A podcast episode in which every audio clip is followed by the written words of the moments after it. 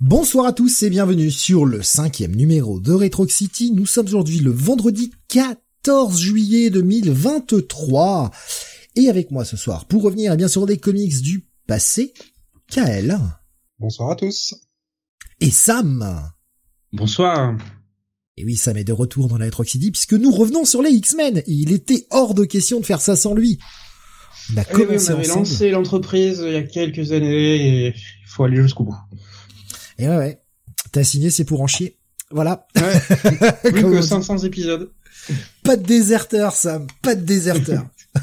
enfin, 600 si on compte les X-Men, la série X-Men régulière. Non, mais est-ce que tu crois franchement qu'on continuera quand ce sera la période post-400, là? Euh, déjà, il faut arriver jusqu'au 400. Donc, je n'ai pas envie de relire parce que le 400, je m'en souviens bien.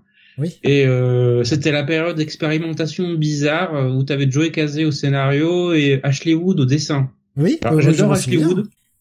J'adore Ashley Wood, c'est un très très bon artiste. Et qu'est-ce qu'il vient faire sur les X-Men? Et quand tu lis l'épisode, tu te dis ouais, t'as rien à faire là en fait. Comme comme Sean hmm. Phillips en fait quelques épisodes plus tard. Sean Phillips, excellent artiste. Qu'est-ce qu'il vient faire sur les X-Men? Et encore, je préfère Sean Phillips hein, que, que Ashley Wood. Hein.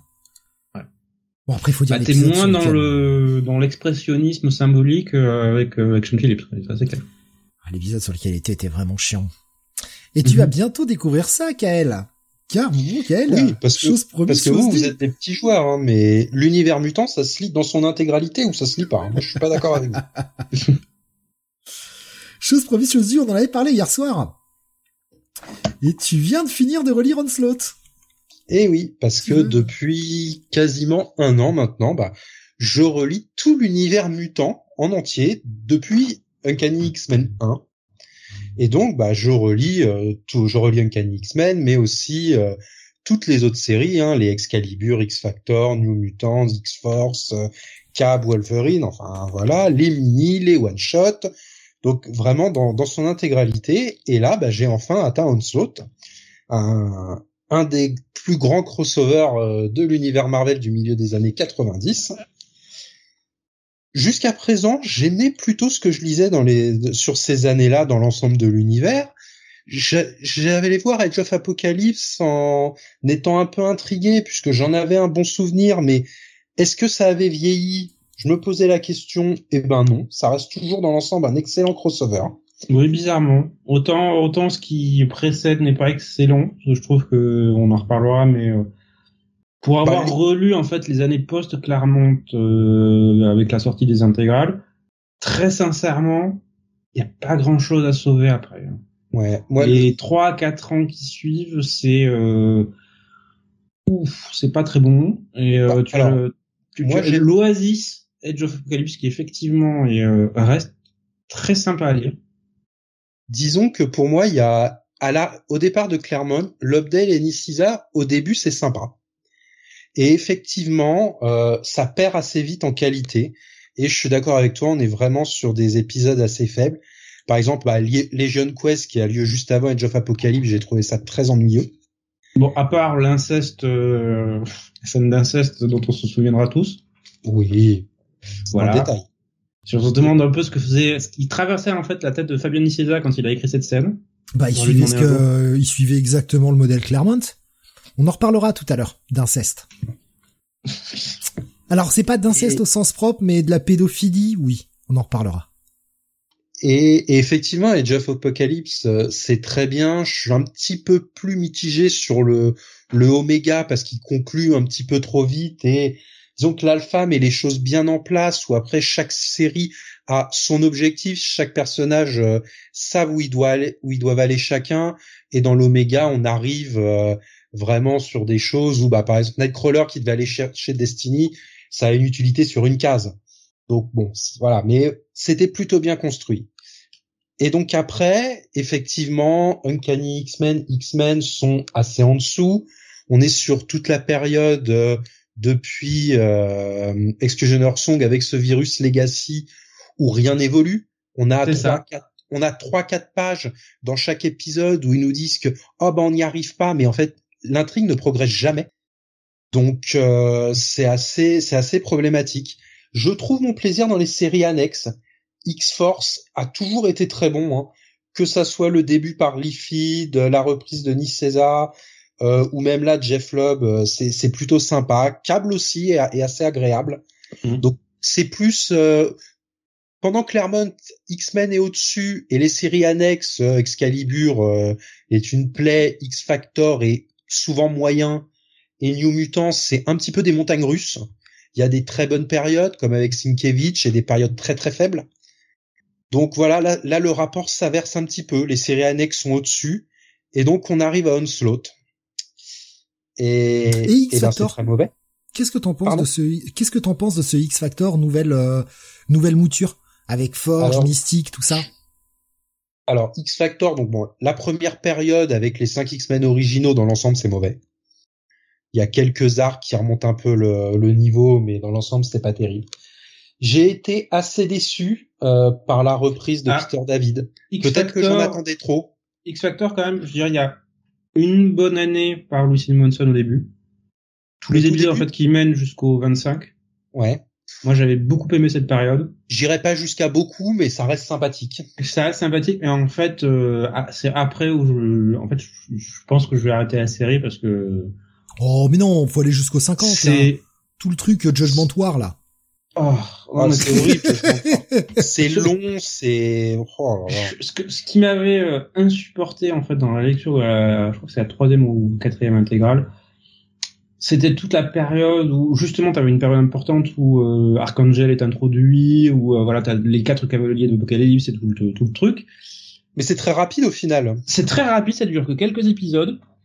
Et en fait, t'as tout ensuite l'arc avec Archangel qui veut se venger d'Apocalypse et euh, qui part en quête, qui est super intéressante.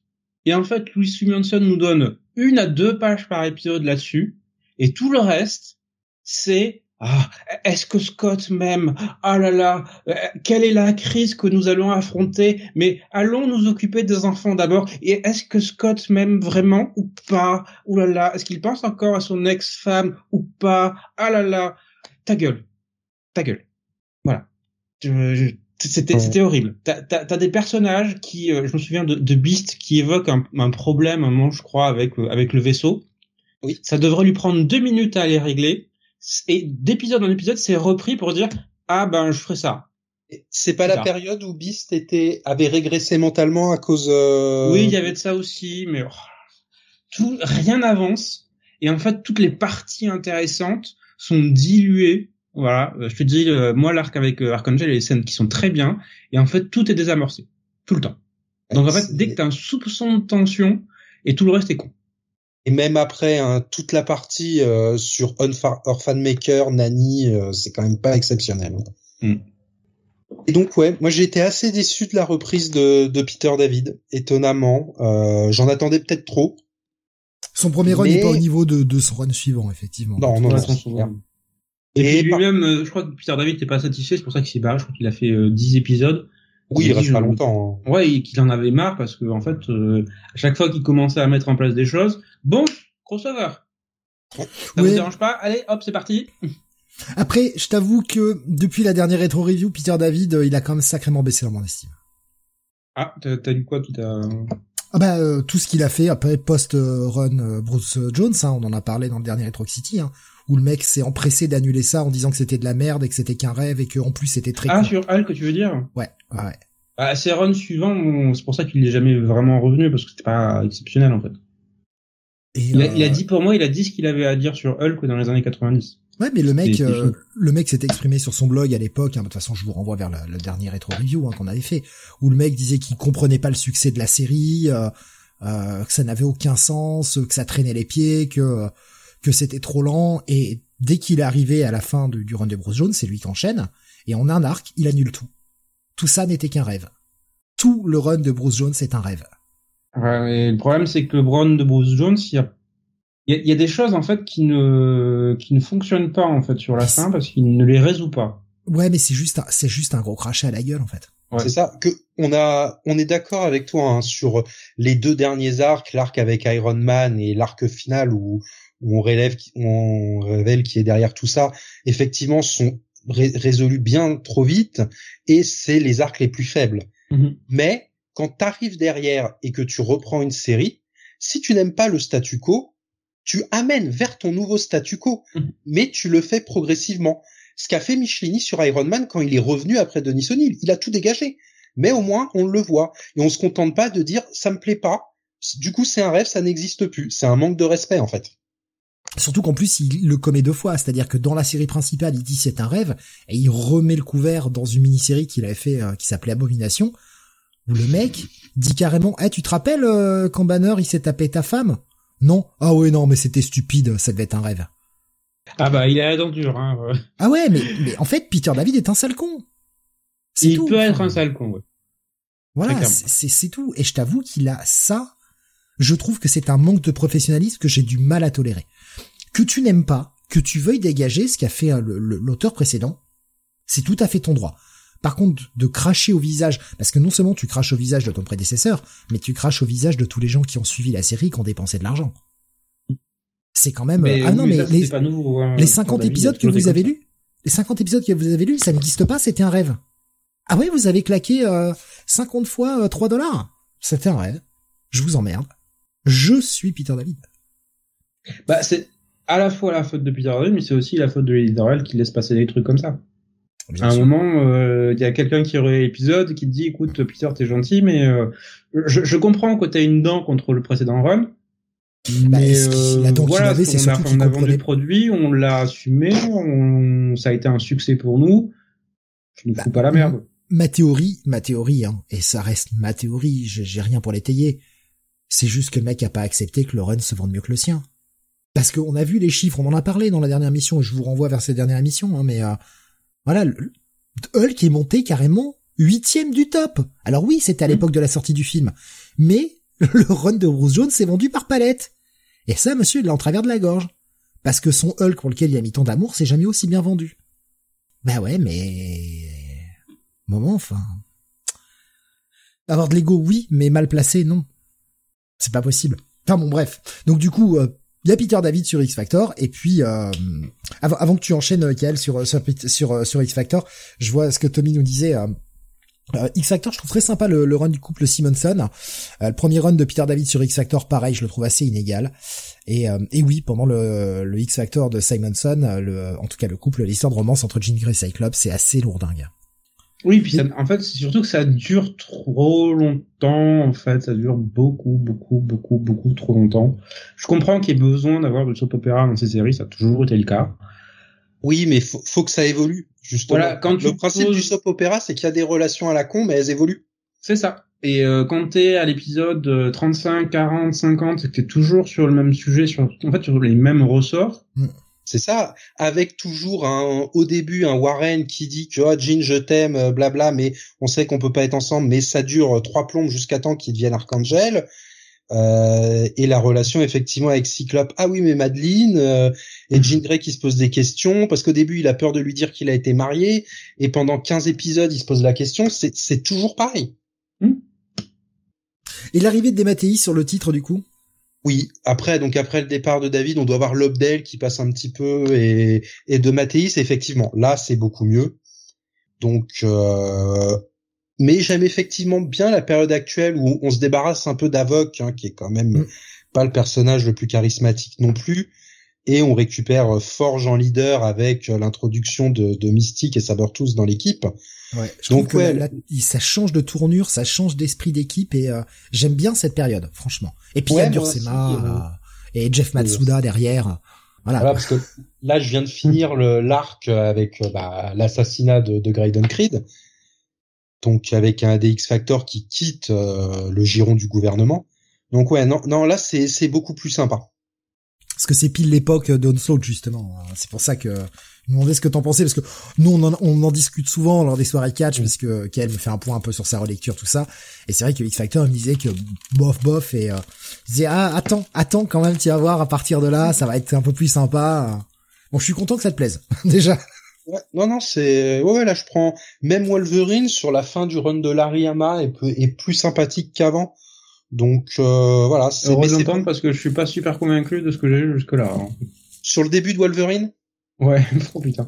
Bah, moi, clairement, Wolverine, j'ai bien aimé les quelques épisodes de Marvel Comics présentes qu'introduisent la série à Madripour. Ouais, ouais Je bah, Chris Claremont, John Buscema, ça fait, ça fait le taf. Hein. Voilà. Après, le début de la série euh, régulière à Madripour, c'est sympathique, mais en fait, c'est trop répétitif. Tous les arcs sont un petit peu la même construction, il ça dit toujours un peu la même chose. Et l'Ariama, ouais, c'est le début est un peu compliqué, mais après euh, ça part pas mal. Après là, on est vraiment sur le Wolverine euh, bestial qui a perdu son adamantium et qui là est, en train un petit peu de remonter la pente avec Electra. Ah, la bête. Ben, voilà. Même plus de nez.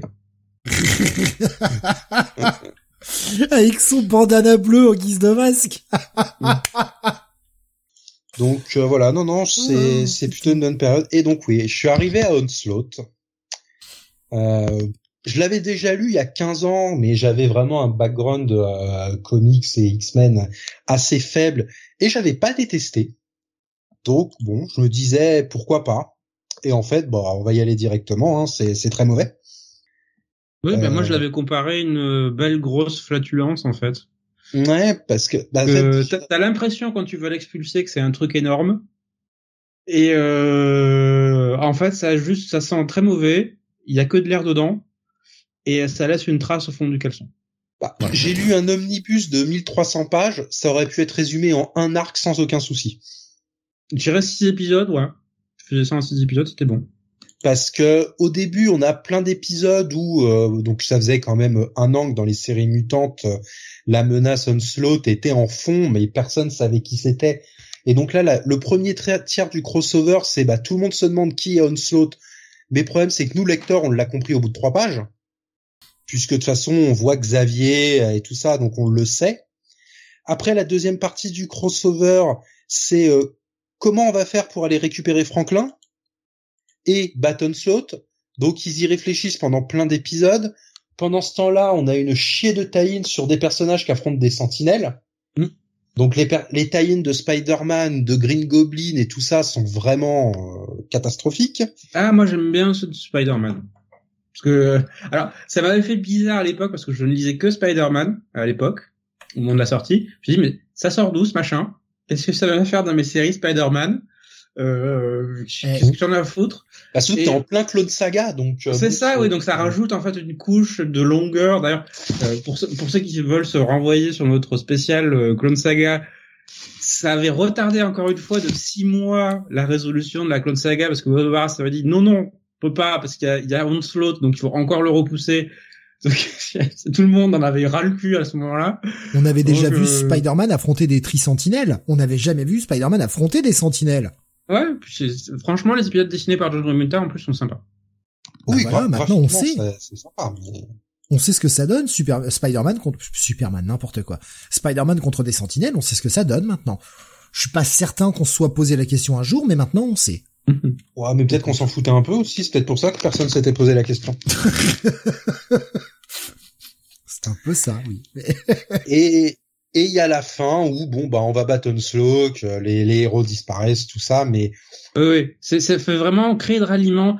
Bon, tous les héros qui se vendent dans ce dans ce coin-là, vous attendez, vous regardez. Tous les héros qui ne se vendent pas, vous êtes dans ce coin-là et vous foncez dans le gros trou là. Voilà, c'est ça. Non Newton Symbol. Allez hop, c'est parti. Spider-Man. Oh non non, mais toi t'es peut-être mutant. On sait pas. Reste avec nous. On sait pas trop. voilà. Donc, voilà, les, les, meilleurs épisodes, bah peut-être encore une fois, c'est ceux qui sont un peu à côté euh, avec X-Force ou Cable, euh, qui sont plus sur les sujets. Alors non pas Cable parce que le cross avec Hulk est chiant, mais euh, les X-Force et X-Man, bah où on voit Sinis qui essaye de récupérer X-Man et tout ça sont plutôt sympas. Mais oui, voilà, un arc en 6 aurait largement. Je vais être gentil, je vais dire 8. Oui, si tu veux, euh, tout dépend. Mais en étant très très gentil et en se disant voilà. Euh... Rassurez-vous, voilà. pas tous les jours que ça met très gentil. En comptant les tie euh, dans les dans les séries secondaires.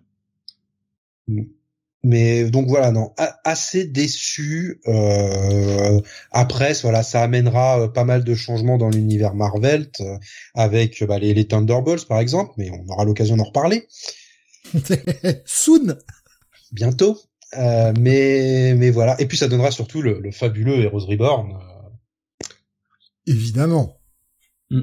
D'ailleurs, bah, on, va peut-être changer. Dire du match, effectivement, ça a laissé une trace parce que mine de rien, dans l'univers Marvel, on pense toujours en pré-onslaught et post-onslaught en fait. Tout à fait, tout à fait. C'est c'est vraiment euh, la, la fin et le, le début d'une période. Donc, euh, mais une euh, espèce en de tel, Crisis un en Infinite Earth crossover. 6, quoi. En quelque sorte, hein. Hmm. C'est là où on dit, écoutez, ben, les X-Men, c'est ce qui vend le plus, donc euh, on fait que ça maintenant. Ce, ce serait Et le peut-être reste, plus, euh, plus proche de Zero Hour, en fait. Hmm. Que de Crisis. Crisis dont on reparle soon Voilà, quel, quel art du teasing. Putain Des années de métier, monsieur Et, et voilà, donc là, bah, j'ai fini Onslaught, donc je, je suis en route vers Opération Tolérance Zéro. Oh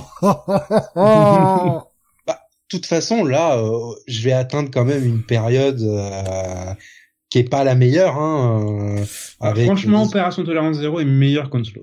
Ça, c'est le crossover coups. sur lequel on n'est pas d'accord avec ça. Ah, moi, je- Voilà. Je garde une affection parce que personnellement, c'est mon premier crossover X-Men que j'avais lu à l'époque. Donc forcément, je conserve une, une petite affection, même si je suis d'accord, c'est pas un très bon crossover, mais pour moi, il y a beaucoup de bonnes idées. C'est juste que euh, la fin est à chier. Et c'est trop long. bah, je- dans- D'ici une ou deux semaines, je pourrais trancher entre vous. Euh, Je, je l'ai déjà lu, hein, mais euh, honnêtement, j'en ai aucun souvenir. Donc euh, voilà, mais de toute façon, je vais je vais attaquer euh, cette période, hein, Opération Tolérance Zéro, les 12, euh, Dream Ah. Euh, la, la fameuse révolution. Aïe, aïe, aïe. Oh là là. C'est dingue, on est fan des X-Men et on passe notre temps à dire aïe, aïe, aïe, en fait. Ah oui. C'est- fou comment comment c'est con. hein. Non mais Ouais, en ouais, fait, comme quoi le... La révolution avec le X-Man qui devient le chaman mutant. putain, quel enfer. je suis content de pas les avoir lus. ces trucs. La, la Kitty avec sa griffe. Son nouveau costume. Oh Ça, je l'ai lu. Oh. Fait bien souffrir- souffrir. J'ai Ouais, même lu les épisodes de dans, dans sa de ces mini-séries perso qu'avait écrite euh, Claremont à l'époque, la Mechanics, Mécanique, ouais. Ouais. Ah, bah c'est, c'est rétrospectivement hein. était pas bon, Non, pas non. bien du tout. Mais A- Alexa qui nous résume ça et c'est pas si faux. Des petites périodes de bonheur entourées de tombereaux de merde. Oui, c'est ça. Alors que la période Claremont, c'est un peu l'inverse. Je dirais, t'as 90 à 95% des épisodes qui en général maintiennent un bon niveau de qualité. T'as quelques épisodes qui sont pas terribles, mais perdus dans le dans le lot, voilà. Et euh, t'as des épisodes qui euh, atteignent des sommets euh, à côté. Mais Mais- c'est c'est sans doute ce qui était le plus dur pour les successeurs de Claremont, c'est de d'arriver à maintenir ce niveau de qualité que Claremont arrivait malgré tout à maintenir en permanence. Je dirais, C'est c'est toujours entre un bon 7 solide et un bon gros 8, avec des pointes à 9 et des baisses à 6 euh, sur 10 euh, par mois. Donc euh, quand tu fais ça pendant 16 ans et demi, tu te dis ça, ça, ça demande quand même du talent. Ah, on on va y venir à ça dans, dans quelques instants. Je vois Tommy qui nous disait ah la période Counter X. Il y avait aussi le faux avec son costume plein de gadgets. Oui, il y avait ça Eh aussi, oui, c'est bah, vrai. C'est vrai que alors moi saute. La reprise de Warren Ellis sur Counter X est quand même euh, assez euh, mauvaise. Un bon gros ratage, oui. De toute façon, il y reste pas longtemps, hein, mais les, les trois séries qu'il reprend euh, sont vraiment loupées. Ouais. Moi j'en garde un bon souvenir, mais parce que je l'ai pas relu. En fait, ma dernière relecture complète des X-Men date d'il y a à peu près 20 ans, peut-être un peu plus. 20, 21 ans par là. Donc je les ai jamais relus depuis. Refeuilleté certains épisodes, bien sûr, plein de fois, mais jamais relus. Et euh, du coup, Onslaught, moi, c'était en plus mon premier event global parce que j'ai j'ai commencé vraiment à suivre euh, ce qui sortait en kiosque mois après mois, juste après l'ère d'Apocalypse. Donc, ce qui fait que j'ai pas pu prendre l'ère d'Apocalypse en cours, j'ai pas pu le suivre euh, au moment de la sortie. Je l'ai, je l'ai pris en album relié quand c'est sorti après parce que bah, c'était plus facile à trouver. Donc, euh, l'ai lu en décalage et avec tout d'un coup. Là, Onslaught, c'est le premier crossover que j'ai lu comme ça, en plus. Enfin, premier event même d'ailleurs. Parce qu'Inferno était déjà passé et tout ça. Et en plus, Marvel France avait fait un sacré boulot pour la publication parce qu'ils avaient quand même vraiment bien géré éditorialement pour que tout sorte ensemble. Donc ça, c'était vraiment cool. à la- Peut-être un ou deux épisodes près, mais franchement, dans l'ensemble, ils avaient fait du super taf. Donc, euh, bah ouais, je garde une tendresse pour Onslaught, mais je l'ai pas lu depuis 20 ans. Donc, j'ai un souvenir nostalgique. Et c'est ce qui m'emmène à la transition de ce soir. J'ai un souvenir nostalgique. Parce que, évidemment, on va parler de Uncanny X-Men 154 à 175 pour ce soir. On parlera également de l'anneau numéro 6, puisqu'il est, euh, on va dire lié et que c'est un des meilleurs annuals euh, de l'époque, parce que le reste est quand même totalement oubliable, pour ne pas dire à chier. Euh, et donc mes souvenirs datent d'il y a 20 ans. Vous, vous les avez relus récemment. Toi, Sam, tu, tu vas nous expliquer hein, comment tu l'as relu, et pareil pour toi, Kael, enfin même si t'en as déjà parlé un peu, enfin vous les avez relus là il y a pas si longtemps que ça. Ce qui fait que c'est encore un peu frais dans votre dans votre esprit. Moi, je les ai relus pour la première fois vraiment depuis 20 ans. Donc j'en avais un souvenir nostalgique. Un souvenir de euh, je garde le meilleur dans ma tête et j'oublie les imperfections.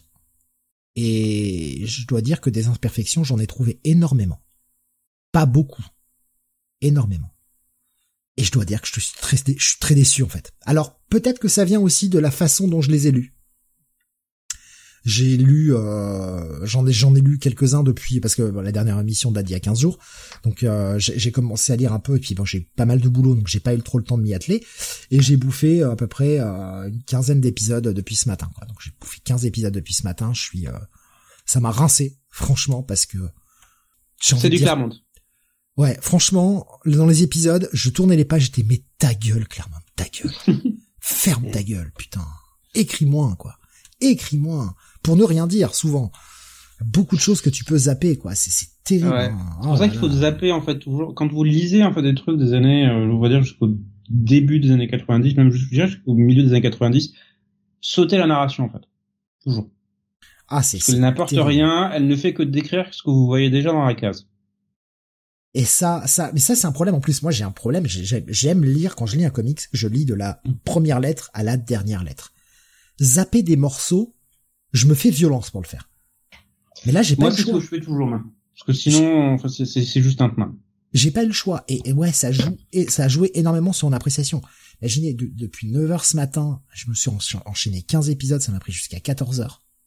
J'en pouvais plus. Bah, ce matin, j'en étais au 160. 159. 160, je sais plus. Euh, ouais, c'est ça, j'en étais, non, j'ai fini les, le, euh, ouais, 159 et 160, je les ai lus hier soir avant d'aller me coucher. Et donc, euh, depuis ce matin, je suis sur le 161. Donc, j'ai fait que ça, euh, ce, matin, et c'est parce qu'il y en avait beaucoup, parce que j'avais la deadline, parce que tout ça, peut-être je les aurais un peu plus appréciés autrement. Mais honnêtement, je, je, dois, je dois dire que je suis déçu, en fait. J'en avais gardé un meilleur souvenir, mais c'était un souvenir empreint de nostalgie. Là, les avoir relus, il y a plein de petites choses qui vont pas en fait. Et ce qui me dérange, c'est par rapport à l'aura du truc. C'est-à-dire qu'on se dit putain, Clown c'est génial, le mec a posé plein de trucs et tout. Et oui, et quand on avait fait cette relecture des X-Men qu'on avait commencé depuis le 94, ouais, c'était euh, c'était le cas, effectivement. Bon, il y a toujours les épisodes avec Kitty qui sont des enfers sur Terre, qui sont les plus ah mauvais épisodes qu'il ait pu pondre. À part là, à part là, effectivement, il y a un épisode où elle est euh, un peu trop, un peu trop mise en avant et c'est un peu chiant cet épisode. Oh putain, je, je, je, vais bâcher ça, moi. Je vais bâcher violent. Mais je, moi, tous les épisodes centrés sur Kitty, je les déteste. Kitty Fairy Tail, c'est, c'est insupportable. Non mais le, le Fairy Tail est assez insupportable, mais moi l'épisode, je vois à peu près celui que vous voulez dire pour aujourd'hui, m'a pas dérangé plus que ça. Non, parce qu'elle est pas centrale. Non, on ne voit pas qu'elle dans l'épisode. Mais du coup, Steve, parce que là, effectivement, tu dis que la narration de Claremont t'a dérangé et tout ça. J'ai pas le souvenir dans les dans les précédentes rétro reviews des, des X-Men que ça t'avait dérangé autant. Parce qu'on en faisait moins en fait. Et ouais, et on faisait, euh... ouais, on faisait cinq ou six épisodes d'un coup. Ouais. C'est ça. Et pas beaucoup plus. Et je pense que ça passait mieux en fait. Ah mais clairement. Je pouvais les lire en deux heures et puis c'était réglé. C'est pour ça que je prends du temps sur la façon dont je les ai lus parce que ça joue énormément sur mon appréciation.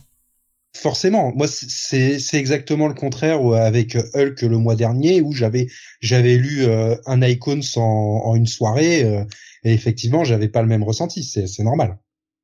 Là, euh, autant tu vois Hulk, j'ai pu le disséminer, etc. Là, malheureusement, avec les pertes de boulot, les émissions, tout ça, et je, bah, ouais, il a fallu que je lise tout cet après, mais enfin ce matin plutôt. Et, et en plus, je suis pas du matin, moi, donc hein? Non mais oh.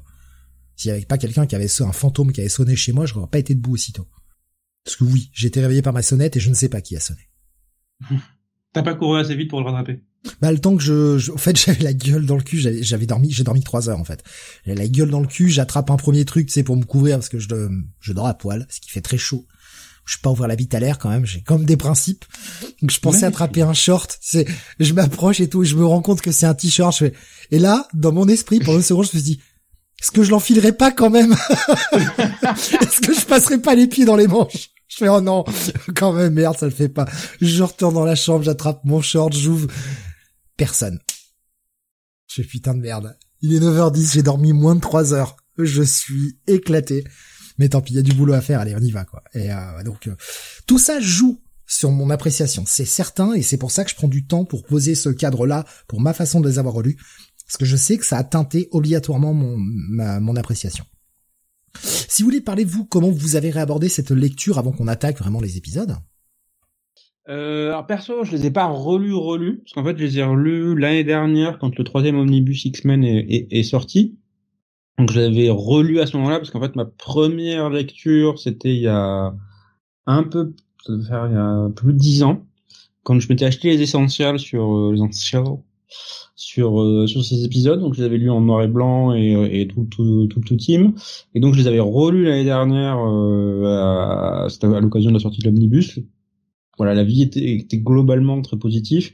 Et en fait, plutôt que de me le relire, là, parce qu'en plus j'étais pas super enthousiaste sur le fait de me relire 25 euh, épisodes d'X-Men euh, d'affilée, même s'il y a des épisodes que j'aime que j'aime beaucoup dedans.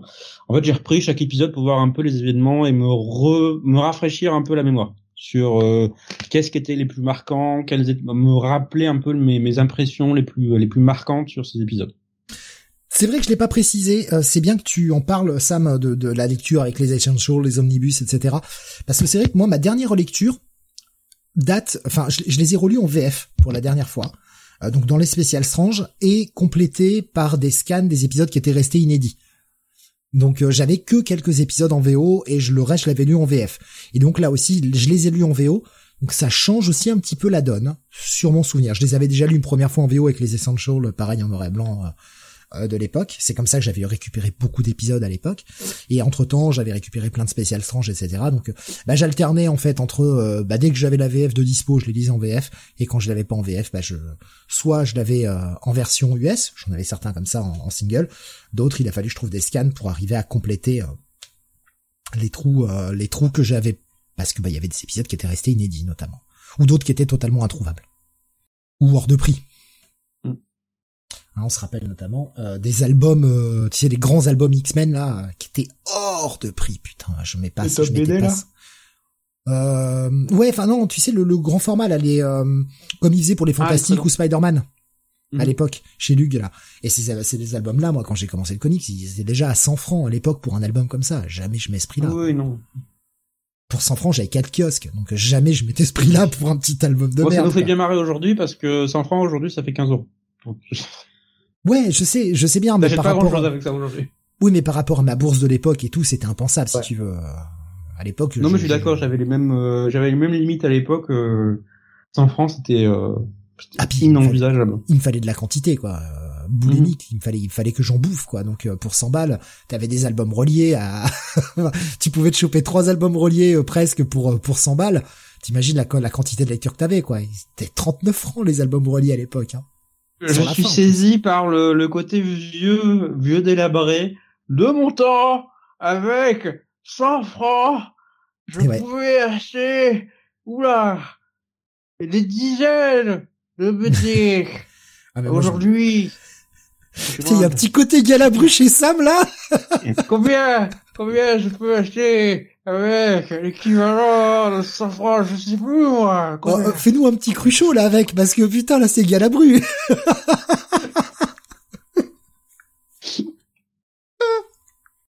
Maintenant 100 balles c'est un manga nous dit, euh, ouais. dit Alexa. Mais oui. Et encore pas tous. Pas chez Mangetsu. avec 100 balles t'as même pas un Mangetsu. ouais, c'est la pique gratos. euh, bah, quel, toi, du coup, tu les as relus il y a pas si longtemps que ça, en plus, euh, pareil. C'est ça. Moi, je les avais lus une première fois euh, bah, en découvrant les comics il y a une quinzaine d'années via les intégrales Panini, et je les ai relus euh, il y a en fin d'année dernière, euh, toujours en intégrale, donc avec la, la traduction qui va bien. Oula, mon pauvre. Ouais, et encore, la, la traduction des intégrales X-Men est bien au-dessus de celle des intégrales Spider-Man. Hein. Oui, oui, Disons que il y a, y a des petites choses qui choquent, mais c'est pas la catastrophe que Geneviève a fait sur Spider-Man. Voilà, tu n'as pas des épisodes avec Peter Parker qui dit compte de moi toutes les trois phrases. voilà. pas de je vois bien Wolverine dire ça. T'imagines Wolverine, con de moi, à se taper la tête avec ses griffes là. Oh, j'ai la scène là. Et donc effectivement là pour l'émission, je comme ça, hein, je je ne les ai pas relus, euh, je les ai euh, je les ai refeuilletés euh, puisque ça ça tient en deux intégrales euh, ce qu'on va traiter ce soir, donc je les ai refeuilletés tout à l'heure pour essayer que ça soit un peu frais dans ma mémoire. Vous les avez lus il y a moins d'un an, c'est c'est normal de pas de pas se les retaper, c'est logique. Moi ça faisait plus de 20 ans, j'aurais pu travailler sur la mémoire mais j'avais pas tous les détails en tête et ça aurait été dommage justement parce que les détails. Je te rassure, même si je les ai lus il y a six mois, il y a des choses que j'avais oubliées. Hein. Oui, bah après vu la quantité que t'as bouffé, toi, en une semaine, euh, c'est pas c'est pas étonnant. Euh, le, le dernier arc avec euh, Mastermind, j'avais totalement oublié son existence, par exemple. Ah bon? Ouais.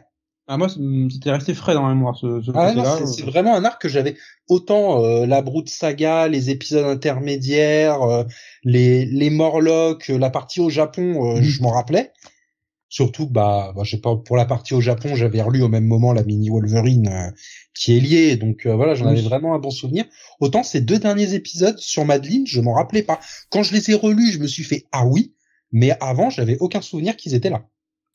Je faut dire que le 175, on en reparlera tout à l'heure, mais c'est pas l'épisode le plus marquant, même s'il y a des très bonnes idées dedans. Les trois derniers épisodes, c'est ce que j'ai préféré toute ma lecture. c'est pour ça que je dis, je vais être mais anti vous bah en fait. Je suis la voix des dissidents ce soir. Ces deux derniers épisodes, c'est c'est peut-être les plus faibles pour moi. Ah ouais, c'est ce que j'ai préféré. Alors peut-être que ça tenait au fait que je m'approchais de la fin aussi. La fin. J'en sais rien. Non mais enfin, la délivrance arrive. Après, non, mais c'est peut-être aussi, euh, il y a une, honnêtement, hein, je, je prends un petit peu d'avance là-dessus. Et alors, je, non, pas, pas trois idées à la fois, une seule qui peut sortir par la bouche en même temps. Je trouve que à partir de, bah, passer les Morlocks, enfin même déjà à partir des, des Morlocks, et on aura le temps d'y revenir tout à l'heure, je trouve que le style de Claremont s'affine un peu, s'allège un petit peu. Oui, parce qu'il laisse, pour moi, il laisse de la place à Paul Smith en fait. Exactement. Et c'est peut-être. Il a compris en fait qu'il avait un style plus simple, plus épuré que euh, Dave Cockrum ou, euh, ou John Byrne, et qu'il s'exprime mieux quand en fait il a des cases beaucoup plus euh, épurées. Et je pense que, euh, qu'elle le disait, euh, il y a la mini-série Wolverine entre temps qui est passée, hmm. qu'il a faite avec Frank Miller. Et je me souviens d'une interview euh, que Claremont avait fait où il expliquait en fait l'évolution de son processus d'écriture entre le premier épisode et le dernier épisode de Wolverine. Le premier épisode en fait il expliquait qu'il avait fait un, son script normal de 30 pages où il expliquait à Frank Miller exactement ce qu'il voulait case par case, enfin comme il faisait d'habitude sur ses épisodes d'X-Men. Et comment arriver en fait au quatrième épisode de Wolverine, le dernier, où en fait euh, son script tenait en une page, c'était un paragraphe, et en fait il laissait complètement le découpage à Frank Miller et je pense que cette expérience lui a fait comprendre que ouais, il faut s'adapter à son artiste en fait et euh, que certains artistes n'ont pas besoin qu'on leur tienne qu'on leur tienne le, crayon en fait. Je pense que Def Crumb faisait partie de la vieille génération qui euh, en fait OK, donne-moi un script parce que je veux un script.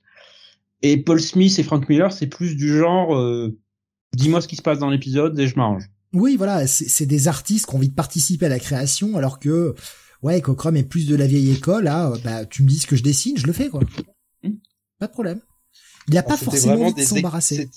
C'était des exécutants, tandis qu'à hmm. la nouvelle génération, euh, comme Miller, ils veulent mettre vraiment leurs pattes sur l'œuvre. Ouais, ce sont des créatifs. Ouais. Ouais, ouais. Et d'ailleurs, on verra euh, Miller qui prendra la partie scénar, etc. par la suite. Hein. Hmm, bah, c'était déjà le cas puisque Volver est sorti en 82 et en fait, quand il le fait, il sort de son run sur Daredevil. Ouais. Ça, ça a sûrement aussi beaucoup aidé à, à, savoir ce qu'il veut mettre en scène. Mm. Et c'est vrai que moi, quand je pense à Frank Miller, je pense à dessinateur certes, mais je pense surtout à scénariste aujourd'hui. Hein.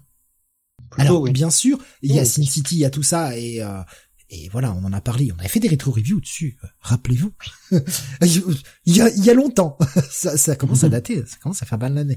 Et c'était super agréable d'ailleurs de les relire. Mais euh, oui, ok, c'est lui qui fait le découpage, etc. Mais c'est vrai que moi, pour moi, Miller, quand je pense à Miller, je pense à plus d'abord scénariste avant de penser à dessinateur.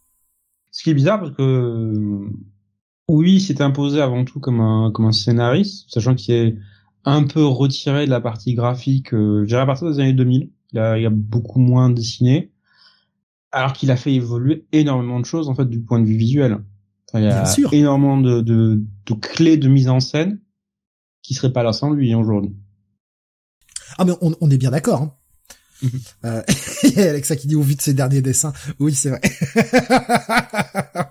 On renvoie il continue en fait à aller dans ce côté euh, extrêmement cartoony et il continue à pousser dedans. Je sais pas pourquoi en fait. Moi j'aurais dit déstructuré. Bientôt ça aura même plus de forme. C'est c'est il y a, il y a trois traits. Euh, imaginez. imaginez ce que c'est. Il a fait trois traits quoi.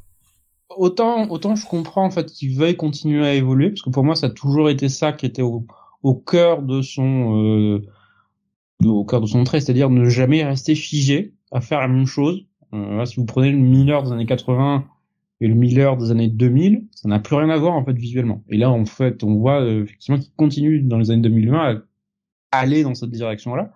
Mais je sais pas, à un moment il faut lui dire qu'est-ce que quelqu'un va lui dire écoute Franck ça ressemble plus à grand chose en fait. le problème c'est là on continue à t'aimer. Voilà, on continue à t'aimer mais je ne sais, je crois que tu vas dans une impasse là. Là, il est, pour moi, il est face à un mur. Ça fait partie de ces artistes où les éditeurs ne lui diront jamais rien.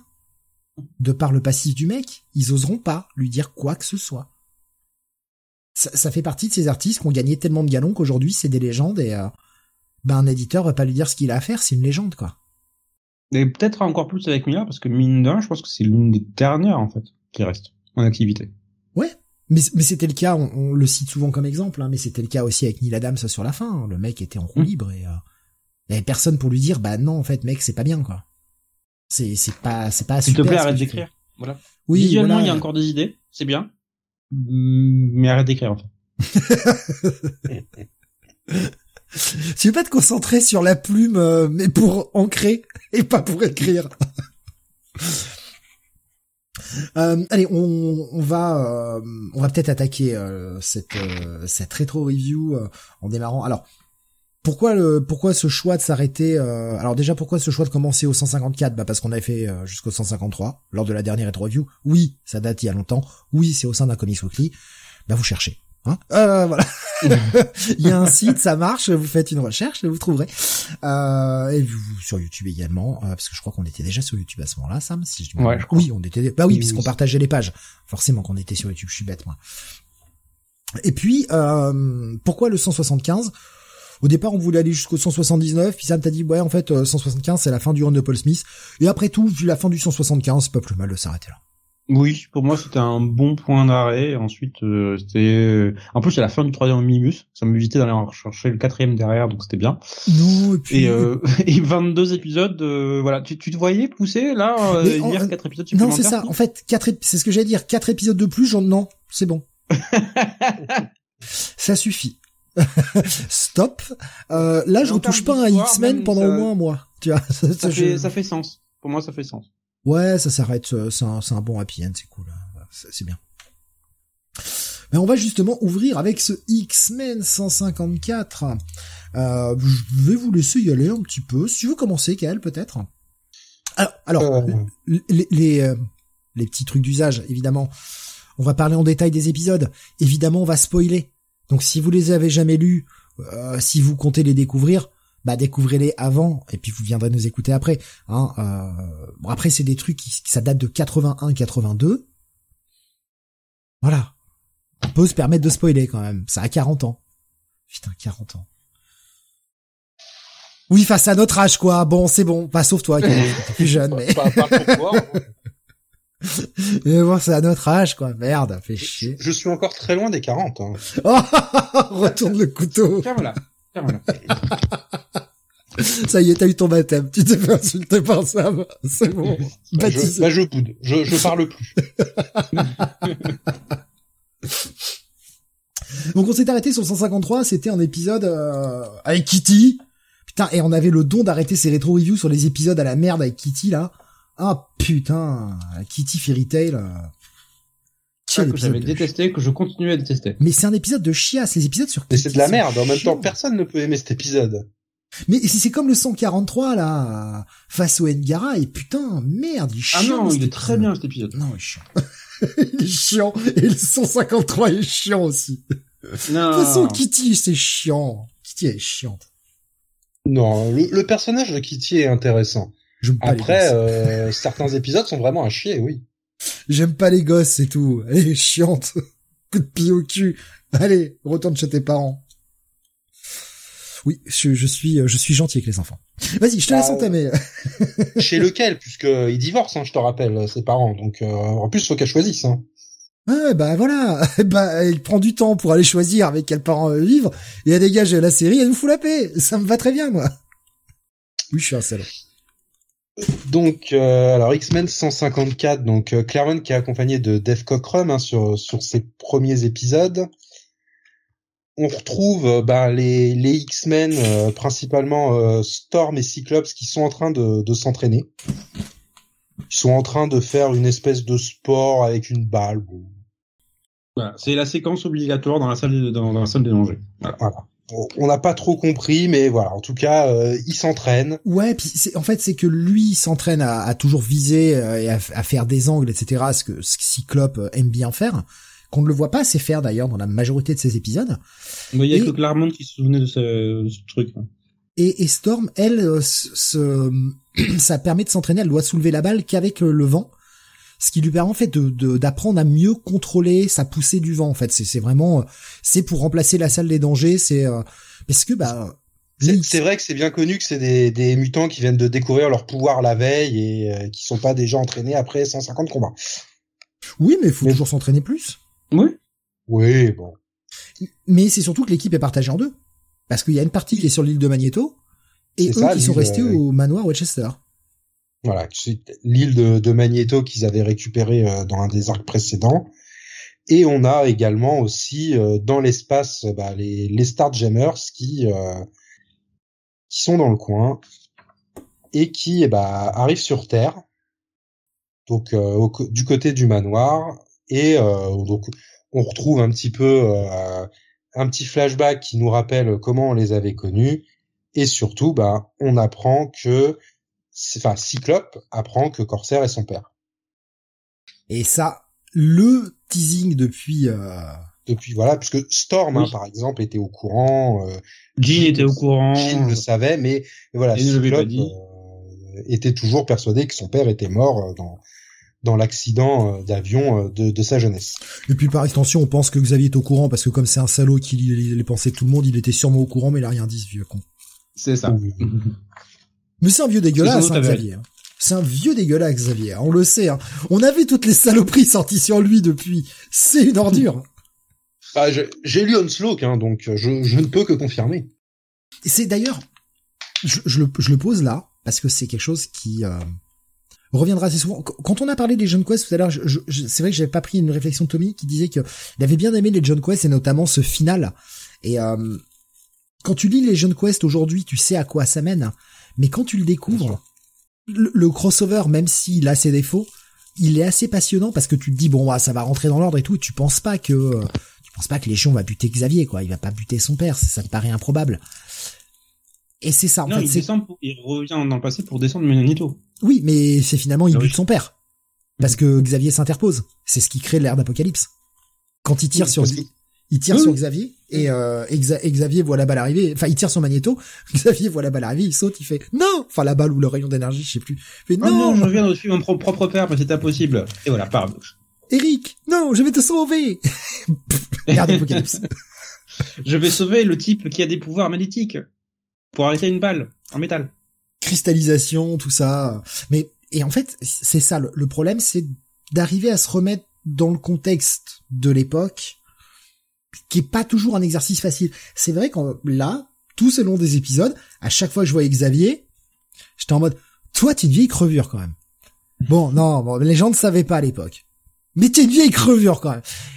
Et il faut arriver à se détacher de ce qu'on sait, ce qui est pas toujours évident à faire. Après, ça permet de tisser des liens, aussi de voir là où il y avait des liens qui étaient déjà posés qu'on ne voyait pas à l'époque. Mais c'est pas toujours évident, et c'est vrai que des fois, quand je vois Xavier euh, sur les pages, j'ai envie de lui mettre des baffes. J'ai envie de le tarter, cet enculé. Voilà, bon, bah, c'est... Oui, j'ai la dent dure contre Xavier, mais il a tellement caché de choses aux X-Men. Hein. On revient donc à cette euh, nouvelle rencontre.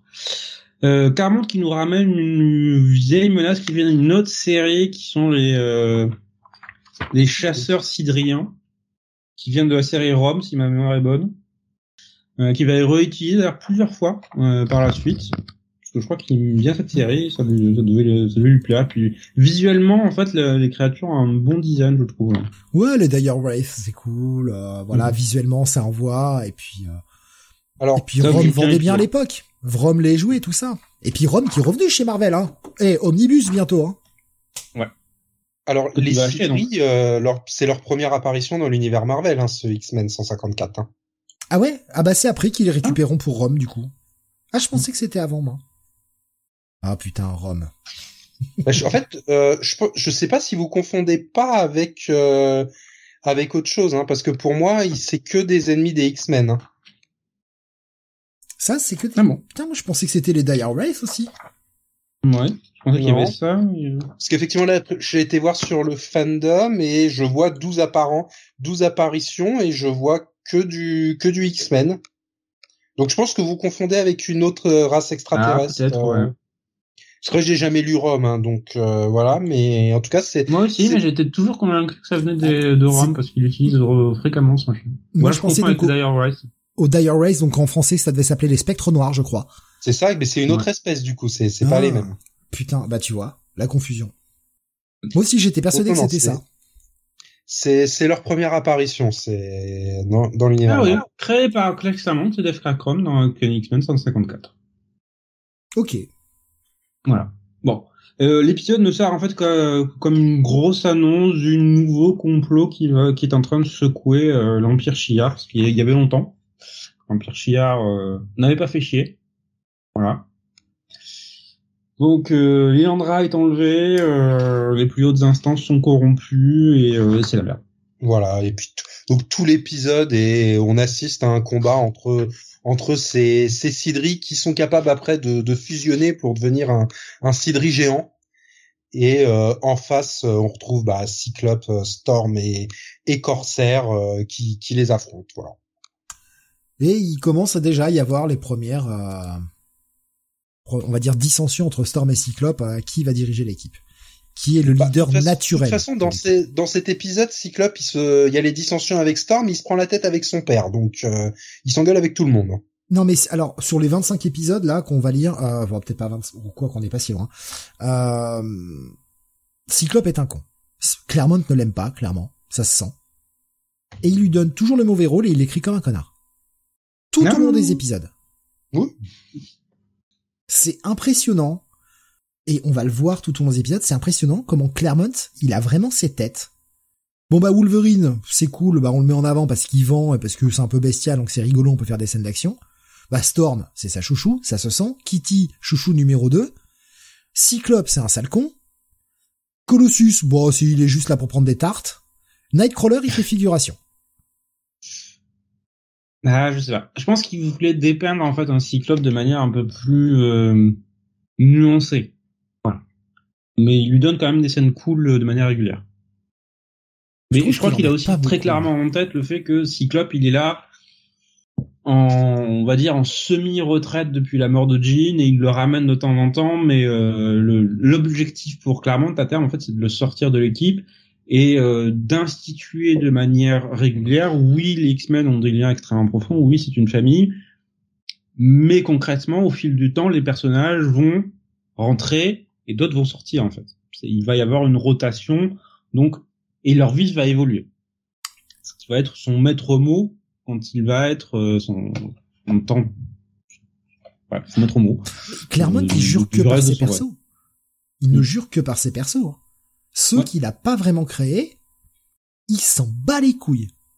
Cyclope, il est là, mais euh, franchement, Je dis vu comment. Non, pour, je dis que c'est surtout que pour lui son son arc est fini en fait. À partir du moment où Jean est, est morte et son destin avec Madeline ensuite, de toute façon, il, le sortait de l'équipe assez régulièrement à cette époque. Euh, il revenait par-ci par-là, mais et comme on va le voir ce soir, euh, il quitte assez régulièrement l'équipe. Hein. Ouais, mais euh, regardez le traitement qu'il impose à Angel, on y viendra tout à l'heure. Beast, Iceman aux abonnés absents, tous les anciens persos, ils s'en branlent. Bah, Avoc, il est débile, il l'écrit vraiment comme un neuneu. Sans toute Beast est dans les Avengers à cette époque. Angel, il doit être dans les champions, je crois. Ouais. Les champions existent encore. Et Iceman aussi. Oui, il est dans les champions avec avec les deux, ouais. Mais enfin, il, en a rien à foutre. C'est vraiment ses persos, ses persos, ses persos. Le passif des X-Men, il en a rien à battre, Claremont. Là, il a décidé de faire table rase. Il les a mis au départ, je pense que sûrement par la volonté éditoriale. Maintenant, il a le champ libre. Il a eu tout ce qu'il voulait. Ça a été un, un record seller avec sa saga du Phénix Noir. Maintenant, il a les mains libres. Il fait ce qu'il veut. Et ce qu'il veut, c'est surtout pas écrire les anciens. Ça ne l'intéresse pas c'est pas ses persos, donc ça l'intéresse pas. J'ai vraiment, bah, surtout que les, vraiment ressenti anciens persos sont moins intéressants, je pense aussi. Bah, bah, ils ont été écrits par Roy Thomas, tu m'étonnes qu'ils sont moins intéressants. Non, mais attends, les, premiers X-Men, ils sont à chier, sans déconner. Hein. Oui, oui, ça, je, je, connais la réputation des, euh, dans la première série X-Men, et bah, à part pour les, Slop, il y avait pour les pas avoir grand chose à en euh, sauver. Hein. Je vous le confirme. Hein. Ouais, non, c'est pas bon. Franchement, c'est pas bon. Rien ça tourne en rond. C'est, euh... t'as des idées de temps en temps, mais bien sûr que t'as des idées de temps en temps. Heureusement d'ailleurs, sinon la série aurait pas eu ça. Mais, mais, mais, oh, qu'est-ce qu'on s'emmerde. De toute façon, si la série s'est arrêtée au 63 et qu'après c'était que des reprints, 66 pardon, et qu'après c'était que des reprints, c'est pas pour rien. Hein. La série était morte, elle était nulle à chier. C'est ça. Et je te dis, pour moi, il y avait Cyclope qui se, qui se dégageait, et pour moi, clairement, l'a bien développé, en fait jusqu'au jusqu'à la mort de Jean. Et ensuite, il se dit, mais euh, voilà, l'arc de mon personnage, il est fini. Je vais lui trouver une fin heureuse avec Madeline.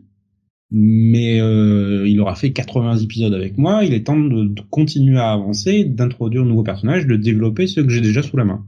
Et notamment la mine d'or qu'il est en train de creuser, qui est euh, à savoir, à savoir Storm. Ouais, mine d'or. J'en viens à détester le perso, moi. Franchement, je, je peux, je supporte plus Storm. Pourquoi?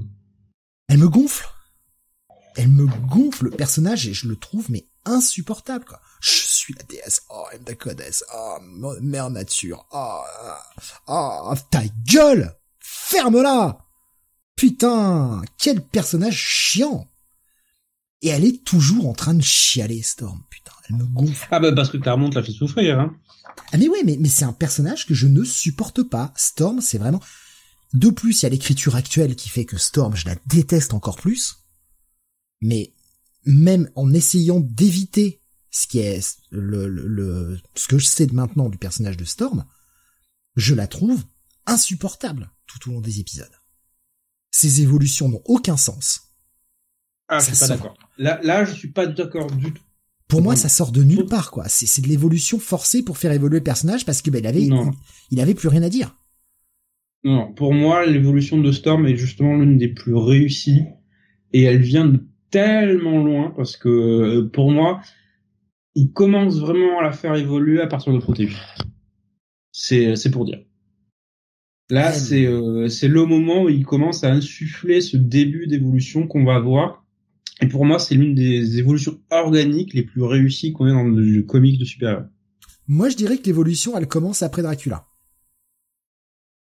Quand il non, je dirais vraiment avec Proteus parce que et, le clash en fait avec Cyclope euh, sur sa stratégie et euh, c'est la, en fait c'est la première fois avec Proteus que elle a vraiment peur de mourir et ça va c'est vraiment le, le, premier vrai choc en fait de d'être confronté à quelque chose qui est véritablement physiquement plus fort qu'elle.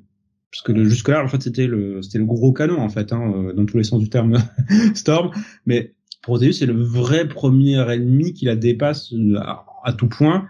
Le second jalon en fait pour moi de son évolution c'est la mort de Jean. Et le départ de Cyclope.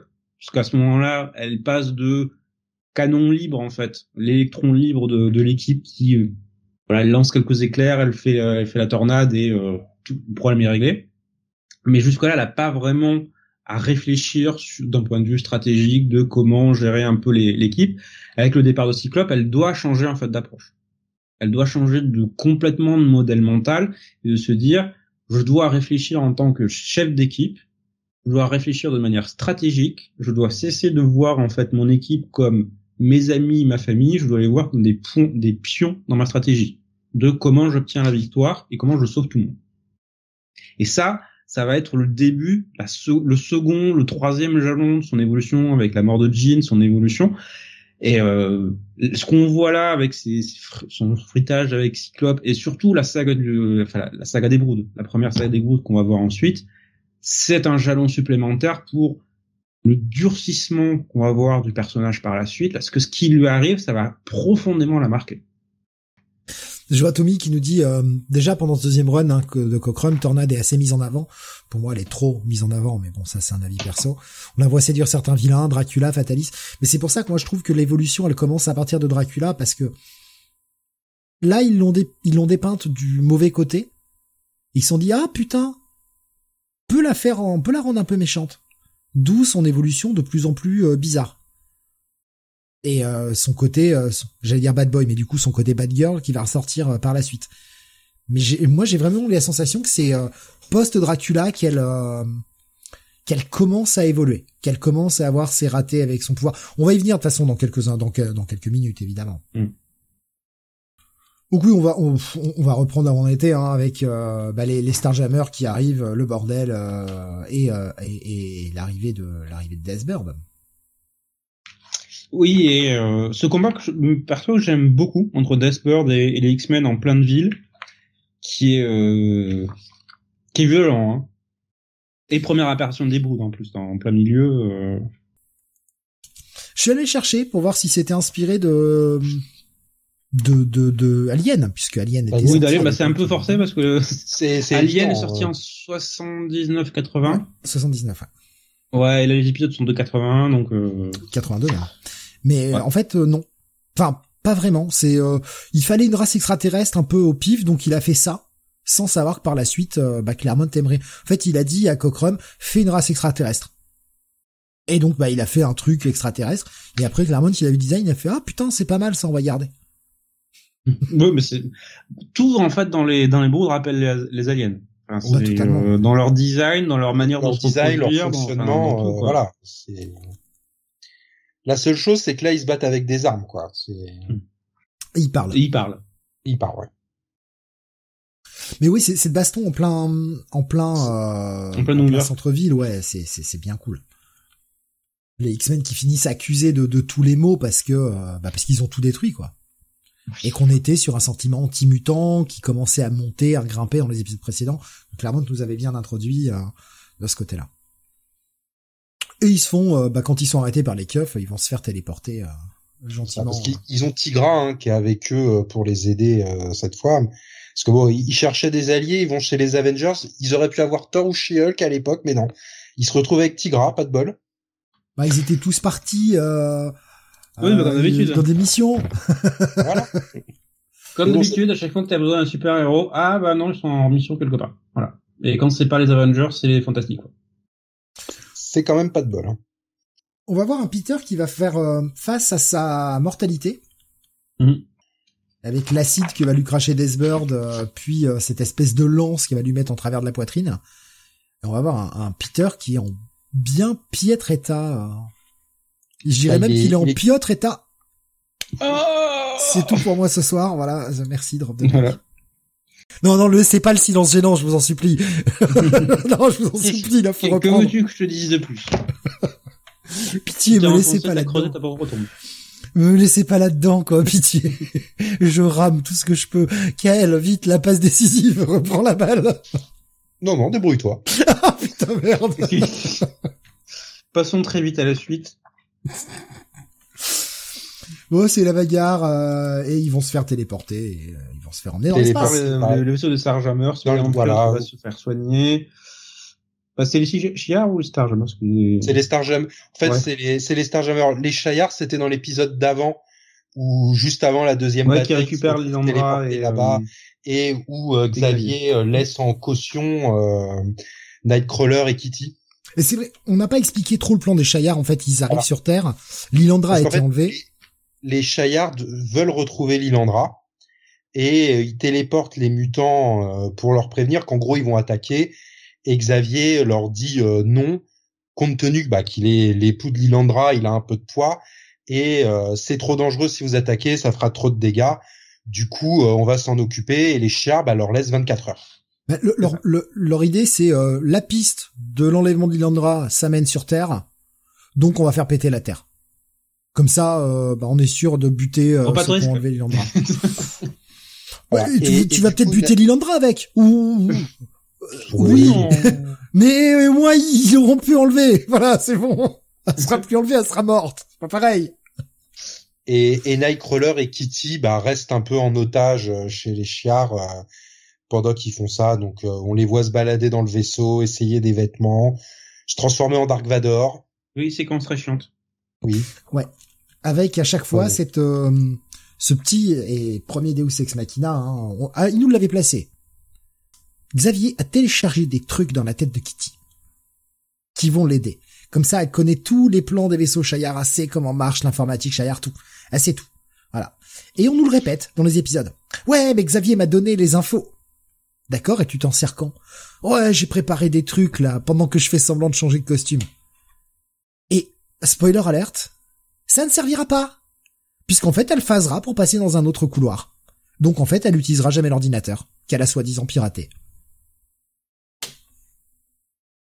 Merci Claremont. Logique. Et c'est pas la seule fois où il fait ce genre de choses. Malheureusement. Je l'ai pas lu pareil, hein. en même temps, je l'ai pas lu juste pour le plaisir, je l'ai lu pour l'analyser et il y a quand même des choses qui vont pas. Là, franchement, Kitty, Nightcrawler, ils servent à rien, putain. À rien. Ah, il va avoir leur petite utilité plus tard dans le, dans l'arc, mais, euh, ouais. Oui, enfin, ça aurait pas changé grand chose qu'ils soient euh, sur la Terre avec les autres X-Men, hein. Ouais. Euh, oui, donc bah ils vont, il va y avoir voilà la bagarre, ils vont se faire téléporter par les Saljamers. Euh, Sikorsky va va soigner Peter. Va soigner Peter. Parce que bon, il nous dit quand même que euh, il a de fortes chances de mourir et, et qu'il faut prier, mais trois pages après, il revient en pleine forme hein, pour la bagarre. Donc euh... tout va bien. Et on va comprendre que tout ceci était un plan en fait contre Lilandra, car oui. Voilà. Puisque le Chiar était hein, méchant. les, il y a, y a une rébellion au sein des Chiar. Araki, euh, leur contact euh, va être, va les trahir. Mais pendant ce temps-là, voilà, Xavier va, va retrouver Lilandra relation avec laquelle j'ai toujours beaucoup de mal. Xavier Yandra, parce que l'impératrice du plus grand, euh, du plus grand euh, empire de tout l'univers, qui fait femme soumise à côté de Xavier. Toujours Pardon, mal, hein, je vais, je vais être très méchant, mais à côté d'un chauve en chaise roulante, quoi. C'est ça, ouais. Sans déconner. C'est ça, c'est un truc qui est sorti de nulle part. Tu sais pas pourquoi elle tombe amoureuse de lui. Tu... Mm Ça, Enfin, si, leurs esprits se sont touchés. Ouais. Mais ouais. C'est Xavier qui a fait, euh, c'est Xavier qui a utilisé son pouvoir, ouais, je pense. Honnêtement, vu de ce qu'on sait sur lui maintenant. une copine, ouais, ouais, Vu ce qu'on sait sur lui maintenant, c'est bien possible, hein. Xavier a influencé Lilandra, en fait. C'est ça, le truc. Oh, dis donc, eh. Hey. Les Gizmen, ils me coûtent cher à force de péter le manoir. Avec qui je vais me marier? Ah ouais, la michto de la galaxie, là. C'est bien pour elle de reconstruire le manoir tous les trois mois. Ça, va rien lui coûter. Elle a de la thune, elle. En plus, elle a de la technologie. Ça va me faire avancer ma salle des dangers, là. Vous allez voir. Je suis sûr mécanisme à la con. Euh, maintenant, ça va Je suis euh, sûr que c'est ça, en fait. Bah, clairement, parce que quand il perd sa salle des dangers chiard euh, à, à, cause de, de, de Banshee pendant euh, Covenant, pendant dix épisodes, il nous saoule avec ça. Hein, donc, c'est vraiment ça qui l'intéressait. Hein. Ma salle de danger. Ma salle de danger. Pourquoi? Ah, c'est Xavier, Xavier l'enfoiré. Xavier qui fait des mariages utiles. bon, sinon, séquence personnellement très sympa que j'ai beaucoup aimé entre euh, Cyclope et son père. Ouais, qui nous, bah, qui nous explique un peu euh, qu'est-ce qui s'était passé pour Corsair. Euh, voilà. Et, et sa mère, qu'est-ce qui lui est arrivé ce qui lui était arrivé suite à ça. Et bon, Cyclope commence enfin à, à comprendre un peu euh, ce qui s'est passé et en veut beaucoup moins à son père. Ça, ça c'est... Euh, les bons moments Cyclope. Les moments avec son père, c'est les bons moments Cyclope. Ouais, même après quand il lui présentera Avoc, euh, voilà, c'est. La salle... coup, bah, Pardon, je me marre, mais je vois Alexa qui dit la salle des dangers doit y avoir un mode sex club pour les soirées. J'ose même pas imaginer ce qu'ils ont fait dans cette salle. On, on voit quand même que Deathbird... Tout ce que Danger a vu. Oh oui, oh, oh, oh, tu m'étonnes que Danger a pété les plombs derrière, avait les buter. Bande de dépravés, je vais tous vous tuer.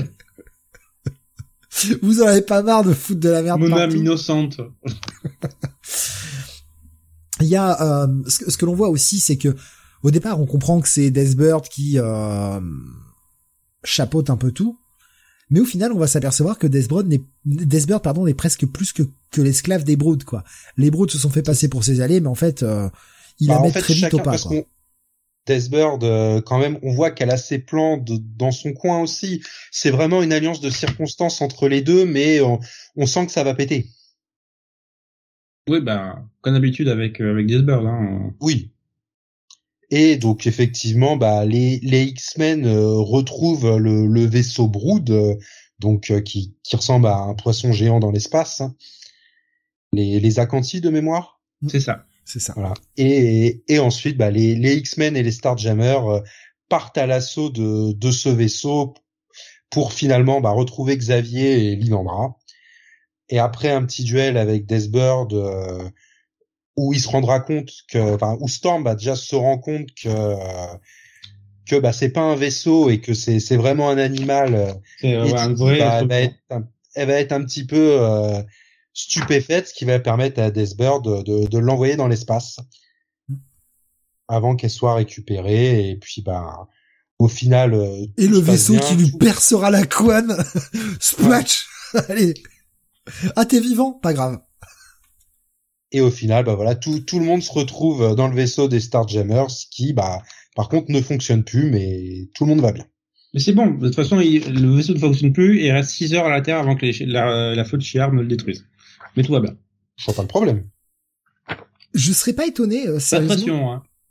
Je serais pas étonné que Farscape ait été chercher son idée de vaisseau vivant euh, là-dedans. Parce que Moya, certes, c'est pas un poisson, mais euh, a quand même un peu cette forme un peu oblongue, etc. Euh, si vous avez jamais vu Farscape d'ailleurs, je vous encourage très fortement à regarder. C'est une très très bonne série de SF. Avec un vaisseau vivant, justement. Donc je serais pas étonné que ça vienne de là un peu cette idée-là. Euh, ben euh, oui, bah tout est bien qui finit bien, hein. Euh, voilà. Presque, presque. Presque. Faut rentrer sur Terre et bah retrouver les deux qui sont toujours là-bas, Nightcrawler et Kitty. Alors la petite séquence, euh, on répare le vaisseau, ah Wolverine il se, il se fait éjecter, ça sert à rien. Ça c'est du remplissage. Ça c'est vraiment du remplissage. Bah surtout que en fait si tu prends l'épisode en lui-même, et je parle bien de l'histoire, j'ai l'impression que tu as ce, ce gros enjeu quand même qui est posé, à savoir la destruction de la Terre dans quelques heures, et la résolution qui se fait en deux pages en fait à la fin, en disant euh, bon, je sais pas trop comment faire, j'ai envie de passer à autre chose. C'était bien marrant ce, ce petit arc, mais passons à autre chose en fait. Voilà, c'est euh, l'essentiel de ce que Caron veut nous dire. Ce qui ressort de là, c'est que Xavier a un choc télépathique qui est dans le coma. Et il voit des espèces de créatures dégueulasses qui euh, parasitent euh, son esprit. Les Broods vont s'intéresser aux X-Men parce qu'ils disent putain mais ces mutants là nous les faut parce qu'ils ont des pouvoirs euh, ça c'est cool pour nous pour notre race on sait pas trop pourquoi faire. C'est Dustburn en fait qui leur dit que que, euh, que ça serait bien de les utiliser comme ça. Ouais pour juste sauver son cul parce qu'ils vont la ils vont la pourrir. Euh, et et bah la et la Terre est sauvée et euh, Lilandra a retrouvé sa place d'impératrice des Chia. Voilà et et grâce à Kitty et et Nightcrawler qui euh, vont réussir à s'échapper. Euh, Kitty se, se, utilise un costume de Dark Phoenix pour faire peur au au Shire. Euh, on voit que bah il commence à y avoir des dissensions même dans la garde impériale, puisque certains sont côté Lilandra comme Gladiator et d'autres sont avec les traîtres et puis voilà on a on a un combat classique entre eux et, et voilà. Kitty qui change de costume quasiment à chaque page. Alors je pense que c'est voulu comme un ressort comique. Mm. Moi, je trouve ça cringe. Hein. Bah, tu te demandes en fait ce que ça vient faire là. Tu te dis, la, la Terre est censée exploser dans 6 heures. Pourquoi vous vous amusez en fait? Je pense que c'est Claremont qui, qui, qui se dit, eh, regarde, j'aime bien faire des blagues. Si j'écrivais Excalibur plus tard, non, non, arrête, arrête-toi tout de suite, monsieur. C'est dégueulasse, Excalibur, c'est nul. Arrête. Ah, le pire, c'est, je crois que c'est quand elle a cette espèce de costume moitié SM, là, avec sa casquette. Oh. Eh, c'est une gamine de 13 ans, quoi. Oh. C'est, il y a, y a quand même parfois des sous-entendus, des sous-entendus, pardon, avec Kitty, que je trouve extrêmement malsains. C'est peut-être mes yeux de 40 ans qui voient ça, que je ne voyais pas à l'époque. Peut-être que j'ai l'esprit bah, beaucoup plus C'était acceptable en 1982, en fait. Ah, mais, mais, franchement, il y a plein de moments où j'ai fait, ah. Alors, autant le dire tout de suite, le moment où elle veut baiser avec Colossus parce qu'elle croit qu'elle va crever, etc., et on y viendra plus tard, ça me gêne pas en soi. Colossus, il a 16 ans, elle, elle en a 13. Et il lui dit non. Il lui dit non en plus, il dit non, on a une trop grosse différence d'âge. Mais ça reste des enfants qui vivent un amour, des, des, enfants qui ont 3 ans d'écart, un garçon ou une fille qui a 16 ans avec une fille et un garçon qui a 13 ans. Ça me choque pas. Par contre, les attitudes d'Ororo me choquent énormément. On en parlera tout à l'heure. Je, je trouve ça très cringe. C'est, il y a très double sens quand Ororo parle de Kitty. Beaucoup de double sens. Je trouve ça très dégueulasse. Ça me répugne. Vraiment, ça me répugne. Parce qu'Ororo, par contre, elle a pas 16 ans. Hein. Et là, c'est dégueulasse. Ouais, elle doit avoir 18-19 ans, là. Ororo, elle, a, plus de la vingtaine, même, je dirais. Non, pas là. Là, elle a 18-19 ans, encore. Ouais, euh, moi, je trouve ça, je trouve ça très, très, très, très cringe. Euh, bah, bon, ils rentrent sur Terre, voilà. Euh, Xavier. Ils rentrent sur Terre, euh, comme disait Sam tout à l'heure. Euh, l'intrigue est résolue en deux pages à la fin, où la Terre n'est pas détruite, et, et, voilà, tout, tout, le monde se retrouve sur Terre et tout va bien. Et, et ça conclut un peu la, le, le premier gros arc, la première partie des Broods, avant quelques épisodes un peu plus standalone qui vont arriver. C'est ça. Le reste du combat, je trouve ça c'est c'est très classique et sans vraiment d'intérêt euh, entre les différents membres de la garde impériale euh, et qui la petite imposture de Kitty qui se fait passer pour le Dark Phoenix enfin c'est euh, voilà oui c'est très classique surtout qu'en plus voilà il y a plein de membres de la garde impériale qui avaient trahi et puis après on les retrouvera bah membres de la garde toujours comme si c'était rien passé ouais pas franchement pas super convaincu par cette euh, par cette fin d'arc. De manière générale, je trouve l'arc assez euh, assez faible.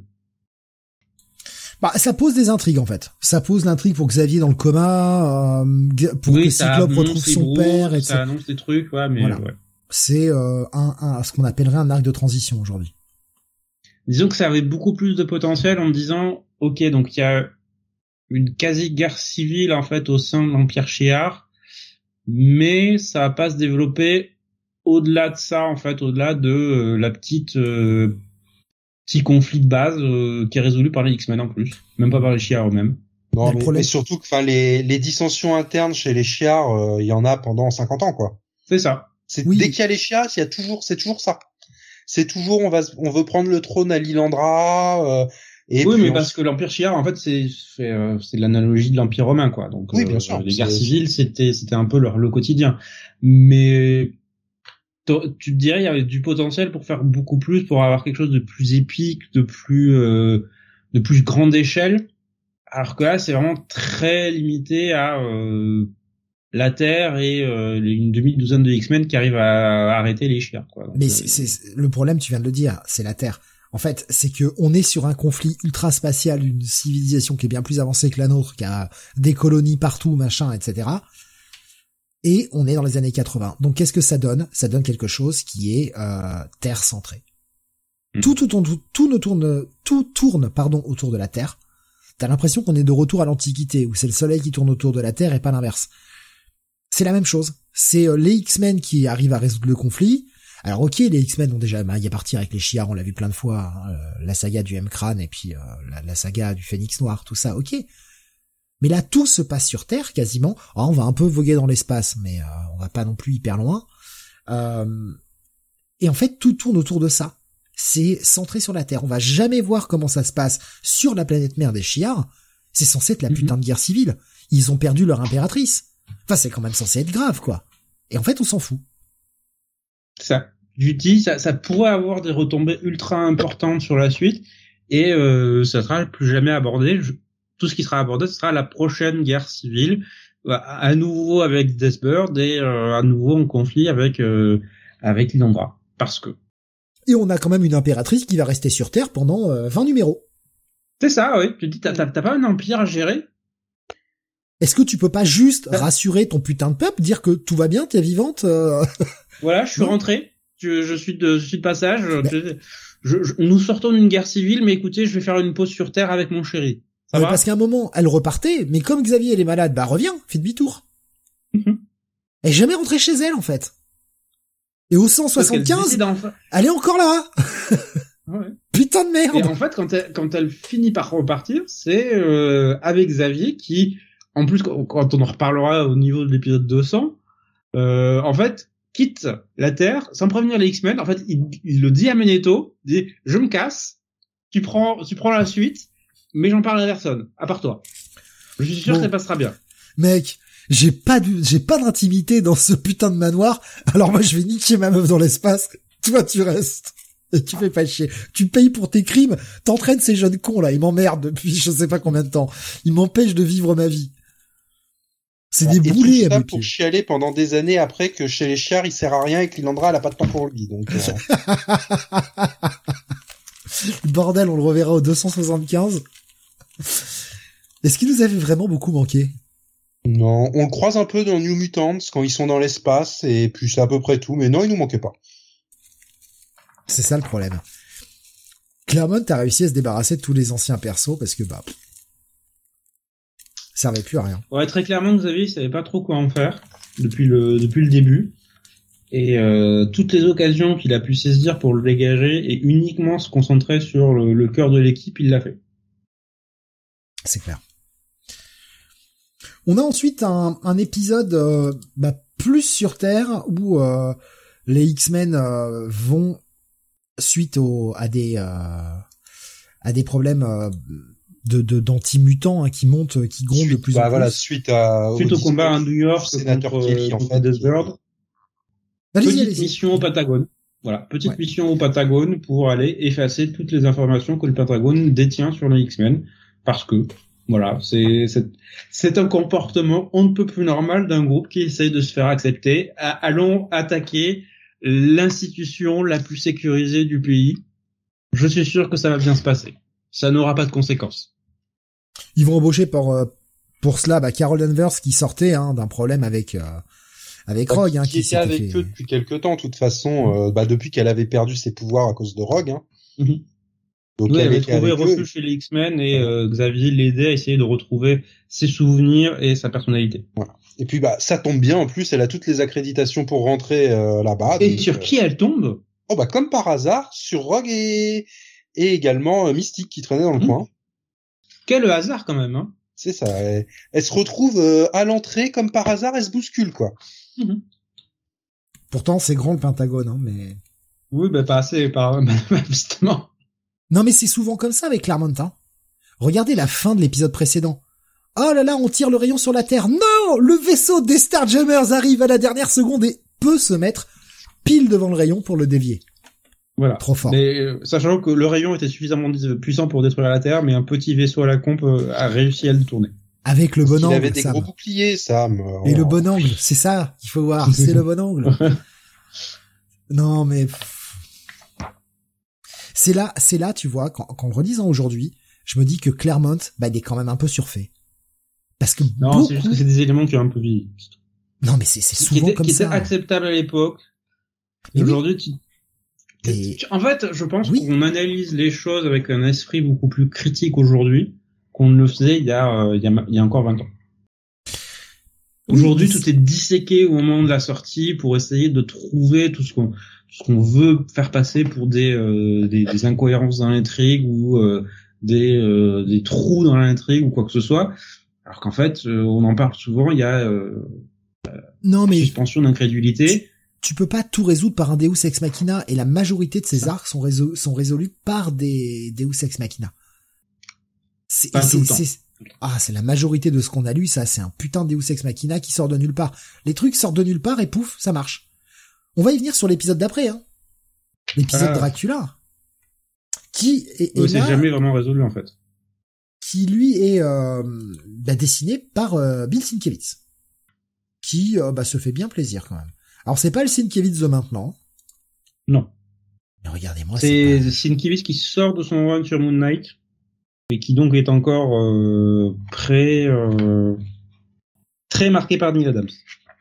pas- regardez-moi ces pages. C'est c'est c'est c'est c'est- Alors Storm, enfin voilà, S- Kitty va aller voir des, des amis, Storm va l'accompagner et au retour elle va se faire attaquer dans une ruelle. On la voit euh, moitié euh, moitié dead par terre. Et en fait, elle s'est faite mordre par euh, Dracula, hein, un vampire. Bon, on, on sait pas tout de suite que c'est un vampire, la, la révélation arrive plus tard. Mais là, cette page où on voit euh, juste esquisser un peu en ombre côté vaporeux, celle que vous voyez à l'écran actuellement. Ah putain, franchement, et 82, hein. c'est beau quand même. putain. Ouais. Il y a aussi un côté Alan Davis, je trouve, dans son trait, sur certaines pages, la manière dont il dessine, euh, dont il dessine Storm. Parfois, effectivement. Sous certains angles, je sais pas. hum, Et puis bon, cette révélation de Dracula avec euh, petit élément de storytelling, juste la petite case sur, euh, enfin, une une bonne case qui prend le, le tiers de la page, peut-être un petit peu plus, ouais, on va dire les, les deux cinquièmes de la page, la deux cinquièmes bas, avec juste l'encadrement autour des dents, des petites choses qu'on voyait pas forcément beaucoup à l'époque en termes de mise en scène, mais qui ont un putain d'impact visuellement, je trouve. Bon. Je- Puis-je dire que je n'en ai rien à foutre de cet épisode, en fait? Ah mais l'é- l'épisode en lui-même est pas incroyable, il vaut surtout Ah, mais- pour ses dessins. Mais enfin C'est- cet épisode que- et l'agneau qui est lié, euh, ils m'ont toujours fait chier. Hein. C'est encore une histoire de X-Men qui se fait posséder et euh, qui se battent entre eux avant de se retourner contre l'ennemi parce qu'ils ont réussi. Un des membres a réussi à combattre la possession et à se retourner contre celui qui les a possédés. C'est un vieux truc que Claremont va utiliser à de maintes reprises durant son run qui, euh, pour moi, est quelque chose qui est dépassé. Parlons du, Dex- du Deus Ex Machina de cet épisode, qui est quand même fabuleux. Fabuleux. On a Dracula qui est en train de tenir, alors je sais plus quelle meuf. Il a chopé une innocente. Je, je Mhm. sais plus qui c'est. Et je, je me demande si c'est pas Moira. Enfin, rien à foutre. De toute façon, c'est une meuf. Il l'a chopée, il va la tuer. Il dit, Storm, tu es à moi, tu vas faire ce que je te dis maintenant. Oh, c'est moi ton patron, je suis ton maître. Non, c'est pas. Moira, parce que c'est Moira qui l'appelle à la fin de l'épisode. Oh, c'est une meuf, voilà, c'est une meuf. Et. Star a fait, non, jamais, personne ne mourra par ma main, je refuse. Et là, Dracula, il fait, ok. non, vraiment, il fait, ok. Oui, D'accord. Je vois que tu as trop de volonté. goûté Ton sang. Le mec fait, une femme d'une rare beauté, d'un rare courage, d'une ra- force rare, toutes les qualités qui me- qui m'ont attra- qui m'ont attiré vers toi aujourd'hui, elles m'ont vaincu. non mais le mec fait la révérence, se transforme en chauve-souris, se taille. Elle lui a dit, non, je ne tuerai pas. C'est Si c'est la force de la volonté. Tu tu peux pas comprendre. Aurora Green Lantern, quoi. Eh, c'est bon, arrêtez avec la déesse, là, ça me casse les couilles, moi. Franchement, arrêtez, quoi. Sachant que ce qui amuse Claremont, c'est de dire quand même que Oro n'est pas insensible hein, euh, au charme de Dracula. Tout temps que oui, il y a hmm, il y a petit truc. Ouais, non, mais c'est, enfin, franchement, c'est nul comme fin. Voilà, quand je parle de Deus Ex Machina, c'est ça. C'est, ça sort de nulle part. C'est, ah, tu me, Je re- pense tu que me résistes. Sur le sens de l'honneur de Dracula, qui était une notion qui était très forte dans la série Tom of Dracula. De se dire, oui, Dracula est un monstre, mais il obéit à un code qui lui est propre. Et je pense que c'était la manière de, de Claremont de retranscrire ça. Ouais. Bah, on verra dans l'épisode d'après, justement, l'annual, parce qu'on on le fait maintenant, parce qu'il, bon, on va dire qu'il s'enchaîne. Avec, alors là aussi, de super pages hein, de, de, de Sienkiewicz qui s'en donne à cœur joie et qui nous fait des belles splash pages. Avec le retour de la fille Van Helsing, qui va succomber à Dracula, être sa poupée. Kitty Oui, qui que apprend que c'est- j'ai- qui est un développement que j'ai pas trop apprécié. étant donné que c'est quand même un personnage qui était très développé par euh, par Marv Wolfman dans son run sur euh, sur Tom of Dracula. Voir Claremont s'en débarrasser aussi facilement, c'est en quelques pages hein, en plus. Euh, voilà, Rachel qui a trouvé une nouvelle vie, qui euh, qui est dans son coin. et euh, qui claque en deux pages. Ouais, c'est ça. Il y a Kitty qui apprend que ses parents vont divorcer, qui fait ah il pas bien. Ah, mes parents sont des méchants, ils m'ont pas, ils m'ont pas dit. Hein. Bon, ok, c'est une gamine de 13 ans, mais par contre là, le style de Sienkiewicz euh, sur, sur, cette case où elle crie je vous, je vous hais, ce style un peu décalé avec euh, ce fond jaune, etc. Je trouve ça superbe. Encore une fois, on est en 82. Je trouve ça superbe. Mais ces deux épisodes valent surtout pour Sienkiewicz, hein, parce que franchement, euh, scénaristiquement, c'est quand même relativement le néant. C'est assez pauvre, oui. Disons que c'est toujours la même mécanique sur les deux épisodes. Dracula qui possède un des membres et puis euh, qui va posséder les différents membres des X-Men et euh, qui vont réussir à se libérer de la possession à la fin de l'épisode et à vaincre Dracula. Voilà. C'est à chaque fois c'est la même chose. On va avoir cette super page de rêve où Storm bouffe toute l'équipe et laisse Kitty pour morte. Ouais. Sans déconner, là on est sur de l'horreur. Très belle mise en scène. Ah, là c'est beau par contre. Franchement. Mm. Et c'est pour ça que j'aime cet épisode. Enfin, c'est juste avec le jeu de la colorisation, plus elle avance et et puis ce, gros truc noir, enfin vraiment, elle part là sur la page, c'est... Euh, non, vraiment, c'est, cette page, elle est magnifique. Mhm. Et puis bon, après, ça va se bastonner. En fait, Dracula a besoin d'elle pour aller chercher le livre qui peut la tuer, euh, parce que lui, il peut pas y aller, parce que c'est protégé, mais comme elle est pas encore complètement vampire Storm, elle peut y aller. Mais Kitty, en fait, elle est avec sa colère, elle attire un autre esprit qui l'a possédé qui veut l'en empêcher parce qu'elle veut empêcher que Dracula euh, récupère ce livre, parce qu'elle veut servir de ce livre et de cette formule pour tuer Dracula. C'est la seule chose qui peut le tuer éternellement. C'est là que tu te dis que la recolorisation en plus, parce que je vois le, la colorisation originale dans les pages que tu publies. Ouais, moi c'est et euh, la là, ce sont des scans. Ce sont des scans C2C d'époque, c'est-à-dire vraiment avec les pages de, de l'époque et les pages de pub. C'est du cover. Tu vois que la, la, colorisation passait mieux en fait dans la dans les pages d'origine. Ah ouais, j'ai pas regardé les pages d'omnibus, euh, je sais pas ce que ça vaut. C'est en fait elles sont comme le papier en fait de l'omnibus est de bien meilleure qualité que le, le papier du comics d'origine. Tu vois que la colorisation ressort d'une manière différente. Ah ok. Voilà. il faut dire la colorisation de l'époque était pensée pour le papier tel qu'il l'était en fait à l'époque. Et euh, donc j'apprécie en fait d'avoir un papier de meilleure qualité évidemment parce que c'est pas le papier rêche qu'on avait à l'époque euh, les gens de les gens aujourd'hui ne se souviennent pas de papier dégueulasse qu'on avait euh, ah c'était du papier journal hein. c'est ça qui était qui était immonde mais la colorisation était faite pour ça et donc le mettre sur un autre papier quelquefois ça fonctionne pas très bien et moi j'ai la version intégrale de Panini où ça devait être un épisode pas vraiment restauré c'est dégueulasse ouais, parce que c'est du papier de meilleure qualité, ils ont dû garder les couleurs, d'origine, donc ça ressort mal. Oui, oui, clairement. Faut dire que cette, toute cette partie-là n'est pas encore disponible en épique. Hein. Ça arrive euh, là à la fin de l'année, là ou en septembre, je sais plus. Mais c'est prévu pour sortir bientôt. Mais après, bon, il y a un omnibus euh, qui, qui, comprend tout ça, donc. Euh... Oui, alors je dis épique, pardon, excusez-moi, j'aurais dû préciser épique US. C'est le prochain Epic US, euh, Uncanny X-Men à sortir euh, qui, qui sort d'ici la fin de l'année. Je sais, je sais plus quel mois, mais euh, donc en français peut-être un de ces quatre, mais pas encore. Bon, en fait, tout ça, l'esprit qui a possédé euh, Kitty, en fait, c'était l'élite, la fille de Dracula qui veut lui, voilà, le, qui veut le, qui, voulait buter son père, euh, Dracula qui a un sens de l'honneur, qui, aime bien balancer des grandes tartes dans la gueule de Roro et de sa fille. le mec, il est une violence. Et Wolverine qui empêche Storm de se salir les mains en euh, tuant euh, Rachel Van Helsing, ce qui était son souhait. Euh, avec cette page là aussi qui, je trouve pour l'époque, est assez graphique quand même. On commence peu à peu à s'affranchir du comics code, tu vois. les choses où on montre pas de cadavres et ce genre de trucs là. Ouais, et là Rachel qui se désintègre au soleil, ouais. Voilà, et on a quand même une Rachel squelette, quoi. Que, que Wolverine, alors certes, on ne voit pas, on le voit prendre un pieu et on le voit faire clac, voilà, tu vois rien. Bon, enfin, t'as bien compris la scène, hein. Elle est quand même tellement bien mise en, image que tu comprends que le mec, il lui a juste planté le pied dans le cœur, quoi. Et il l'a laissé cramer au soleil derrière. C'est, pour l'époque, je trouve que c'est assez euh, osé. C'est peut-être un mot un peu fort, mais euh, ouais, ça va un peu loin par rapport à ce qu'on a l'habitude de voir à l'époque dans les comics mainstream. Précision.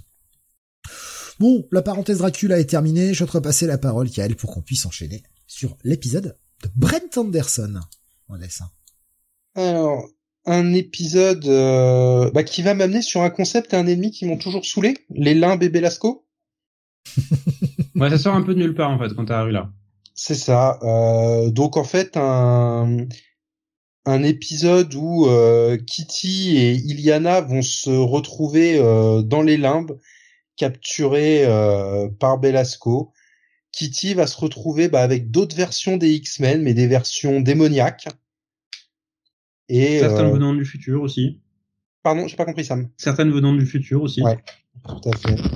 Et voilà, donc va, va tout y avoir avec Storm aussi et Colossus qui vont essayer d'aller récupérer Iliana et, et, Kitty. Ils vont également, on va voir également la première apparition de, de Sim, un, un démon qu'on verra plusieurs fois par la suite, qui est pour l'instant sous les ordres de Belasco. Et puis, bah, à la fin, euh, voilà, ils arriveront à quitter les limbes, mais euh, ils récupéreront une, une Iliana euh, qui bah, aura miraculeusement grandi de 7 ans pendant l'histoire. C'est ça. Et bah, en gros, hein, pour savoir ce qui lui est arrivé, euh, faut lire euh, la, la mini-série Magic, qui va détailler euh, ces sept années dans les limbes où de la petite fille où elle va tout développer ses pouvoirs, et ben prendre la tête des limbes au final à Belasco.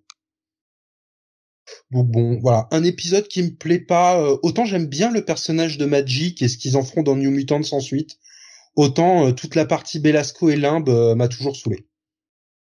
Bah là, je pense que euh, c'est Claremont qui se dit bon, je sais pas quoi faire de ce personnage. Elle me saoule, la gamine. Euh... Voilà. Elle est censée avoir 7 ans, mais elle en fait 3 sur les cases parfois. oui, c'est ça. Mais ça, c'est parce que les dessinateurs ont jamais su comment dessiner des enfants. Ouais. Et... Surtout les dessinateurs de super-héros. Là, euh, comme de super-héros, c'est très difficile pour les enfants. Donc il fallait, il fallait faire quelque chose. Euh, il y a la première apparition de Sim aussi dans cet épisode. Ouais, c'est ça. Mhm. Bon, euh, ça fait vieillir. Et puis je pense que Claremont avait déjà en tête son projet de New Mutants hein, à cette époque-là. Oui, oui. Bah, là, il met clairement. clairement, clairement en place le truc, hein, parce que euh, mine de rien, les New Mutants, ils apparaissent dans le 167 ou 168. Là, on est ouais, 160.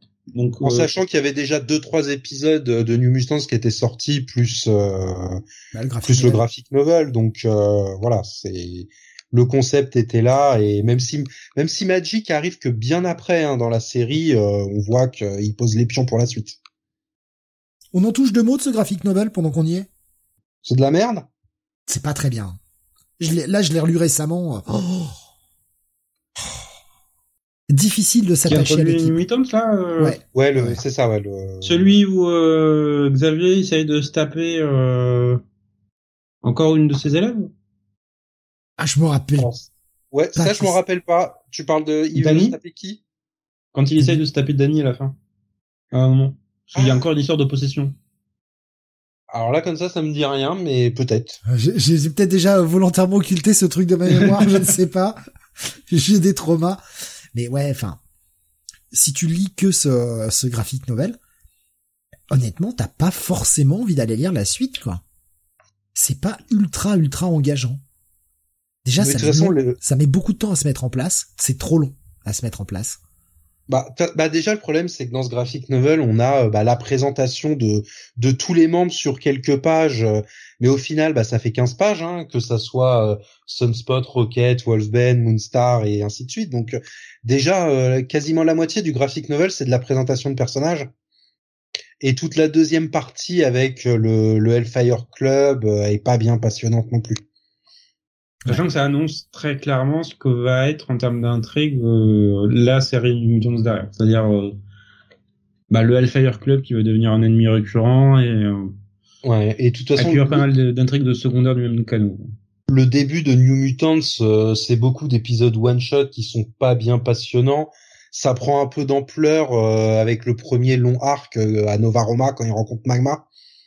Mais le début, euh, jusqu'à l'arrivée de Sienkiewicz, euh, n'est pas une grande série, de toute façon. Non, bah de toute façon, ça, pour moi, c'est jamais une grande série Mutants. C'est des montagnes russes pour moi. Il euh, y a, y a des bons moments avec Sienkiewicz, il y a des périodes horribles, bah comme juste avant Fall of the Mutant, où ils sont avec l'espèce de d'oiseau géant là. Je sais pas si ça te dit quelque chose, ça. non, je m'en souviens plus de celui-là. Ouais, ils récupèrent une espèce d'oiseau qui parle pas. Et enfin, c'est assez bizarre. Euh, donc. Euh, ah oui, ça doit être la période de Stevenson, oui. Ouais. juste avant la mort de, de Doug en fait. Ouais, donc ça je l'avais pas lu. Et après euh, tout, toute la fin quand ils introduisent euh, les boom boom, les Rictor et tout ça, c'est c'est quand même un peu limite c'est sur la fin avec l'arrivée de Cab où ça où, et qui va annoncer X Force où on a vraiment un second souffle sur la série. T'as deux trois passages la- sympas qui surnagent, on en a déjà parlé ensemble, mais par exemple le passage Inferno, qui est pas trop mal. Inferno est sympa. Mais Et après, bah, l'arc juste oui, avant dans l'espace avec Gozamir est horrible. La partie sur Asgard est vraiment trop trop longue. Ouais. Il y a quelques épisodes sympas avec ben, Emma Frost et ses aliens avec mais dans l'ensemble, ouais, il y a beaucoup de choses avec le Hellfire Club par rapport à Sunspot et son père et effectivement, c'est c'est pas une grande série. Il y a quelques fulgurances, la la Beer Demon Saga, euh, des choses comme ça, mais je préfère largement X-Force que New Mutants par exemple. Pareil. Mais bon, on fait un point sur New Mutants parce que c'est un moyen de vous faire comprendre, si vous l'avez pas déjà compris, si c'était pas déjà assez sous-entendu. Non, pas de rétro review les New Mutants. Non, non, à part pour dire qu'on Non, non. aimé. Ah, Non. C'est bon. Bah, On a après, déjà tu l'as hein. tu l'as lu l'arc Sienkiewicz, euh, Steve, toi? Euh, pas en entier, non. Bah, tu vois peut-être que la partie Sienkiewicz un, un jour en rétro review peut être intéressante. Oui, voilà, un, un arc, ouais, mais euh, on fera pas toute la série comme on peut le faire là pour les X-Men. C'est, euh, Voilà. ça ne le mérite pas en fait, vraiment. Euh, tu veux pas faire Exterminators? Et, et, et encore moins Excalibur. jamais, putain, jamais. Et non, Exterminator. vraiment. Fallen Angels? Oh là là, oh là là, T'aimes pas les homards qui parlent oh là là. Fallait y penser quand même. hein. Ouais. C'est un grand esprit créatif pour arriver à ça. Par contre, une petite euh, petite rétro review, la Beauty and the Beast. euh, Ah, ah putain, et franchement, le team up dont vous avez tous rêvé, Beast et Dazzler. Ah, je déconne. oui. Non, non, je déconne. Non, non, jamais, quoi, jamais, jamais. Qui ressort en VF à la fin de l'année, n'oubliez pas hein, si vous voulez la prendre. hein. Comment ça En fait, ils, ils, re- ils sortent une intégrale euh, 84-85 et qui comprend dedans bah, trois mini-séries, donc euh, Beauty and the Beast, Iceman et la seule qui est intéressante et surtout inédite en français, la, la Kitty et Wolverine. Ça, par contre, c'est bien. Par contre, voilà, ça vous oblige à acheter euh, les deux autres mini. euh, bah, Beauty and the Beast, c'est nul et Iceman, c'est correct, mais bon, c'est assez déconnecté. C'est plus une mini Champions que que, que X-Men. Donc euh, bon, 36 euros juste pour la mini Kitty et Wolverine, euh, c'est un peu Oui, c'est cher. un peu cher l'épisode. ouais. Mais en tout cas, voilà, il, il complète Bah, euh, fait- parce ça qu'au final, fait quand dans les intégrales X-Men, on avait eu que la mini Magic, qui aurait peut-être plus eu sa place dans New Mutants, et on avait eu euh, versus Avengers ou Fantastic Four. Mais ils complètent les intégrales, ils vont peut-être en faire d'autres hein, euh, avec ces mini là qui sont disponibles dans les épiques par exemple. C'est, euh, ça reste 14 épisodes quand même.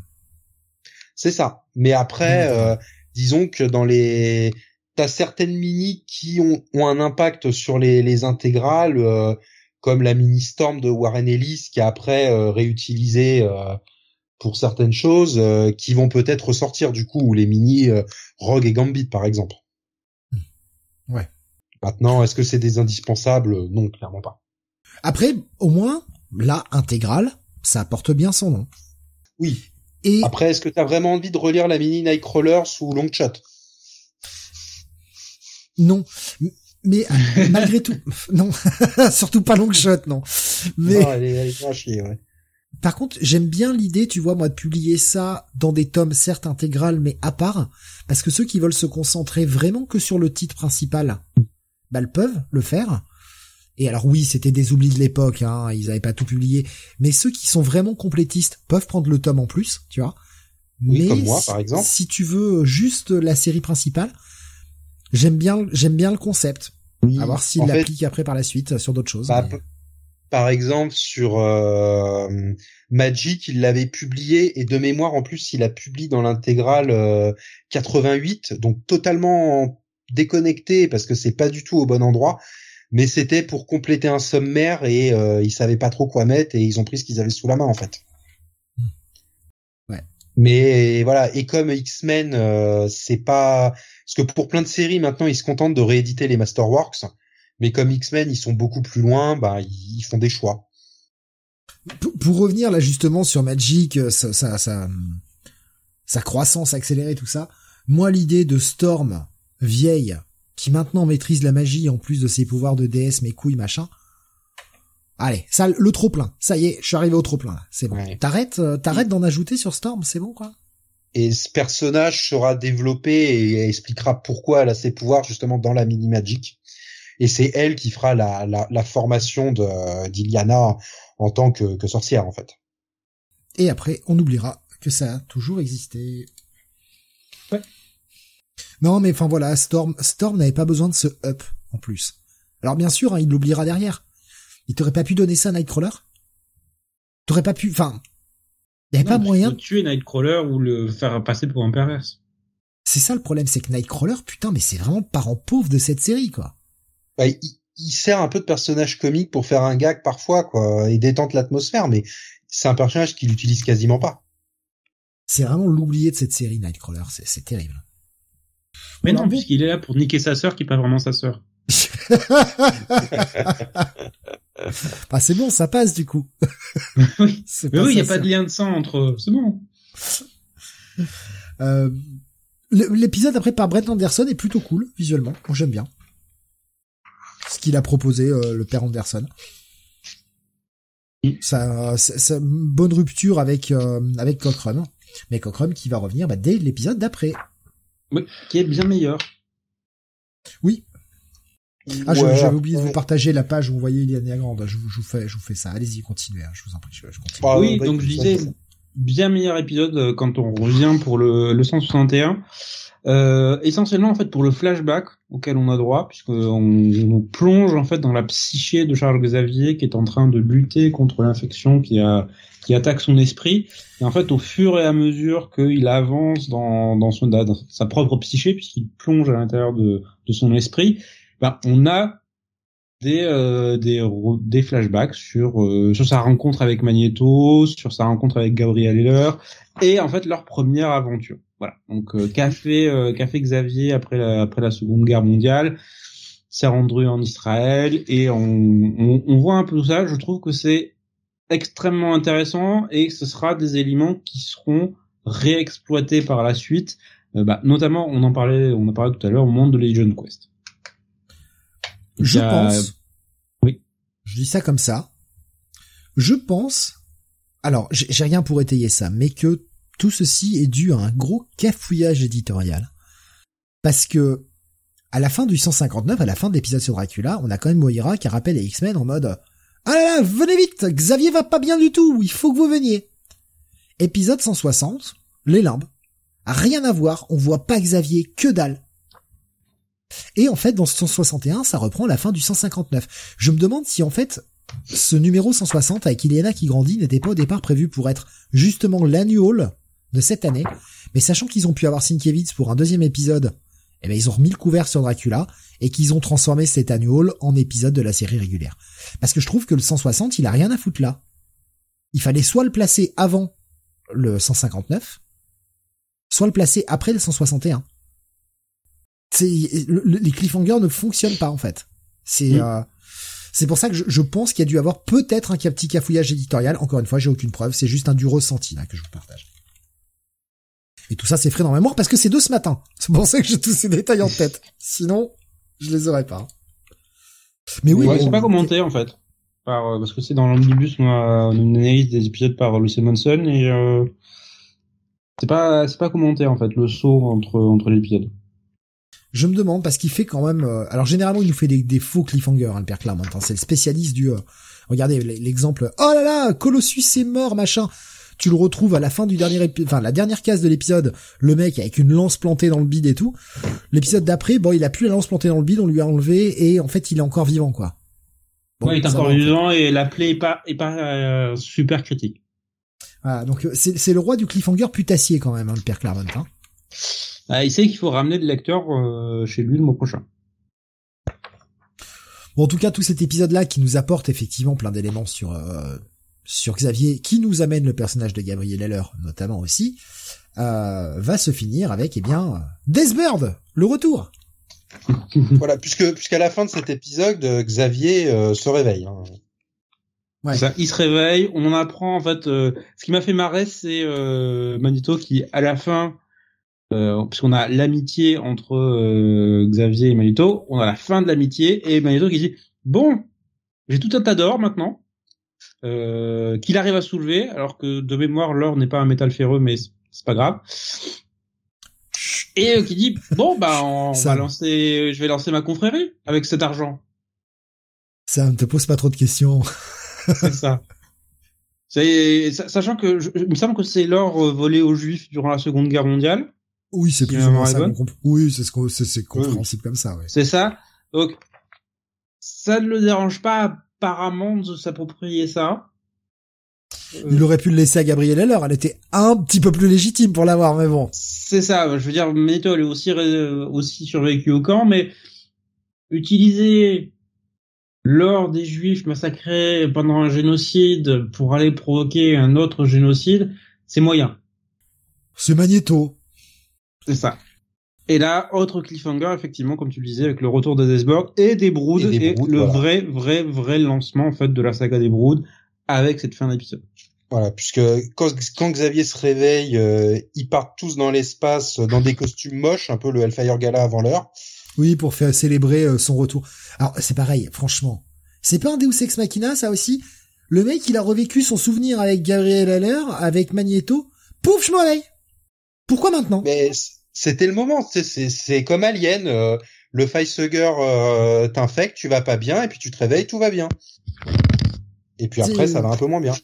Il y, a rien dans l'épisode en plus qui justifie qu'il se réveille. Non, non, il a vécu son flashback, réveil. Comme je dis, hein, des fins qui sortent de nulle part, euh, il y en a souvent malheureusement. Hein. C'est mm. vachement plus frappant aujourd'hui. Hein.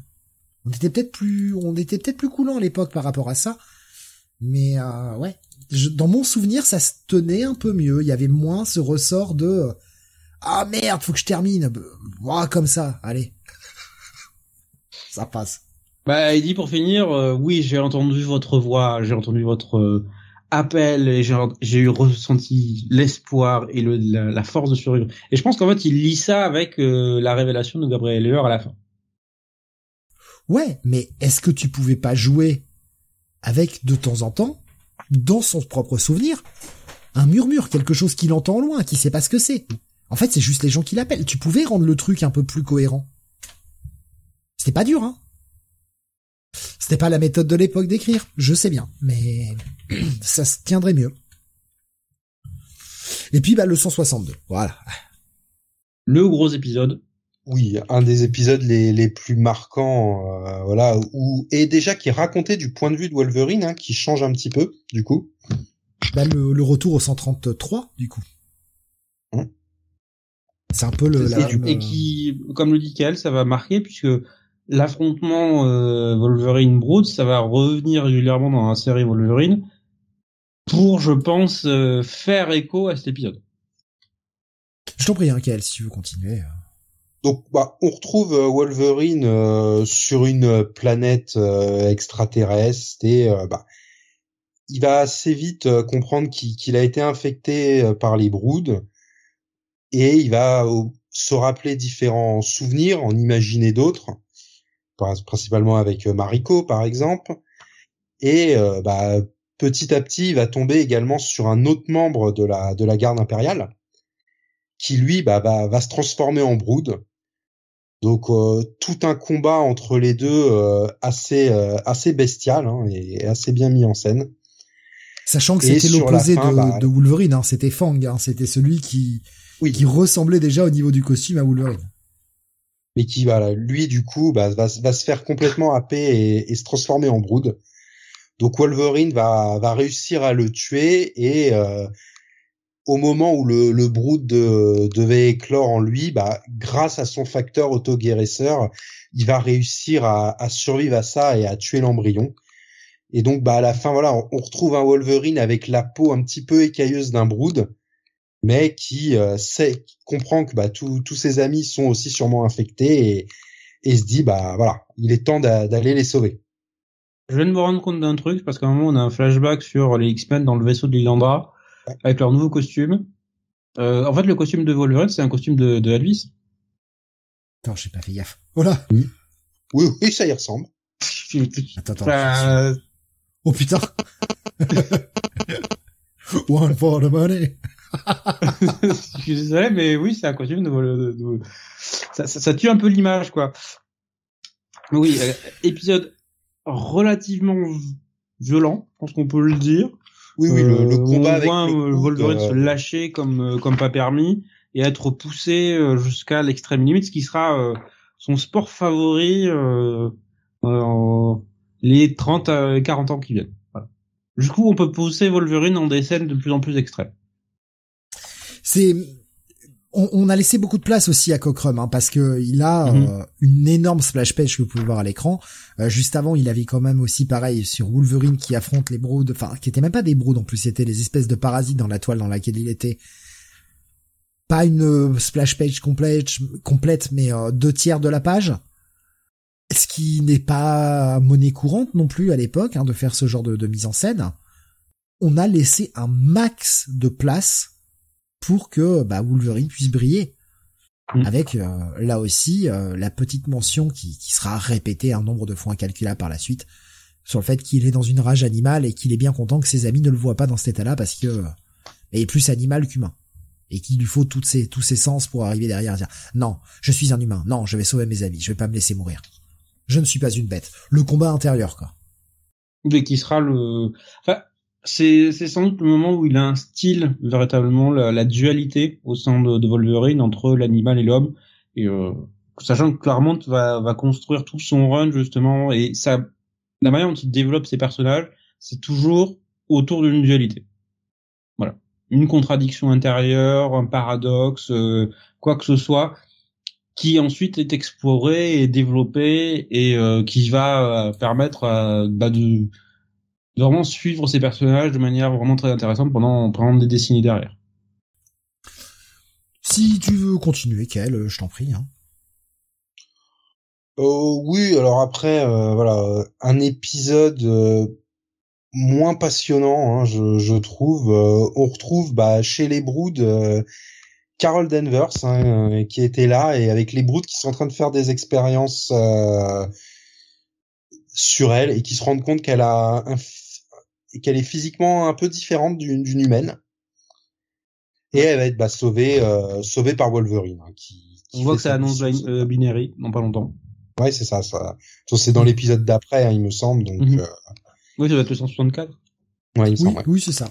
Elle est elle est ni ni humaine totalement, ni mutante. Elle est un espèce de mélange entre les deux que les Broods n'ont jamais vu. Bon moyen d'arriver à donner un peu de corps, je trouve, à un perso qui servait du coup plus à rien au final.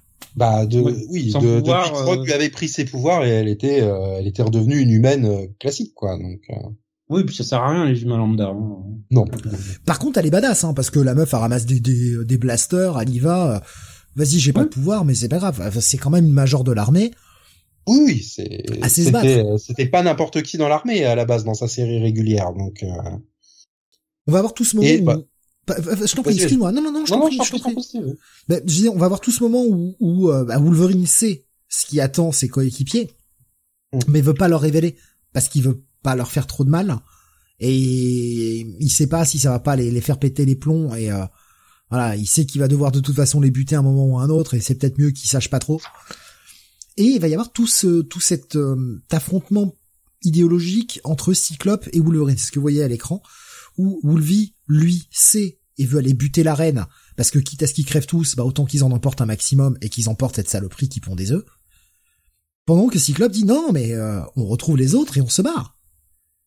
Et il y a, euh, ça revient l'engueulade en fait entre les deux qui n'ont pas du tout la même vision des choses. Mais parce que là, cette fois-ci, si Wolverine lui disait, mais mec, t'es infecté, donc faut la buter, cette saloperie, pour pas qu'elle fasse d'autres ravages, je suis sûr que Cyclope, il l'aurait buté aussi. Oui. Et donc, bah voilà, tout le reste de cet épisode, euh, c'est l'évasion des, des X-Men du vaisseau, donc. Euh, et de Kitty en parallèle avec la, qui nous rejoue Alien. C'est ça, puisque euh, elle est poursuivie par un Brood et le Brood malencontreusement appuie sur le bouton de l'ouverture du sas et euh, et du coup euh, se retrouve aspiré dans le vide spatial quoi. Donc effectivement euh, bah, c'est Alien. Hein. Et à la fin, bah voilà, les, tout, tout le monde s'évade. Euh, et ils sont téléportés sur le vaisseau euh, juste au moment où Wolverine allait mettre le coup critique, euh, enfin en tout cas le coup euh, létal à la reine. Téléporté avant, pas de chance. Donc, bah, la reine n'est pas morte. On lui dit putain, vous m'auriez laissé 5 secondes de plus là. 5 secondes, je l'avais là. On dirait un mec dans un raid. Putain, 5 secondes quoi. 5 secondes de plus, je tombais le boss là. Putain, j'en suis sûr. Mais non, c'est qu'il faut, il faut un ressort pour la suite. Euh, mais évidemment, à peine sauvés, ils sont déjà, et c'est comme ça que se termine l'épisode, dans la mire bien de, d'un, d'un autre vaisseau qui va leur tirer dessus. Oh là là, ça ne s'arrête jamais. Et il faut faire durer encore un peu cette saga, quelques épisodes de plus. On est clairement sur des X-Men là, euh, qui ne sont quasiment plus sur Terre. On a eu quand même une séquence euh, dans l'espace avec les Shi'ar, les Starjammers, etc. Ils reviennent sur Terre. Alors oui, il y a le Pentagone, mais derrière c'est Belasco. Euh, hop, on repart, il y a du Dracula, bon on est euh, sur Terre, on est comme sur de la créature magique. On repart dans l'espace. En gros, ils interagissent plus du tout avec la Terre. Là. C'est, les X-Men deviennent des étrangers pour la Terre de plus en plus. On est sur des sagas totalement SF. Oui, mais ça, enfin, ça durera pas. C'est vraiment par période, donc euh, moi ça me dérange pas en tout cas. Oui, c'est par période, mais là je trouve que c'est une assez longue période où sur Terre ils font rien quoi.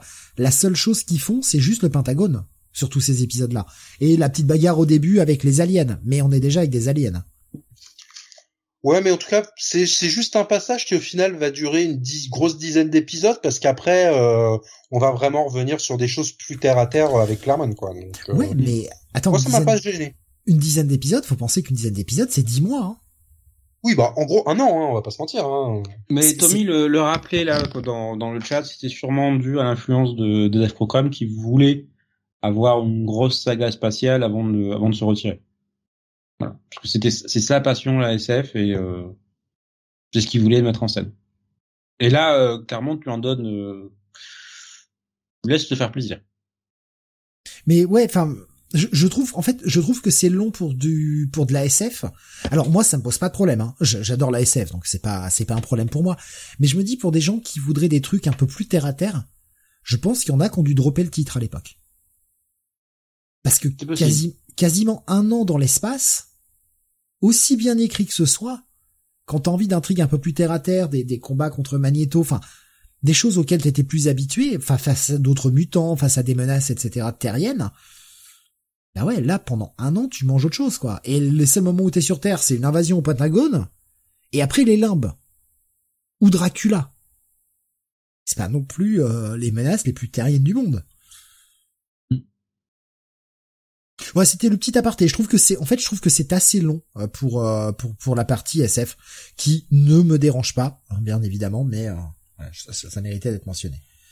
Bah, disons que là, moi, cette partie dans l'espace où il s'échappe, se court après, elle aurait peut-être pu être un peu plus courte aussi pour moi.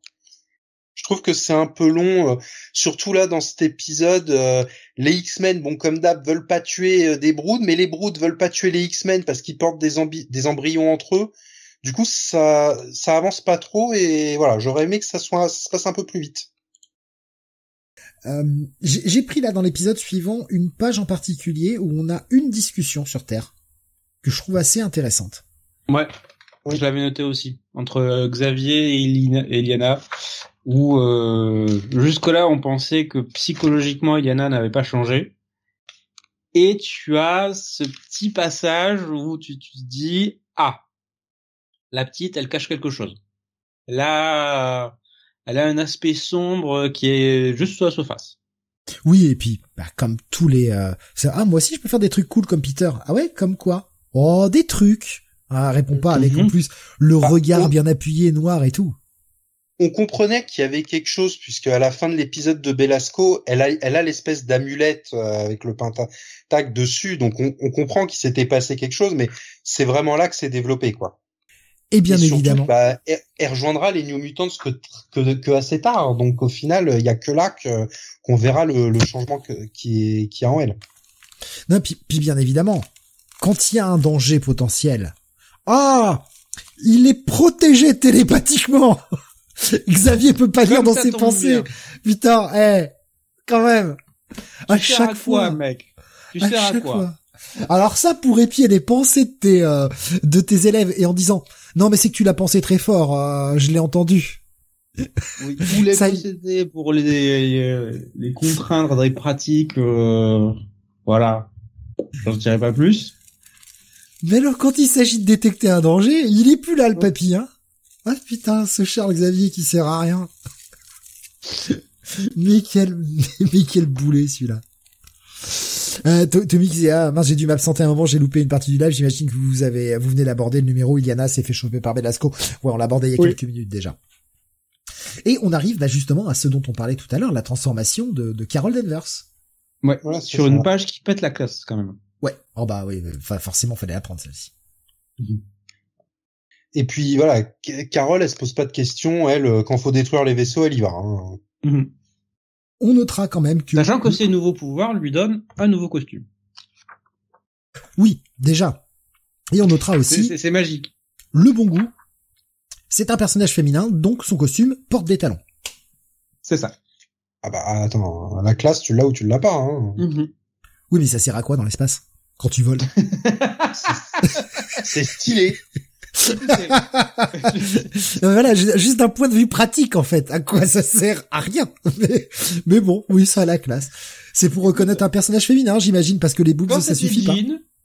Qu'elle était le Dark Phoenix et qu'elle voyageait dans l'espace en faisant exploser les soleils, elle avait quand même ses talons aiguilles. C'est vrai. Il faut quand même garder la classe. Alexa qui dit botte de feu, dangereux. C'est vrai. C'est vrai. Après, non, mais on, se moque comme ça. C'était pour ça qu'elle était en colère, en fait, la Dark Phoenix. Franchement, pas... tu deviens une entité quasiment divine, t'es toujours obligé de porter les talons aiguilles et de te fusiller les pieds. J'en ai marre, j'ai mal aux pieds, je vais péter des planètes. Faire péter des soleils, moi, non mais oh. Après, non mais on, on, se moque comme ça, mais je le trouve très classe aussi, hein, ce costume, hein, sincèrement. Enfin, moi, je, j'aime bien l'idée. Je suis moins fan de la tête en feu façon euh, façon euh, Statue de la Liberté là. Mhm. Mais bon. Mais le euh, reste, oui, fonctionne. Le, le oui, voilà, le, le, pile personnage à la classe, euh, personnage assez explosif. Bon, et là, on a un vrai deux ex machina, puisque là, Carole, elle va tout résoudre. Oui, oui elle détruit oh. tous les vaisseaux et... Le vaisseau a plus d'énergie. Laissez-moi, je le recharge. Ça me permet de tester le pouvoir. Ça, ça, me permet de tester les... les moteurs les limites de mes pouvoirs. La meuf, elle a ses pouvoirs depuis littéralement moins de 5 minutes. Elle, elle teste déjà les limites, quoi. T'apprends pas à t'en servir. Non, non, je teste les limites. je sais déjà que je peux recharger les moteurs. Ok. On est plus à ça près. Il y, a, des moments, c'est franchement très con. Tu fais ouais, ok. Bon, c'est les années 80, on va passer, mais euh... c'est là c'est sur ce genre de petits détails que je me dis que oui, ça reste très sympa, mais c'est un peu surfait. Il y a quand même beaucoup de choses qui, euh, bah, faut fermer les yeux quand même. Ben on vieillit. Euh, je je sais pas si c'est qu'on vieillit. Je dirais que on fait plus attention aux détails dans l'écriture. Alors parfois à, l'extrême outrance parce qu'on va expliquer tout et n'importe quoi, il y a des fois des choses qui pourraient être laissées en suspens. Mais on fait un peu plus attention à ces détails parce que ce genre de, choses de euh, ah bah dis donc ça tombe bien, bah dans les comics ça commence à être saoulant en fait. Et que bah c'est bien d'expliquer un peu les choses de temps en temps que qu'au moins que quand il se passe un truc un peu étrange, il y ait une explication, une justification, un minimum quoi. Qu'on n'ait pas un personnage qui comme ça d'un seul coup, oh bah c'est la deuxième mutation, et hop, ça passe. Là d'un seul coup, c'est sorti comme ça. Aujourd'hui, on va te préparer, on va te mettre euh, des petits indices quelques épisodes avant, on va te, tu vois, on va essayer de de te montrer que c'est amené, que que que les choses sortent pas trop de nulle part. L'écriture d'aujourd'hui a aussi beaucoup de défauts, hein. attention. Mais euh, pour une fois que je fais des compliments à l'écriture actuelle. Euh, ben, Qu'est-ce qu'on a sur ça Ah oui, bah si on a on a Storm qui, bah. qui, qui décide de se barrer quand elle comprend qu'elle a. C'est ça. Bah en fait, elle comprend qu'elle a un brou dans elle et et à la fin, bah, Wolverine révèle enfin à tout le monde euh, qui sont euh, qui sont possédés quoi. Et du coup, Carol euh, s'envole et explose le vaisseau quoi. C'est ça. Rien à foutre. Alors je vous aime bien. D'ailleurs, c'est pour ça que je suis en colère. Mais je vais exploser le vaisseau, du coup, et vous allez mourir.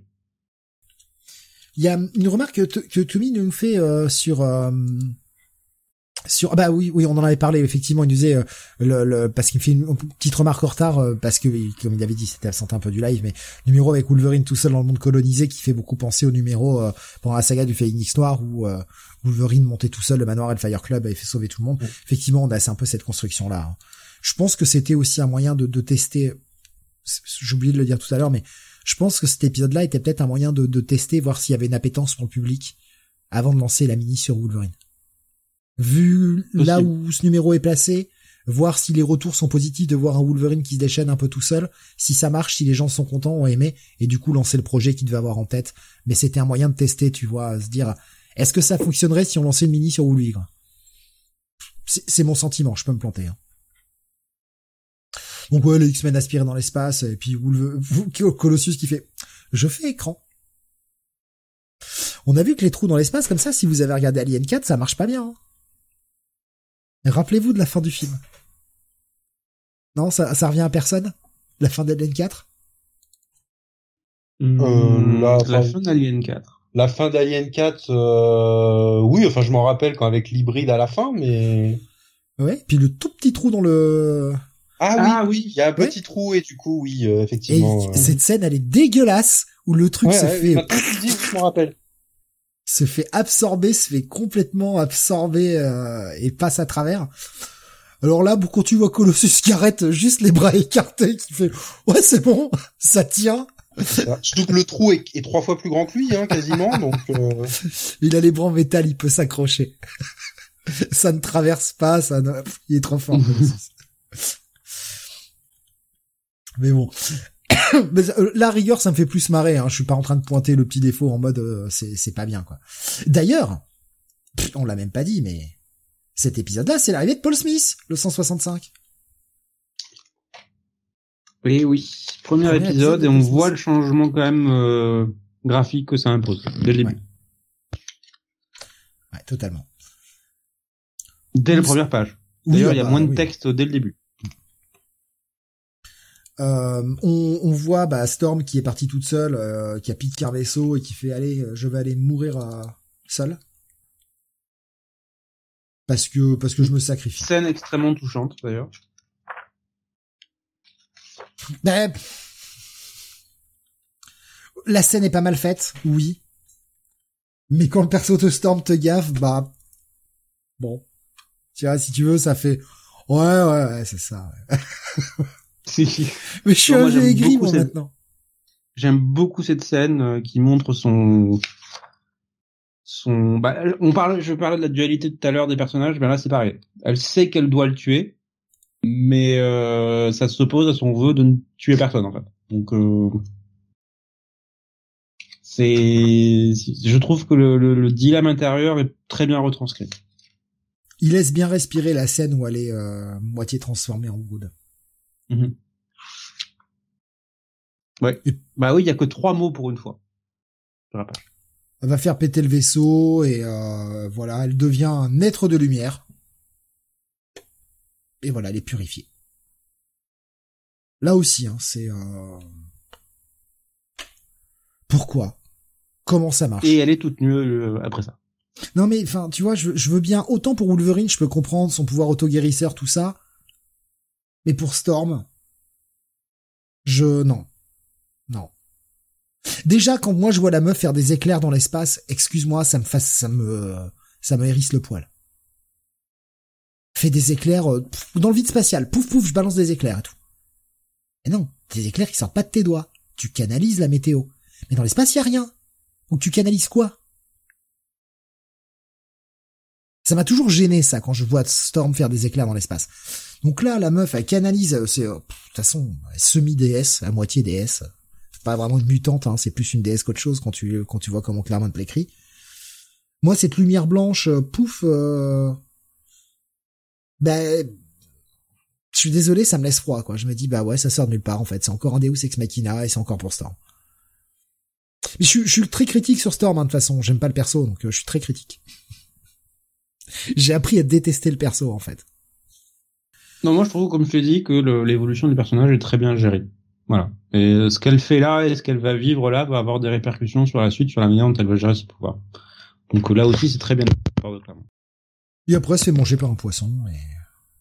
Bah, comme euh, comme il ses droits dans dans l'espace. Bah, après bon, on les avait vus hein, ces poissons-là, mais du coup, elle fusionne avec le poisson qui lui donne des pouvoirs, encore plus de pouvoirs, parce que Storm n'avait pas assez de pouvoir apparemment, et elle envoie carrément des représentations euh, d'elle-même à ses amis euh, X-Men qui vont aller la rejoindre, et le, le, poisson va bouffer le va bouffer le vaisseau, et ah en fait c'est un poisson gentil parce qu'ils ont été asservis par les broods, les Acanti et tout ça, on y revient. C'est bien qu'ils les aient ramenés après tout, parce que t'en voyais trop peu, t'étais intrigué par le truc, mais t'en voyais trop peu. Euh...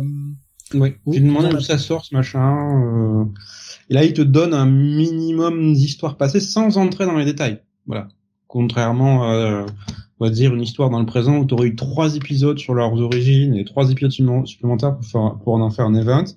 Là, c'est deux pages ils disent euh, ben c'est une race extraterrestre soumise par les Broods et euh, mais qui sont vivantes, indépendantes, intelligentes et euh, c'est tout. Oh, il t'a résumé le truc, le mec il a fait ça en deux, trois pages. Ah Tommy aussi qui nous dit hein, c'est un moment un peu porte-nawak effectivement cette résurrection. Il y a pas que moi que ça choque. Donc, en fait à la rigueur je me dis bon si je suis pas tout seul, voilà, c'est pas moi qui suis trop contre Storm. Et on va avoir le 166 là, qui est, qui est un épisode. Euh, et la séquence, bah, surtout dans la 65, on a la séquence dont tu parlais entre Kitty et, Colossus. Ah oui, ah oui, il y a la scène. Oui, où... c'est là. Ouais. Ah, je vais mourir, baise-moi. je veux pas mourir vierge. non. C'est un peu l'idée, oui. Non, Kitty, c'est mal. Oui, mais on va mourir. C'est mal. voilà. Donc, je trouve bien que Claremont dise, écoute, Kitty, non. Voilà, non. Ah, Kitty, elle a grandi trop vite. Colossus on quand même sa chemise à la fin. On a quand même un moment où, Kitty euh, viole, euh, viole Peter. Hein, euh.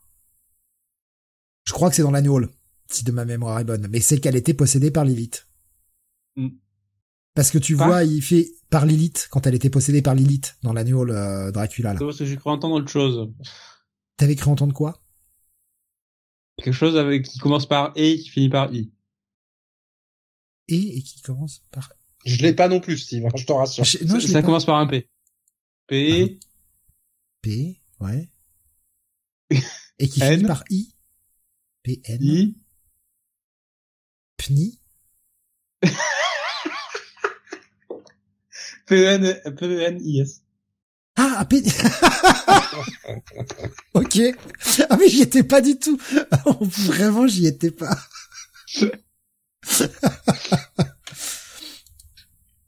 mais euh, oui, enfin, elle, euh, elle était possédée par Lilith, mais elle va chercher Colossus, qu'elle va mettre en son pouvoir. Mais avant ça, elle le viole. Ça me dit rien tout ça. Ah oui, parce qu'elle rentre dans sa chambre et euh, il fait mais tu fais quoi là et tout? Et elle dit ah t'inquiète pas. Il fait non mais Kitty tu peux pas faire ça et elle referme la porte et tu vois en plus le non seulement t'as la porte qui se ferme, t'as un gros slam et la case d'après t'as encore la porte fermée et t'as juste un clic de genre on a fermé la porte et tu vois un ah elle littéralement Kitty a violé Colossus. Mais elle s'en souvient elle s'en souvient pas. Ouais c'est dans l'agneau je crois que c'est de mémoire c'est dans l'agneau ouais, ouais. Ça, ça me dit rien non plus hein. Attends. Je revérifie, mais je, je, je, suis persuadé de ce que je dis. Quand elle est possédée par l'élite et qu'elle cherche quelqu'un qui va faire son, son boulot pour elle, c'est pour ça qu'elle est toujours accompagnée de Colossus. Parce qu'elle a le pouvoir de prendre mentalement qu'une seule personne en son contrôle. Ah oui. non mais c'est pas ah c'est Erg parce qu'elle l'assomme. Enfin elle le. Non non non non non non non non non non non elle l'assomme pas franchement. vu la phrase vu la phrase elle elle l'assomme pas. Tout ce qui compte c'est ce soir non, non, non, non. Elle l'assomme ouais, pas. Bah, hein. euh, arg, c'est plus euh, synonyme de douleur que de plaisir. Hein. Ça dépend. T'as des éjaculations qui sont très très fortes.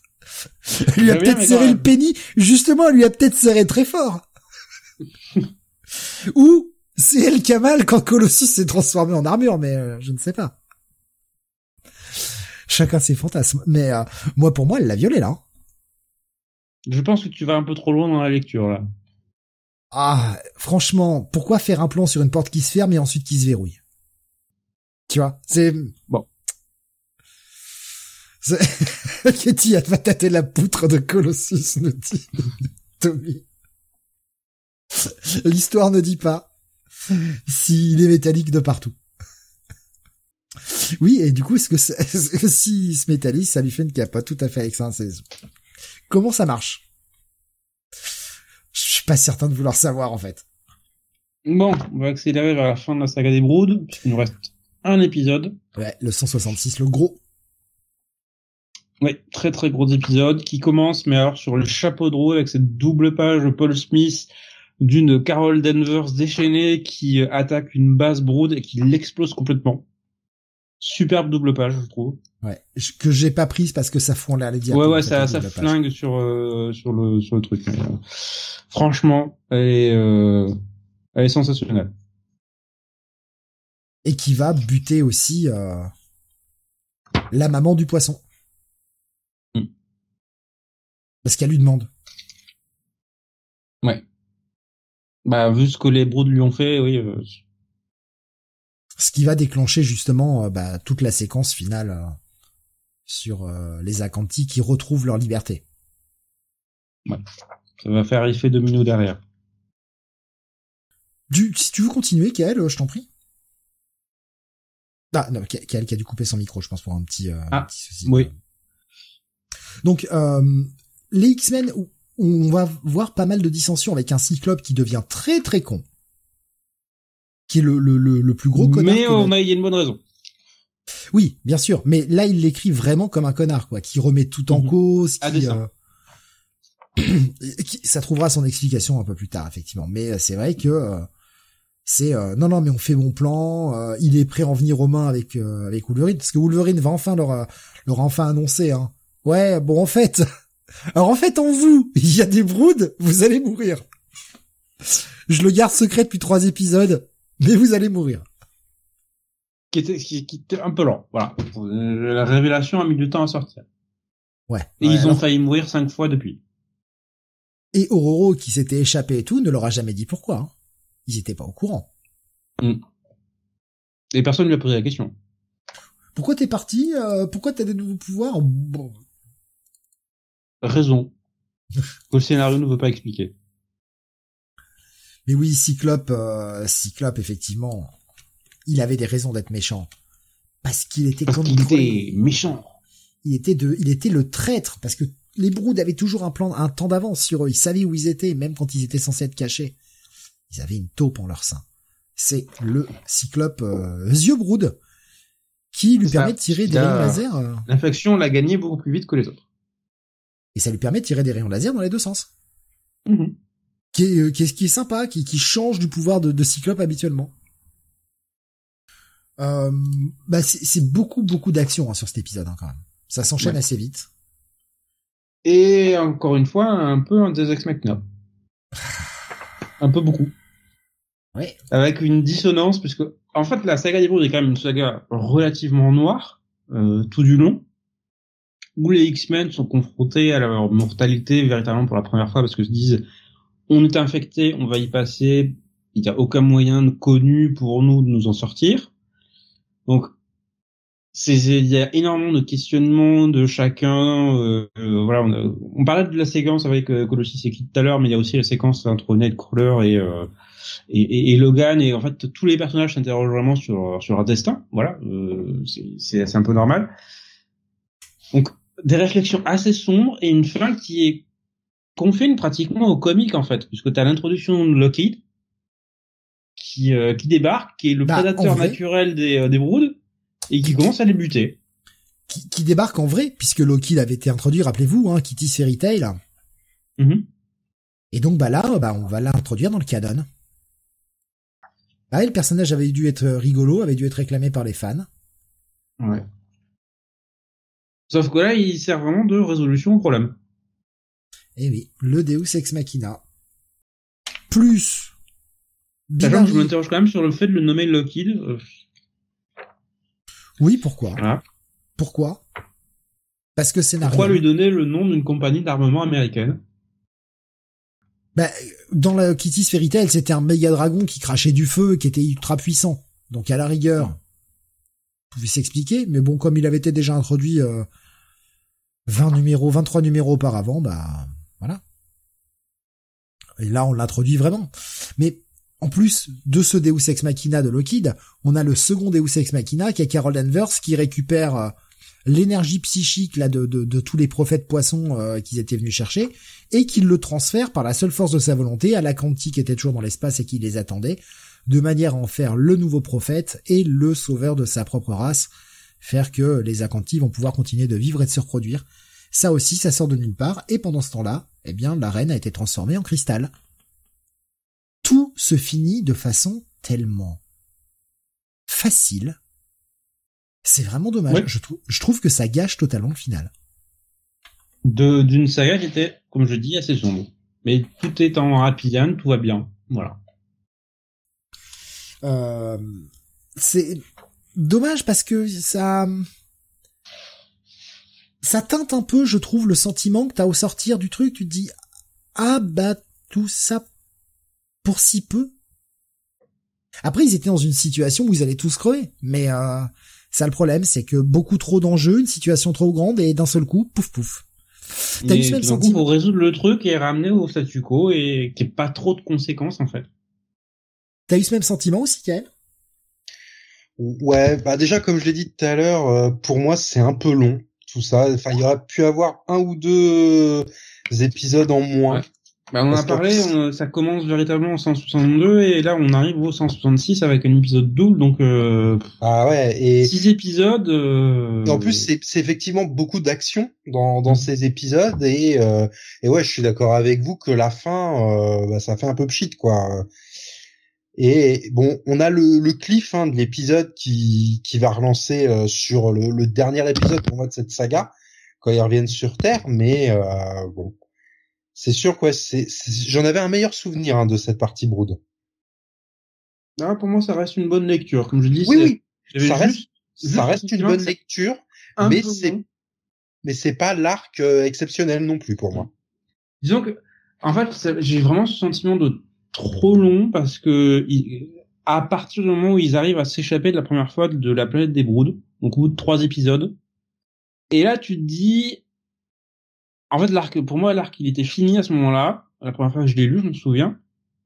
En fait, plus on continuait, plus je dis, mais euh, pourquoi ça continue en fait? Voilà, les X-Men se sont échappés. Euh, certes, ils sont infectés, mais euh, ils ont sûrement trouvé un moyen de s'en sortir. Et là, tu rajoutes de la baston encore et encore avec, ils redébarquent sur une autre planète et d'autres trucs et ça fait un peu vide en fait. Ça fait un peu de séquences de baston répétitives qui ne mènent pas à grand chose, qui ne résolvent pas le problème.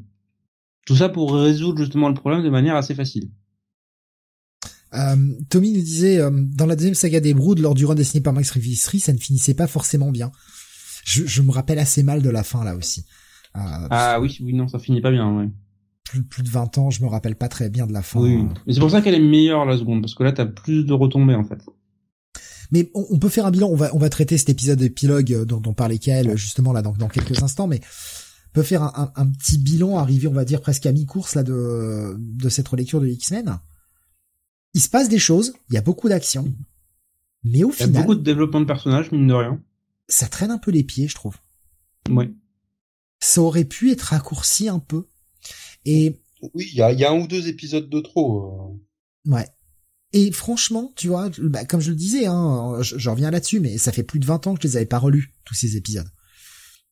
Je gardais en tête, parce que c'est la mémoire collective aussi qui veut ça, ah, la saga des Broods, la saga des Broods, la saga des Broods. Bah là, je viens de la relire. Et justement, ces 20 ans de, de, de pas l'avoir relu, cette aura qu'il y a autour de cette saga, fait que j'en suis ressenti en me disant, eh ben, c'était pas si bien, en fait. Ce qui pas, je dis pas que c'est mauvais. Attention. Mhm. Mais c'est pas le chef-d'œuvre qu'on laisse de nous qu'on nous laisse entendre tout le temps en nous disant la saga des bouts c'est mythique. Non, je pense qu'il y a, il y a un consensus sur le fait que c'est trop long. Ça, euh, j'ai toujours entendu dire et je suis d'accord. Je le mets pas au rang de chef-d'œuvre. Je le mets au rang de bon comics. Mhm. Bon comics et surtout pour l'époque, c'est c'est rythmé. Il y a de, il y a du, il y a de l'action, il y a du rythme, il y a des retournements de situation. On a cet épisode magistral avec Wolverine, tout ça. Ok. Mais je le place pas au rang de chef-d'œuvre, par contre. Loin de là. Bah, c'est pour ça que personnellement, je préfère la seconde saga des Broods. Parce que déjà, t'as plus de retombées, elle est plus courte. C'est quoi, c'est 232, 235, non, de mémoire, un truc comme ça? C'est ça, ouais. En quatre épisodes, ils résolvent le truc. Et surtout, t'as des enjeux qui sont beaucoup plus élevés parce que c'est les Broods qui débarquent sur Terre, en fait. oui. Qui viennent infecter, euh, et qui infectent des gens, qui meurent à la fin. Enfin, c'est pas, c'est pas, c'est pas rien. Et puis après, on a euh, X-Men versus Brood en deux épisodes en 95. Oui, oui, oui. Euh, dessiné par Brian Hitch, oui. Hein. Mm. Voilà. La, la, deuxième saga Brood, c'est celle pendant la, la période australienne, hein, c'est oui. ça Oui, ok. Ouais, c'est pour ça que la période australienne, pour moi, c'est ma préférée parce que, en oui, fait, t'enchaînes les, les trucs euh, pendant deux ans qui sont excellents. T'as la seconde saga des Broods, t'as la, saga avec Genosha. Oui, t'as les journaux, j'en parle pas. Début de Genosha. Qui, qui aura sa résolution 35 épisodes plus tard, quoi. Oh. Ça, ça, ça, c'est de la construction scénaristique comme j'aime. Tu poses des bases, tu les résous bien plus tard avec une crise monstrueuse qui s'appelle Extinction Agenda. C'est super. Quel, euh, ça, c'est du bon, euh, ça, c'est du bon world building. Mais déjà, la première saga de Genosha est très très bonne. Avec euh, Rob qui se fait enlever, enfin, il y a des épisodes qui sont géniaux. Justement, je vous propose qu'on conclue sur euh, sur cette saga des Broods avec cet épisode plus ou moins épilogue, voilà, qui va servir à, la fin... à, remettre plein de choses d'aplomb. Voilà, c'est bon, j'ai fini. Je, te passe la parole. voilà, parce qu'à la fin, ils comprennent que sur Terre, il reste encore quelqu'un qui est infecté, et bah ça peut être que Xavier. Et donc ils reviennent sur Terre, et bah pendant ce temps-là, euh, Xavier avait monté euh, l'équipe des New Mutants. Mm-hmm. Et bah voilà, donc déjà on voit la, la première rencontre entre les deux équipes. Ça commence bien. des jeunes, allez, je leur tape dessus. Les fesses. En même temps, et voilà. ils, débarquent, putain, les mecs, ils débarquent dans le manoir, ils pètent les portes et les fenêtres. Mais pourquoi Pourquoi Parce qu'il faut aller vite pour trouver Xavier et s'en charger. Ouais. On notera et tout quand même. sur son passage pour, pour aller le plus vite possible. On notera d'ailleurs. les New Mutants, ils étaient en train de regarder Magnum tranquillement quand même. Hein. Oui, ils faisaient rien de mal, hein, les, pauvres gamins. Et en plus, les X-Men sont censés être chez eux. Enfin bon, on notera au passage que le Manor Westchester a été rebâti. Hein tout ça, c'est tout ça a été reconstruit, on l'avait vu. Et on ne parlera plus jamais de l'île de Magneto. C'est ça. Oui, ça, ça faisait partie des éléments qui m'avaient euh, pas mal perturbé en fait à la lecture, mais parce que t'avais clairement l'impression que Claremont était en train de positionner l'île des X-Men comme une espèce de second QG ou euh, base pour euh, pour les mutants. Et en fait, euh, passé cet épisode, c'est plus jamais mentionné. À part au moment où Magneto se tape Lee Forrester. Oui, c'est ça, c'est ce que j'allais dire avec Lee Forrester, c'est bien sur cette île hein, qui qui se mhm. sont. Oh alors elle, il va aller la voir, il va lui remettre un coup et aller salut quelle race ce cyclope, putain C'était sympa, mais euh, bah, c'est-à-dire que il retrouve Lee Forrester et à la fin de l'épisode, parce qu'on va en parler, il rencontre Madeline Prior, je dis Liki, connais pas, désolé. Bonjour Madeline. Ah je suis célibataire. Le mec, il y va, il la retrouve, il, il, il la baise, hein, clairement, parce que c'est, enfin, tellement plus que sous-entendu. Euh, il fait ah ouais j'étais parti dans l'espace tout ça. Oh, et dès l'épisode suivant il est déjà parti sur quelqu'un d'autre. c'est oh les retrouvailles et tout non mais tu sais euh, tu sais Scott ta vie ne me dérange pas. allez hop on se remet en selle et puis derrière euh, non mais quel dégueulasse. Euh, en même temps euh, Lee Forrester elle l'a pas attendu très longtemps hein. elle s'est quand même tapé de Magneto juste derrière. C'est ça. Et après elle se tapera son fils hein donc bon. Voilà, donc très clairement, nous avons là deux jeunes personnes aux mœurs libres qui sont dans une relation. Euh... Ah bah pour Cyclope, c'est son rebond hein, de toute façon, Lee Forrester, hein, on le sait. C'est voilà et comme Forrester, ça dans 50. Je, je pense pas qu'elle ait jamais envisagé une relation véritablement sérieuse avec Cyclope. Hein. C'est juste euh, le beau mec qu'elle se tape euh, quand elle a le temps. Oui, je pense que voilà, Cyclope est de bon au lit et puis. Euh... Ah bah écoute, c'était quand même tapé Jean Grey, Emma Frost, euh, pas mal de, de bonnes femmes. S'il avait pas quelques compétences au pieu, il y a, y a toute la partie avec Colin Wing aussi, hein, une époque hein, où. Euh... Non, c'était juste sous-entendu et encore c'était très léger. Oui, sous-entendu, bien sûr. Non, je parlais de Polaris. Non, je oui. Ah, Polaris, oui. Attends, avec, Colin Wing, avec... quand elle lui file les clés de son appart. avec euh, avec House of- depuis House of X, euh, c'est une partouze géante sur leur île quoi. sur Krakoa, c'est c'est une partouze géante. Les mecs, c'est des hippies naturistes qui passent leur temps à baiser, donc bon. Hein Euh, je crois qu'ils c'est tout le monde hein. Écoute, quand t'as échappé à quelques génocides, t'as envie de baiser. J'ai pas besoin d'échapper à des génocides pour ça, ça va, je. Non, mais c'est renforcé. oh, moi j'ai pas besoin de pour ça non, pour avoir envie non, pas besoin. Euh... Oui donc Bon, revenons au Xavier, sujet du jour, les X-Men qui affrontent les New Mutants, qui leur bottent les fesses, d'ailleurs, pour aller euh, retrouver Xavier avant qu'il ne parachève sa transformation en Brood. dommage ils sont arrivés trop tard. Et ça nous donne une Ouais. super séquence de transformation. Ultra graphique et euh, ouf, Et là bien encore, dégueulasse, bien monstrueuse. on peut le voir sur cette page que Claremont laisse de plus en plus d'espace à Paul Smith. Il ne surcharge pas ses, ses pages en texte et euh, très clairement, il a compris qu'il avait euh, qu'il avait de l'or dans les mains, qu'il fallait éviter de chier sur les pages. ça ça commence à devenir un peu plus lisible à ce moment-là, je trouve. Parce que la saga des Broods, au-delà de, de son rythme, il y a quand même aussi euh, bah, toutes ces branlées de texte partout qui, euh, bah, qui ralentissent le rythme, franchement. On a cette page, voilà. Saluons quand même le travail du, du lettriste euh, Tom euh, Orzechowski, je n'arrive jamais à, à dire son nom, qui a lettré quasiment tout le run de Claremont et qui a rendu ça le plus lisible possible quand même. Ah ouais, mais Orzekowski, euh, super lettreur. Hein. Qui est une légende. Hein. Ouais, ouais, ouais. Sacré lettreur. hein. Vous voyez, alors, évidemment, en français, c'est moins... Moins visible. Vous vous en rendez moins compte, forcément. Mais regardez les pages VO, comment le- la, la police est claire. Jamais vous faites d'efforts pour lire. Mhm. Jamais. Et, euh, et ça, c'est... Dieu sait que c'est important dans, dans la lecture d'un comics. Une... euh, une, une lecture... Ah bah, dès que t'as un problème avec un lettreur, ça se voit tout de suite. Euh, J'ai encore le, le- la critique qu'on avait faite sur Bat- euh, Batman Damned en tête, parce qu'on s'était dit, putain, mais qu'est-ce que c'est que ce lettrage? C'est illisible. Ouais. Et ça fait, euh, ça fait quoi, 4-5 ans? Mais là, là, par exemple, Jonathan, hier soir, a lu un nouveau titre qui s'appelle Antarctica, qui est sorti chez Topco.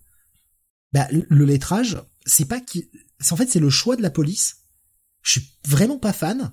Et du coup, ça m'a, bah, je me suis dit non. En fait, euh, Ouais, Ouais, les, il y a un peu trop d'espace entre les lettres, la police est, enfin, en plus, enfin, par rapport aux bulles, trop d'es- trop d'espace dans les bulles par rapport au texte, enfin, je sais pas, mauvais choix de police à mon goût, et, euh, ah, juste en le regardant comme ça, déjà visuellement je trouvais pas ça incroyable, j'ai vu le lettrage, j'ai fait ah non, j'ai pas envie en fait, j'ai pas envie de me forcer quoi.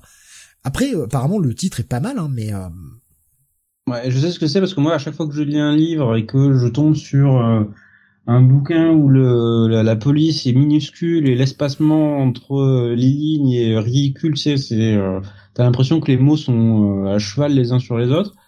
Forcément, ça impacte ta, ton expérience de lecture. Le bouquin peut être très très bon et en fait, euh, tu vas tu vas avoir une expérience misérable parce que tu es là avec tes yeux tout près. Alors plus t'es vieux, pire c'est. Parce qu'évidemment, ta vue baisse et là t'es putain mais qu'est-ce que c'est que cette police à la con? Qu'est-ce que c'est que cet, cet, euh, espacement minable? Pourquoi vous me faites ça en fait? On le dit pas assez, mais c'est vrai que malgré tout, rares sont les comics VF où j'ai eu des problèmes de lecture euh, au niveau du lettrage, que le lettrage m'a gêné. Après, il peut y avoir En des général, choses qui sont va. qui sont récupérées de la VO parce que c'est un style et donc ils ont voulu garder cette patte, etc. Mais je trouve que dans l'ensemble, euh, le lettrage VF est euh, toujours très correct, Mhm. voire même de qualité en fait, quelle que soit la maison d'édition. En général, on n'a jamais trop de gros problèmes. Hmm. C'est plus la traduction qui pose problème. Oui, voilà. Ça, c'est autre chose, effectivement. Il y a cette page où Lilandra, euh, euh, alors bon, oui, bon, tout, tout est bien, qui finit bien. C'est ça, ils arrivent Xavier- à arrêter, Ils arrivent à arrêter Brood. Brood, mais euh, voilà. Et Mais bon, évidemment, là aussi, deux ex machina, pas de problème euh, pour Xavier s'est transformé en Brood, mais c'est pas un souci, on va lui cloner un nouveau corps. c'est ça. On clone, un- on a, on a cloné un corps, on transfère son esprit, y a pas de problème. Et la séquence dont on parlait en off, effectivement, sur là où tu voulais aller, Steve. Ouais. Lilandra qui, euh, alors, Gladiator arrive sur le vaisseau des Starjammers, il fait Ouais, je veux parler à Lilandra. Et Corsair, il lui remet à sa place, il fait Oh oh, t'es chez moi ici. Tu demandes une audience. T'exiges pas, mon con. Hein? Je t'aime pas trop, toi. Bon, d'accord. Est-ce que je pourrais parler à mon impératrice Lilandra? Et là, il apprend à Lilandra que les quatre fantastiques ont épargné la vie de Galactus. ils ont, ils l'ont sauvé. Hein. Galactus allait crever, ils ont décidé de le sauver et de lui filer un nouveau héros. Et comme ça, il est reparti euh, bouffer les planètes au fin fond de la galaxie et du cosmos. Et donc, euh, bah, Lilandra fait oh bande de merde. Qu'est-ce que vous avez fait? Non mais oh, vous aviez la chance de tuer le plus grand mal de la galaxie et vous l'avez sauvé. Mais je vais vous foutre un procès, vous, comme le phénix, hein. quoi. Et cette, ce truc-là, ça sort un peu de nulle part. Alors évidemment, je suis allé voir. Ça, ça sera jamais réutilisé à ma connaissance parce que. Crois pas. dans les X-Men, c'est dans Fantastic Four. Mais dans Fantastic Force, est-ce que ça sera réutilisé derrière? Ah oui. Oui. Tommy nous dit cette apparition d'Ilandra va lancer l'arc du jugement de Reed Richards dans la série des 4 Fantastiques, si je me trompe pas. Ouais. D'accord. C'est dans le run de Burn aussi, du coup. Oui. Ok. Parce que j'ai pas encore lu les deux omnibus, donc. C'est ça. Et en fait, c'était la question qu'on se posait avec Steve. Est-ce que c'est une, soit c'est juste un effort éditorial pour coordonner les deux séries, ou est-ce que c'est une lance, enfin une perche tendue par par Claremont à Burn pour dire, écoute, on s'est foutu sur la gueule, est-ce qu'on peut s'entendre? Voilà. C'est une offre de paix faite par Claremont à Burn ou pas? Parce qu'en plus, les deux épisodes référencés ne sont pas les épisodes de la mort de Galactus. Les deux épisodes référencés sont les épisodes 249 et 250, où les quatre fantastiques affrontent Gladiator, parce qu'il dit qu'il il revient de, Terre et que, enfin, sur la Terre et qu'il s'est fighté avec les quatre fantastiques, mais les X-Men étaient présents mais étaient en fait des Skrulls. Et donc, euh, bah, ils ont battu les X-Men. Donc, Burns s'est fait plaisir à redessiner les, les, les X-Men euh, tels qu'il est dessiné avec Storm, Colossus, etc. Mais c'était en fait des Skrulls. Et c'est ça. Est-ce que c'est genre une petite pique? Est-ce que c'est une décision éditoriale? Ou est-ce que c'est euh, Claremont qui euh, essaye un peu de faire la paix? Je sais pas trop. Donc, que les relations ont toujours été tendues entre eux. Hein. Ouais. Euh, ça s'est jamais arrangé d'ailleurs. J'y vois un peu un geste de paix parce qu'en plus, enfin, clairement, euh, Burn se dit attends, euh, mec, j'ai pas pu avoir les X-Men, je vais quand même les redessiner. surtout qu'en plus, il les rend badass. Hein, ces, ces Skrulls, ils sont assez forts, ils arrivent à tenir en échec Gladiator et tout, même si c'est que des Skrulls. Moi, j'y vois plus une, une main tendue de Claremont en disant ouais, ouais tu bah tu les as utilisés et tout. Je vais je vais référencer ton truc et voilà quoi. Je, euh, je te déteste pas en fait. Même si tu arrêtes de me pourrir dans mon dos. Je sais pas trop. Qu'est-ce que t'en penses toi, Kael? Je, je pense que c'est l'éditorial. Ah ouais, tu penses que c'est l'éditorial qui... Ouais. Bah, vu la relation entre les deux, la, la main tendue, j'y crois pas trop. Hein. Ah, c'est possible. C'est possible je me dis que les gens des fois essayent d'arranger les choses, tu vois. J'essaie d'être optimiste parfois. Il y a peut-être une éclaircie dans leur relation. Ouais, il a arrêté de lui envoyer des lettres à l'anthrax. bien. Il a la dent dure. Hein. Pardon. Euh, je vois Tommy qui nous dit euh, euh, s'il me semble que des, événements qui se déroulaient dans une série avaient des répercussions dans les autres. Par exemple, dans le run de Simonson sur la série Thor, euh, quand l'écran de l'hiver est brisé, on voit aussi des effets dans d'autres numéros sur des autres séries. Ouais, c'est oui, Parce qu'à l'époque, il y avait un univers partagé et c'était bien. Un quoi? C'est quoi ça? Ah oui. Bah, ça n'existe plus depuis le départ de Jim Potter. Une relique d'un autre temps, non? Putain, ça manque tellement. Bah, quoi que ça arrive encore parfois. Oui, enfin c'est plus deux auteurs qui se répondent, euh, mais il y a pu, euh, voilà, quand effectivement à l'époque quand il se passait quelque chose dans un numéro, euh, si Thor était vraiment sur Asgard dans sa série, bah dans Avengers il n'était pas là. Oui. On a Aujourd'hui, on remettait ça dans le bon parfois qu'il y a trois trois fois trois fois le même personnage avec des caractères totalement différents le même mois. Ouais. Voilà, c'était c'était une page assez intéressante. Je voulais qu'on s'arrête un petit peu dessus de deux minutes. Puis on va reprendre quand même euh, le, le rythme de la suite. Hein. Lilandra revient. Euh, bah, j'ai poussé ma gueulante, c'est bon. Voilà. Et, et du coup, bah, Xavier revient. On lui apprend que normalement, il devrait pouvoir remarcher, puisqu'il a un nouveau corps. Et surtout, bah, le cliff de fin de cet épisode, il explique à Kitty, qui vient juste de faire une saga dans l'espace, de se battre contre des extraterrestres et tout ça, que bah va falloir qu'elle aille chez les New Mutants au lieu de rester chez les X-Men. C'est ça. T'as 13 ans, ma petite, donc tu, tu repars en junior. De toute façon, j'étais pas là, j'ai pas vu ce que t'as fait dans l'espace, donc avec les gamins. Ça compte pas. J'ai fait une erreur, j'aurais pas dû te mettre dans les X-Men. Mec, j'ai risqué mon cul 50 000 fois. Oui, mais c'est moi le prof. Oui, mais c'est moi qui décide. Voilà, c'est moi le chef. Puis. Et on nous apprend par là même hein, que euh, bah, Xavier ne peut toujours pas remarcher puisque malgré que son corps soit réparé, ça se passe dans sa tête. Ses pouvoirs euh, bloquent et lui envoient une espèce d'écharge de douleur qui fait que bah il a toujours l'impression d'être paralysé alors qu'en fait non. Oui, je crois qu'ils expliquaient que parce qu'il avait pris l'habitude pendant des années de calmer en fait la douleur qui était générée par euh, par ce qu'il ressentait dans ses jambes en fait. Que voilà, il était pas il était pas paralysé, c'était juste qu'elles étaient tellement euh, amochées par ce qui lui était arrivé qu'elles étaient inutilisables et que comme euh, bah, le réflexe est toujours là, euh, bah, ne peut pas se servir de ce nouvel genre. Ça, scénaristiquement, j'ai pas compris à quoi ça sert. À maintenir Xavier dans son fauteuil. Je comprends et pas à quoi lui ça donner sert. une épreuve physique à surmonter. Non mais vraiment, je j'arrive pas à comprendre à quoi ça sert. Quel était l'intérêt justement Autant faire un Xavier qui marche. Euh... Oui, mais Qui- au final, le, Xa- le Xavier qui marche, on le verra quasiment jamais, puisque quand il va commencer à remarcher, il repartira dans l'espace. Mm. Il reviendra pour Murisland Saga où il reperdra ses jambes. Il y a ce super épisode. euh, Putain, ça va être le 319 peut-être? Ou Euh, je 315, je, sais plus. L'épisode où justement il pouvait marcher, il sait qu'il va reperdre l'usage de ses jambes et qu'il passe euh, ses derniers moments debout avec Jubilee. Ouais, ouais. Bah, je vois. Bah, c'est la fin de la de Saga, je crois.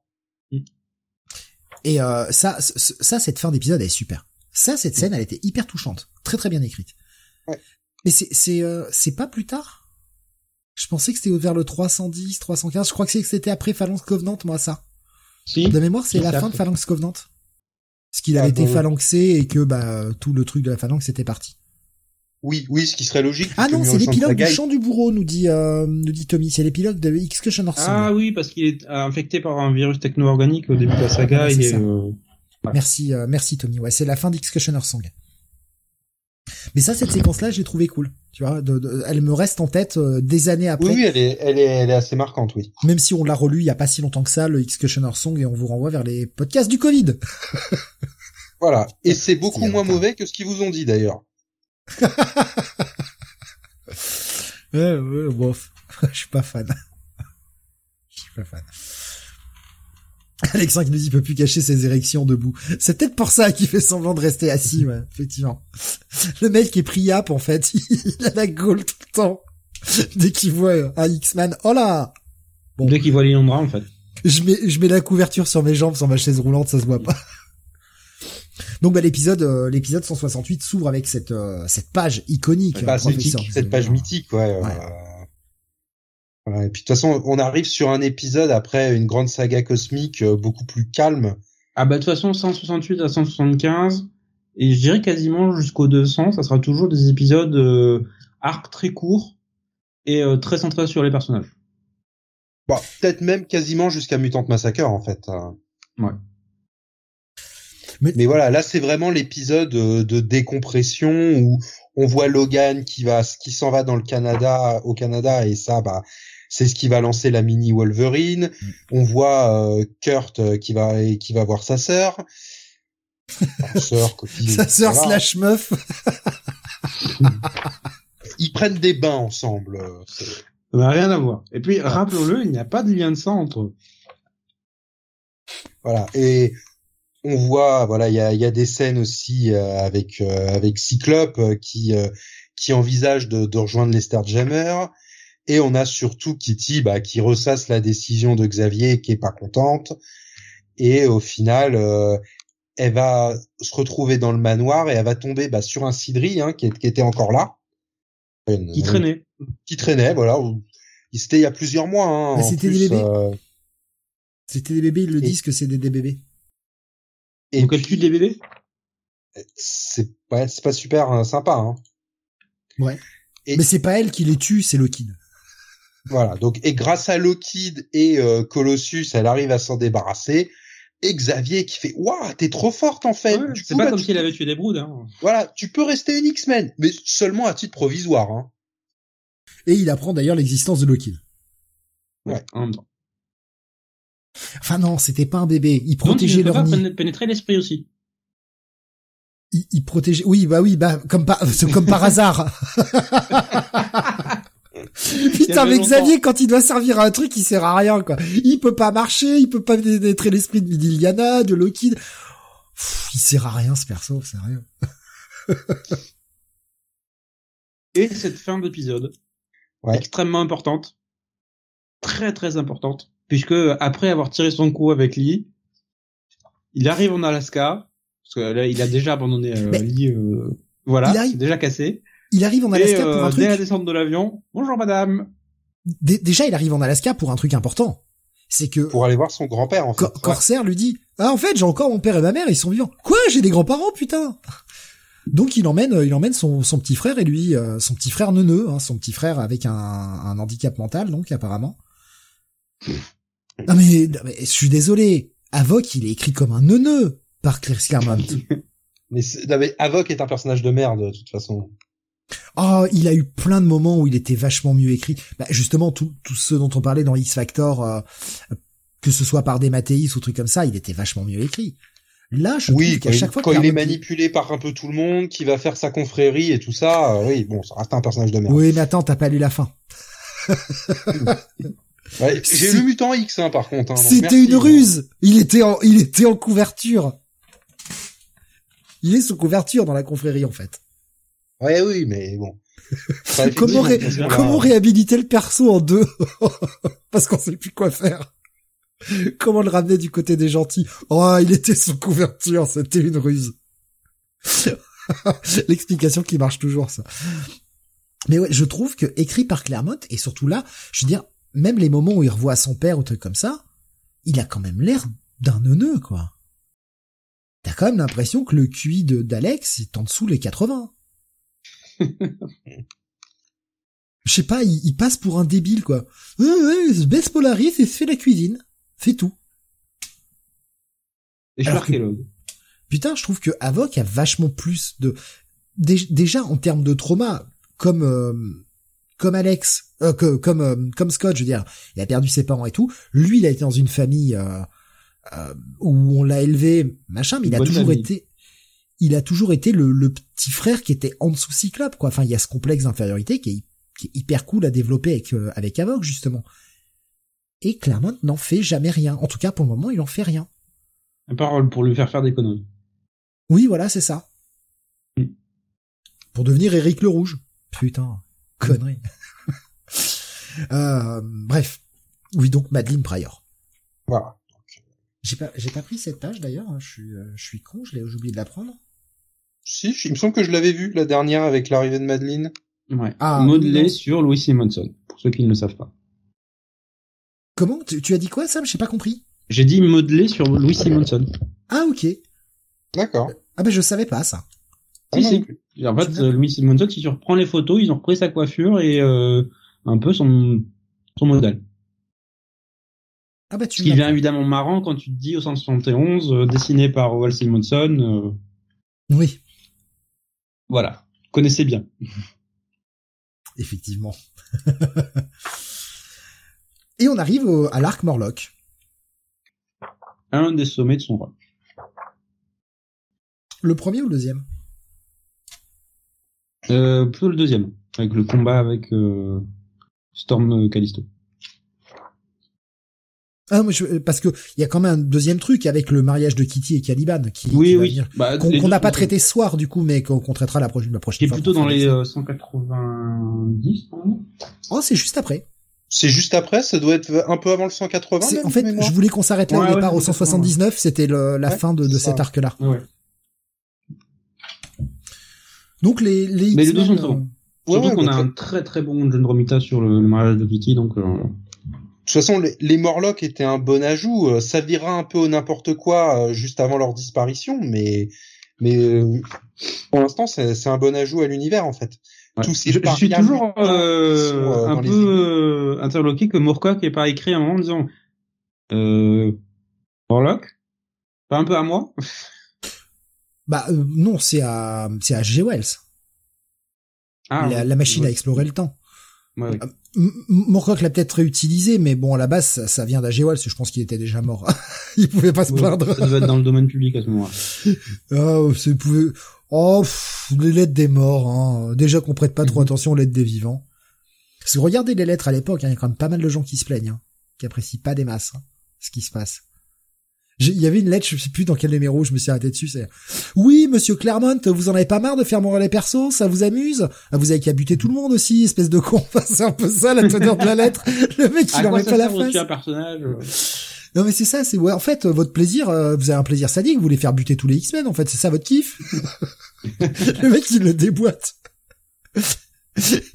La réponse c'est euh, ah mais il y a- il y a- ça- c'est- de toutes les époques, les lecteurs sont parfois sont tellement investis dans l'histoire qu'ils disent euh, ouais les scénaristes ne font arriver que des euh, que des malheurs aux personnages parce qu'ils les aiment pas. Voilà. Et, le scénariste ils peuvent te dire bah, non c'est c'est juste mon job en fait. C'est- mon taf de faire en sorte que des trucs horribles arrivent aux personnages. C'est tout. je crois que c'était la, la lettre qu'il y avait à la fin d'épisode où tu sais sur la couverture t'as enfin qui ouvre avec euh, Peter qui a pris euh, l'acide puis la, la lance de Deathbird et je crois que la réponse c'est du genre bon bon vous avez vu euh, finalement il est je l'ai pas tué hein. la réponse tu sais un peu euh, le mec qui se fout de sa gueule quoi bon. Bon, après j'ai arrêté les lire parce que j'ai pas eu le temps mais mais ouais il y a quand même des lettres assez euh, c'est quand quoi Donc, c'est toujours marrant. C'est pour ça que je suis content d'avoir l'omnibus et de, de lire les lettres à chaque fois parce que t'as as des perles. Est-ce que tu veux commencer par nous résumer peut-être euh, Kael, euh, ce qui se passe euh, sur ce 169 comment le, cet arc débute? Eh ben, il débute avec euh, Candice Suzerne, donc la, le love interest euh, d'Angel, qui qu'appelle Xavier pour lui dire que bah Angel a disparu. Et Et il est tout nu. il est tout. Et elle se fait attaquer bah, par par Thunder euh, à ce moment-là. Et du coup, Je m'appelle en je vais te faire du mal. ok. D'accord. Et du Cette coup, page, bah, elle est Xavier classe. pré- prévient euh, Kurt, hein, euh, qui lui aussi est tout nu hein, dans son bain avec sa sœur. Comme tous les frères et sœurs. Voilà. Bon, bon. Et, Heureusement, euh, j'ai pas eu de sœur. C'est bon, moi, je suis sauvé. Moi non plus. Pour lui demander d'aller enquêter et donc euh, bah Nightcrawler euh, va va récupérer Candy et et voir donc il, il va se téléporter dans la ville tout nu encore hein.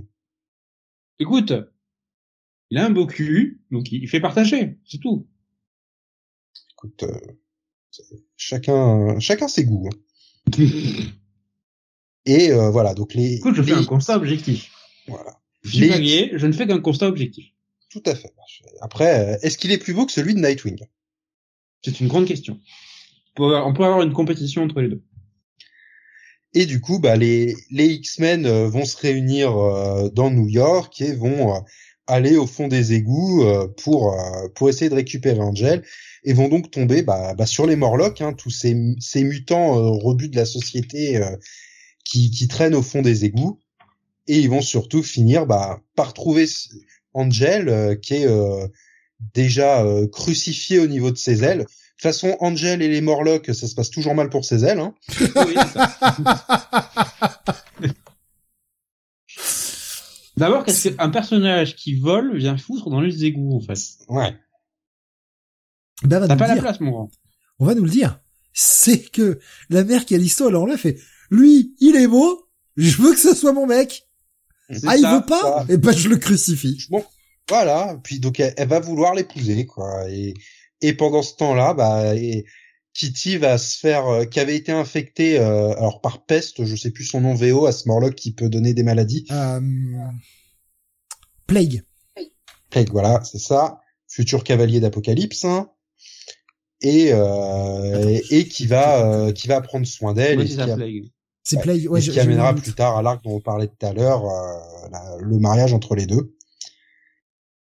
Et voilà, donc bon, un épisode aussi, on voit pas, pas mal de bastons entre les Morlocks et, et les mutants. Mais voilà, un épisode très sympa. Hein. Moi, j'aime beaucoup les Morlocks dans l'ensemble, donc. Euh... Mais je trouve que l'épisode suivant est oui clairement trois crans au-dessus. Bah oui, de toute façon, c'est un arc en deux. Euh, bah, l'épisode suivant qui commence avec euh, Cyclope, euh, bah, qui a pas perdu de temps, hein, comme d'hab. Hein. C'est ça, oui. Y a, ils se sont rencontrés il y a deux jours. C'est ça. C'était la pilote de leur avion, hein. Mais là, ça. y est, on l'a. ils sont déjà en train de danser. Hein. Mais moi, c'est ce qui m'a plu dans tous ces épisodes, c'est cette double narration de suivre en même temps ce que vit Cyclope de son côté, et cette relation qui avance très vite et que, en tant que lecteur, si tu essayes d'oublier ce que tu sais, tu te dis mais putain, ça va vraiment trop vite quoi. Il y a quelque chose ah bah de oui, parce qu'ils se rencontrent au 168, fin du 168, ils sont mariés au 175. Hein. Ah bah c'est c'est Guy Marchand quoi. Destiné, c'est euh, pareil. Et vous l'avez en tête maintenant. mais tout va très vite en fait. C'est pour ça que je pense que c'est euh, 7-8 épisodes qu'on a entre le 167 et le 175 sont parmi les meilleurs qu'on a dans le run de Claremont. Parce qu'en fait, il y a un rythme qui est démentiel. Il se passe un million de trucs dans ces épisodes. Et ce qui est marrant parce que c'est l'exact opposé, quasiment, en termes de rythme de la saga des, des Autant la saga des Broods était longue, et tu te dis, il y a pas mal de trucs qui auraient pu être coupés. Là, euh, c'est réduit à la substantifique moelle, véritablement, en termes d'intrigue, ce qui fait que tout avance super vite. Et la mise en image aussi sublime le truc, hein. Oui. Parce que, parce qu'on a, alors, le 170 qui est fait par Paul Smith, on va arriver au, bah, on a commencé le 171 qui lui est fait par Walter Simonson, Gaspé Stiller. Ouais. Euh, je vois euh, Tommy qui nous dit Casti euh, Callisto qui est dessiné comme Joan Jett. Tout à fait, ouais, ouais c'est vrai qu'effectivement. C'est qui Joan Jett? Une euh, une chanteuse. D'accord. I love rock and roll. Ah oui, d'accord. Voilà. Enfin, une version délabrée, nous dit Tommy. Ouais, une version un peu punk, mais effectivement, je pense que l'inspiration, elle est là. Tu dois, t'as complètement raison, Tommy. Il y a vraiment une bonne inspiration là-dessus, quoi mais il y a clairement une volonté de Claremont et Paul Smith de ne pas en faire en fait un canon de beauté comme on a d'habitude dans les euh, mais dans les comics de super C'est le principe de ah. ces Morlocks. C'est vrai qu'on l'a pas dit en plus. C'est ça.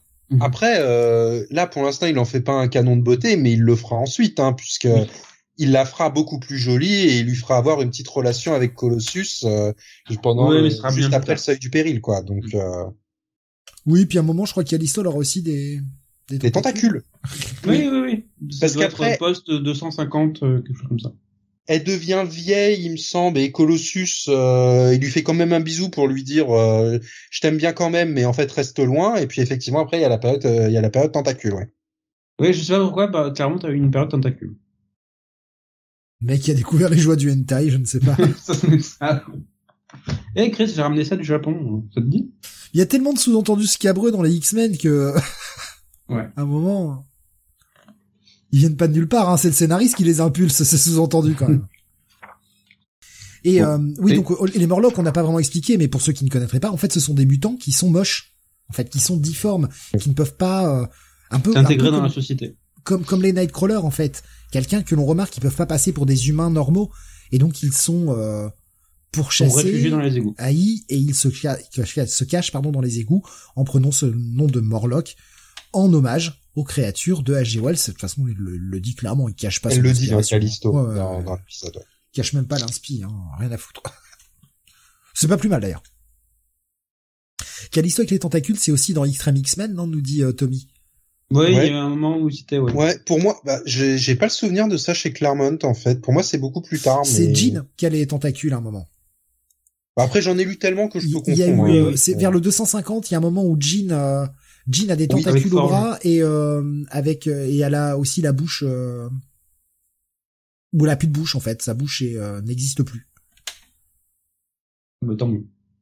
C'est euh, bah, post passage du seuil du péril.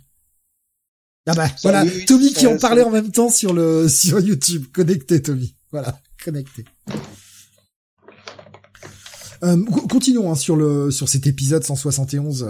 Euh... Donc bah les les X-Men sont capturés, voilà séance de baston classique. Ils arrivent un petit peu à à s'échapper. Kitty fait pareil avec Caliban. elle trouve de l'aide avec Caliban en promettant de l'épouser.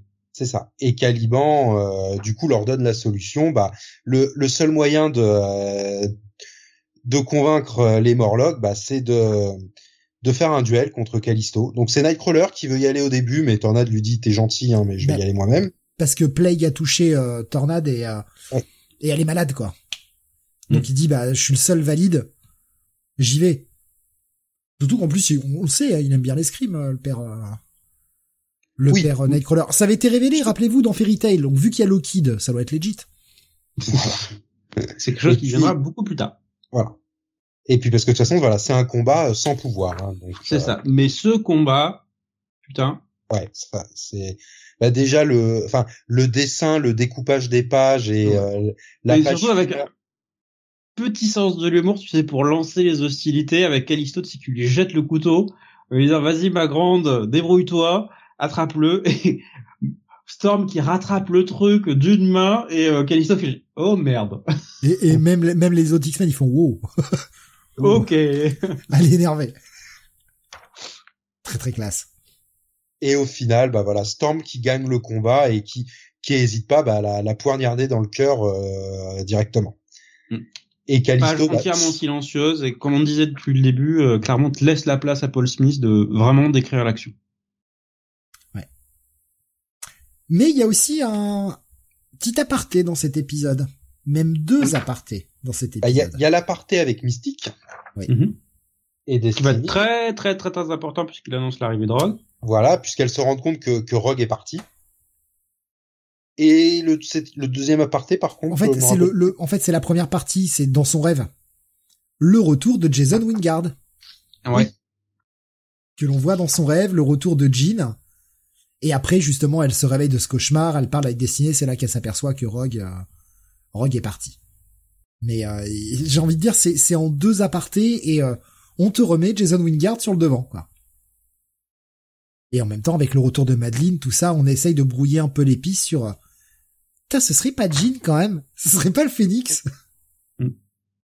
Voilà. Et pour ceux qui auraient quand même des doutes sur la relation entre Irène et, euh, et Mystique, elles sont toutes les deux en robe de chambre et elles vivent ensemble. Oui, ils ont toujours été très frileux là-dessus. C'est ça. C'est comme les deux vieilles euh, tantes qui vivent ensemble, mais qui sont amies. Voilà, pour partager le loyer. Ouais. Parce que c'est plus facile. Après, on est en 83. Je peux comprendre qu'ils soient. Mais c'est voilà, je veux dire, c'est suffisamment clair. Pour moi, c'est il n'y a pas vraiment d'ambiguïté si tu sais lire. Oui. Oui, oui, c'est sûr. Scott, à la fin de l'épisode, va révéler à Madeline qu'il est un mutant. Voilà. Bah, au moins, il lui révèle tout. Il, lui révèle sa, ressemblance avec Jean, hein, parce qu'il lui montre une photo, et il lui révèle aussi euh, qu'il est qu'il est un mutant, effectivement. Le mec lui déballe tout comme ça direct, quoi. Bon, elle, elle s'en fiche un peu. Hein. Ouais. Ah, j'ai besoin de temps pour réfléchir. C'est bon, j'ai réfléchi. tu te dis, il y a quand même quelque chose qui, qui est louche dans cette histoire. Hein. Ça va vite. Et euh, donc ça c'est l'épisode 170. Désolé, j'avais pris un peu d'avance. C'est pas le 171, c'est le 170 dont on venait de parler, et c'est l'épisode suivant qui est euh, par Walter Simonson. C'est ça. Et, ça, et cette, cette, première page là avec euh, Storm façon Mad Max. Hein. Ouais, elle est magnifique cette première page. Désolé, j'ai eu un peu de mal à, à faire défiler le diapo, ça voulait pas. Pardon, j'étais bloqué. C'est bon. Cette page, elle est, elle est superbe. Et là, là, on voit un véritable changement sur ça. Déjà, on le voyait hein, à la fin du combat. D'une, le poignard de Callisto dans le cœur, euh, en mode bon, elle s'en sort, elle s'en sort, elle s'en sort pas, rien à foutre. Mais là, euh, elle a pris sa veste et oh putain, c'est moi la leader. Allez. c'est ça. Bon, Callisto survit hein, parce que chez les Morlocks, il y a, y a, un personnage qui, qui peut soigner, donc. Euh... Et que Storm va vraiment viser le cœur, il est passé juste à côté mais pas très loin, parce qu'il faut pas déconner. Faut quand même laisser des marques. Mm-hmm. Tommy qui nous dit à partir de là, Claremont ne cache plus son amour pour Tornade. Mine de rien, même euh, cette scène avec Tornade qui gagne le combat est super badass. Oui, oui. Et on voyait les prémices avec ah j'ai du mal à contrôler euh, mon vent machin. On sentait qu'il voulait la faire euh, chavirer quoi. Euh, on a justement bah, l'arrivée de Rogue, hein, c'est euh, c'est tout l'enjeu de cet épisode. Rogue arrive le gros événement de l'épisode. Il y a plusieurs sous-intrigues liées au personnage chacun, mais euh, l'arrivée de Rogue c'est le gros événement avec les X-Men qui disent euh, non tu vas chier, voilà, et euh, Xavier qui est le seul véritablement à lui accorder sa chance. Et l'arrivée quasiment comique au même moment de Carol Danvers dans sa forme binary. Tu la vois ouvrir la porte rentrer dans l'institut, truc hop et page suivante. La, scène est bien gérée, ouais. Euh, Simonson en plus, mais elle est quasiment comique en fait. Ouais. Simonson c'est très efficace hein, pour ça. Oui, pour l'action, oui. Malgré que soit Simonson, tu sens qu'il a laissé un découpage proche de ce qu'il de ce qu'il laissait à Paul Smith finalement euh, sur sur les épisodes précédents. Par contre, c'est, je veux dire que le dessin de euh, Simonson est difficile à reconnaître sur cet épisode. Je sais pas si c'est l'ancrage qui euh, noie son style normal, mais euh... ah, il est ancré par Bob Wayasek. Hein, ah, mais je sais. Ce qui a marqué Bob Wayasek finisher. Ouais ouais non mais voilà il est ancré par Bob Wayasek, le mec ancré déjà Cockrum tout ça donc le mec il change pas son style quoi il est encore C'est ça donc en fait je pense que c'est Simonson qui a dû faire euh, des crayonnés légers et euh, qui a qui a fignolé le truc. C'est ouais, il, a il a il impose sa marque euh, histoire de, de, de laisser euh, de pas mettre trop trop de différences. Ce qui te mettent euh, ouais guest penciler mais les différences sont pas notables notables non plus hein. Mhm. mais tout ça pour dire très bon épisode vraiment cette arrivée de Rogue.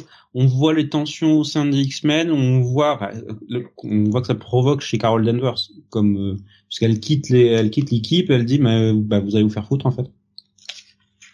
Voilà. Ouais, alors Mais ouais, il y a. Je, me demande en fait comment c'est passé auprès des lecteurs. Ça, le, le fait que euh, Claremont décide d'intégrer Rogue auprès des X-Men, avec tous les X-Men qui sont contre contre elle. Bah t'as le plaidoyer de Xavier qui va au moins servir à ça. Mmh. Voilà. Pour une fois, il sert à quelque chose. Mais euh, on a on a une putain mais franchement Storm la bipolaire quoi. Non, elle fait pas partie de l'équipe. Et quand il y a Carole qui vient lui péter la gueule, elle fait partie de l'équipe. Et casse d'après, non, fait pas partie de l'équipe.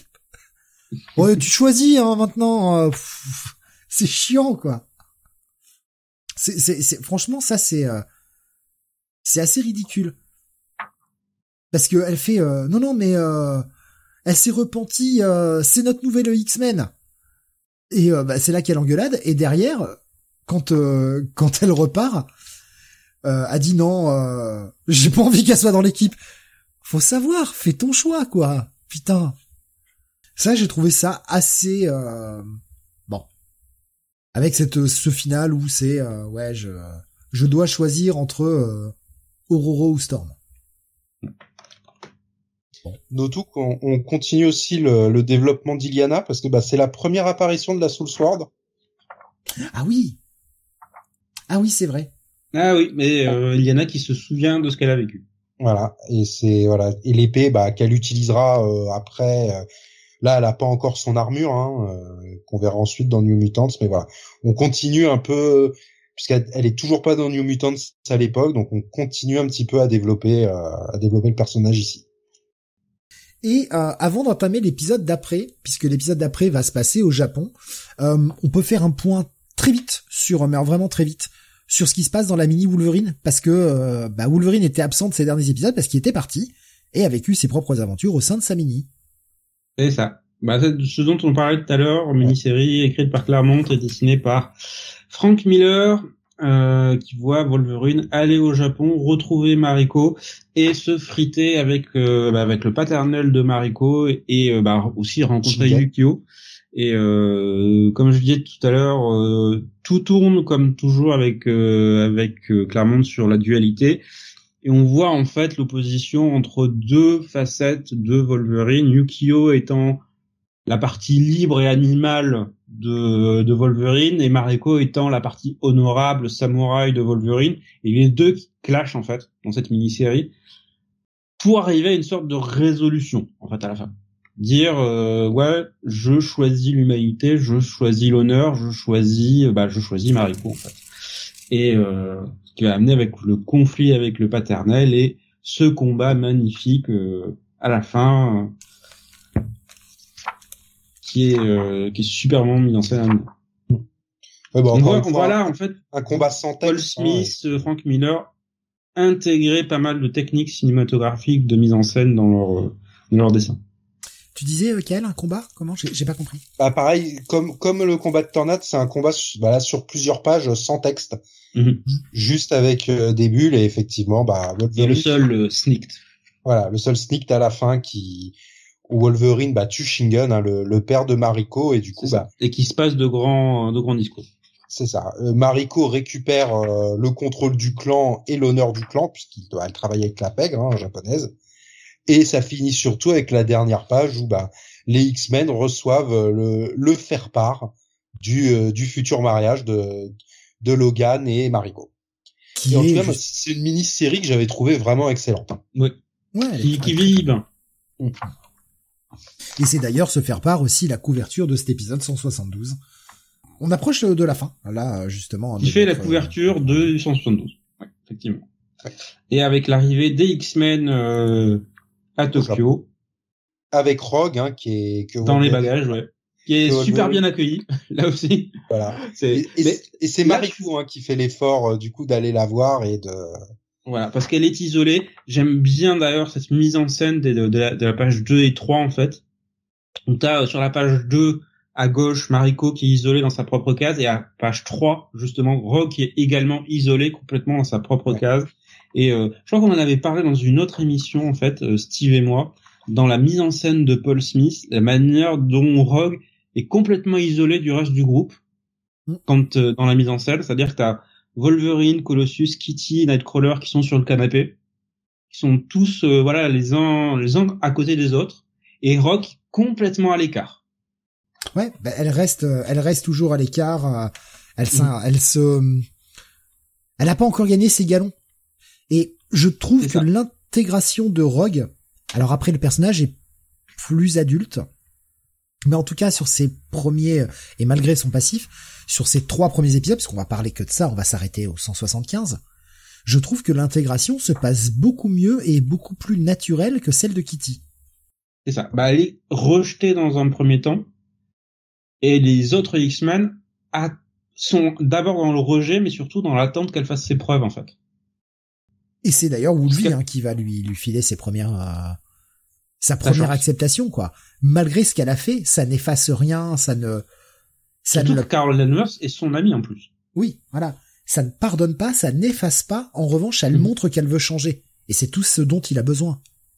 Et lui aussi, il est dans ce cas, on le sait très bien que Wolverine, il est dans ce C'est cas. ça. C'est c'est peut-être pour ça d'ailleurs que Claremont commence par Wolverine. Parce qu'il se dit si même Wolverine arrive à l'accepter, ça peut faire fondre les autres membres.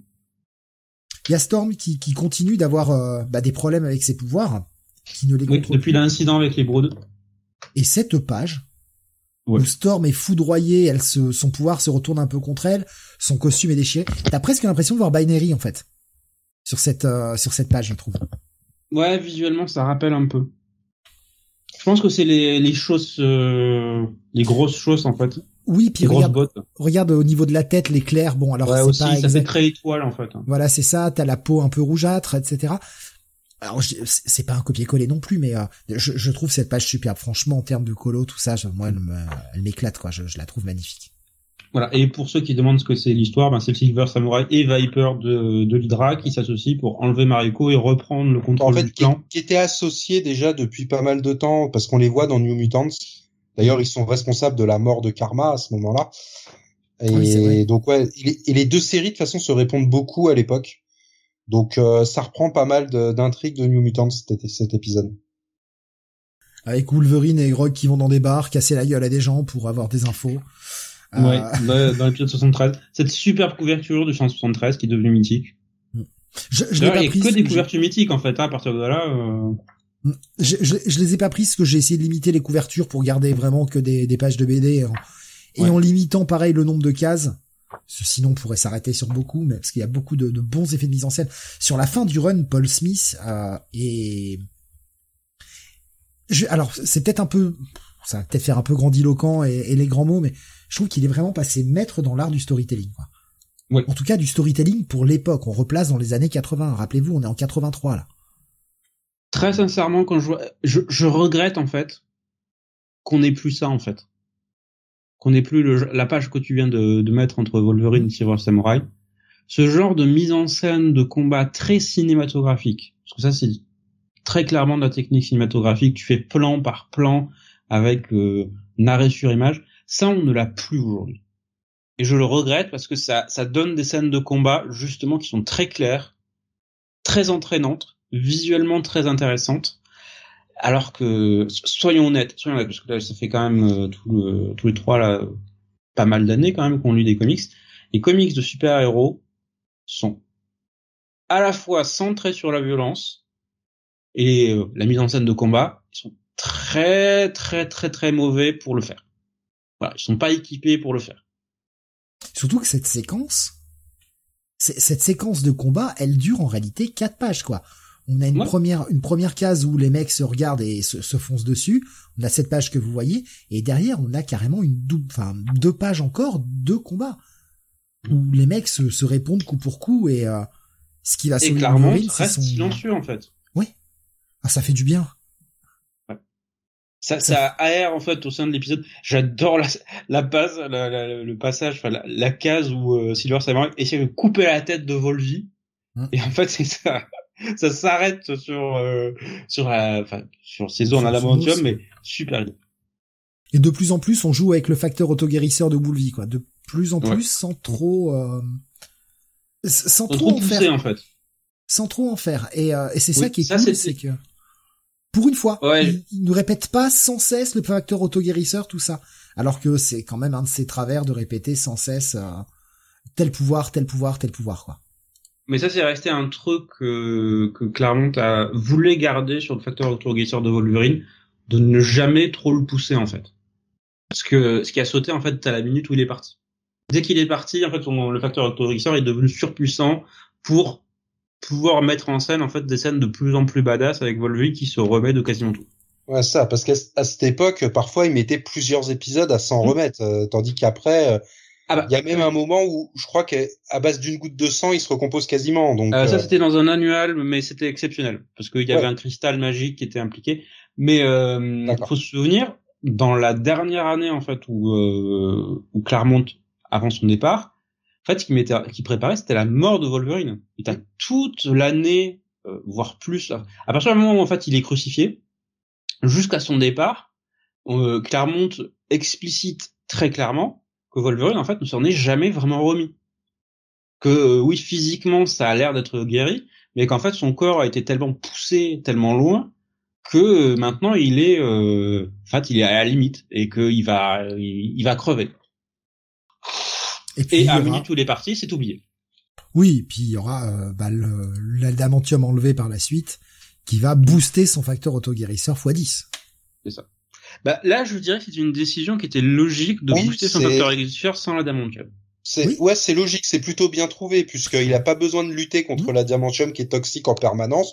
Du coup, il est plus puissant. Ça me semble logique. Oui, mais quand on lui a remis, il a gardé ce pouvoir. oui, c'est ça, son pouvoir sur euh, surdéveloppé, ouais. Voilà, c'est un peu, euh, c'est ça un peu le problème, quoi. Voilà, donc résolution du conflit, mais surtout acceptation de Rogue en fait, parce qu'elle se sacrifie pour euh, pour sauver Mariko, ce qui va euh, ce qui va lui faire gagner des points dans le ah, avec Wolverine. Et, et, Logan acceptera du coup qu'elle copie son pouvoir auto-guérisseur mhm. pour.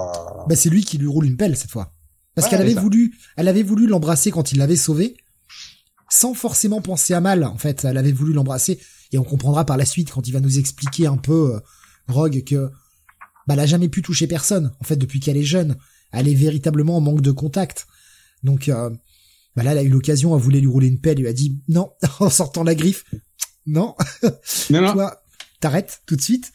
Et c'est là qu'il a dit mais je pensais pas à mal. Il lui dit ouais c'est pour ça que je les ai pas sortis les griffes. Et là justement pour la sauver il va l'embrasser pour lui donner un peu de son pouvoir. L'histoire ne dit pas si elle a récupéré des souvenirs de Wolverine ou pas, même temporairement. Bah ça, ça c'est selon les jours et les scénaristes, il y a les souvenirs avec ou pas. Hein. Hmm. Parce que Rock qui va qui va prendre des pouvoirs aux X-Men, ça va arriver bien souvent après. Hein. Ouais. ouais. Et on a... dès qu'il a fait un bisou à Gambit, c'est un drame et il finit six mois à l'hôpital. Ou il se barre en Antarctique. ouais. Ça valait tout à fait le coup.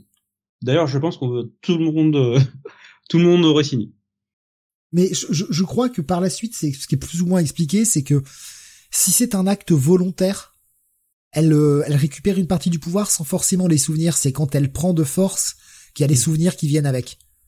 C'est possible, j'ai jamais vu ça. Je crois que c'est ça qui, qui, est plus ou moins bah, expliqué par la suite, mais euh... ce qui est pas super crédible puisque le le fameux bisou avec Gambit euh, bah, qui a lieu juste avant la fin de la réalité, à la fin de Legion Quest, et ben on se retrouve avec un Gambit à l'hôpital euh, pendant six mois et une Rock qui a récupéré les souvenirs euh, qu'il a eu avec euh, Belladonna et qui amènera aux, deux séries successives Gambit et Rock. Donc bon, et là le, pourtant le, le, bisou était consenti de la part des deux. Oui, et puis par la suite elle apprendra aussi ce qu'il avait fait et oui. Il partira de l'équipe, il ira en Antarctique, tout ça.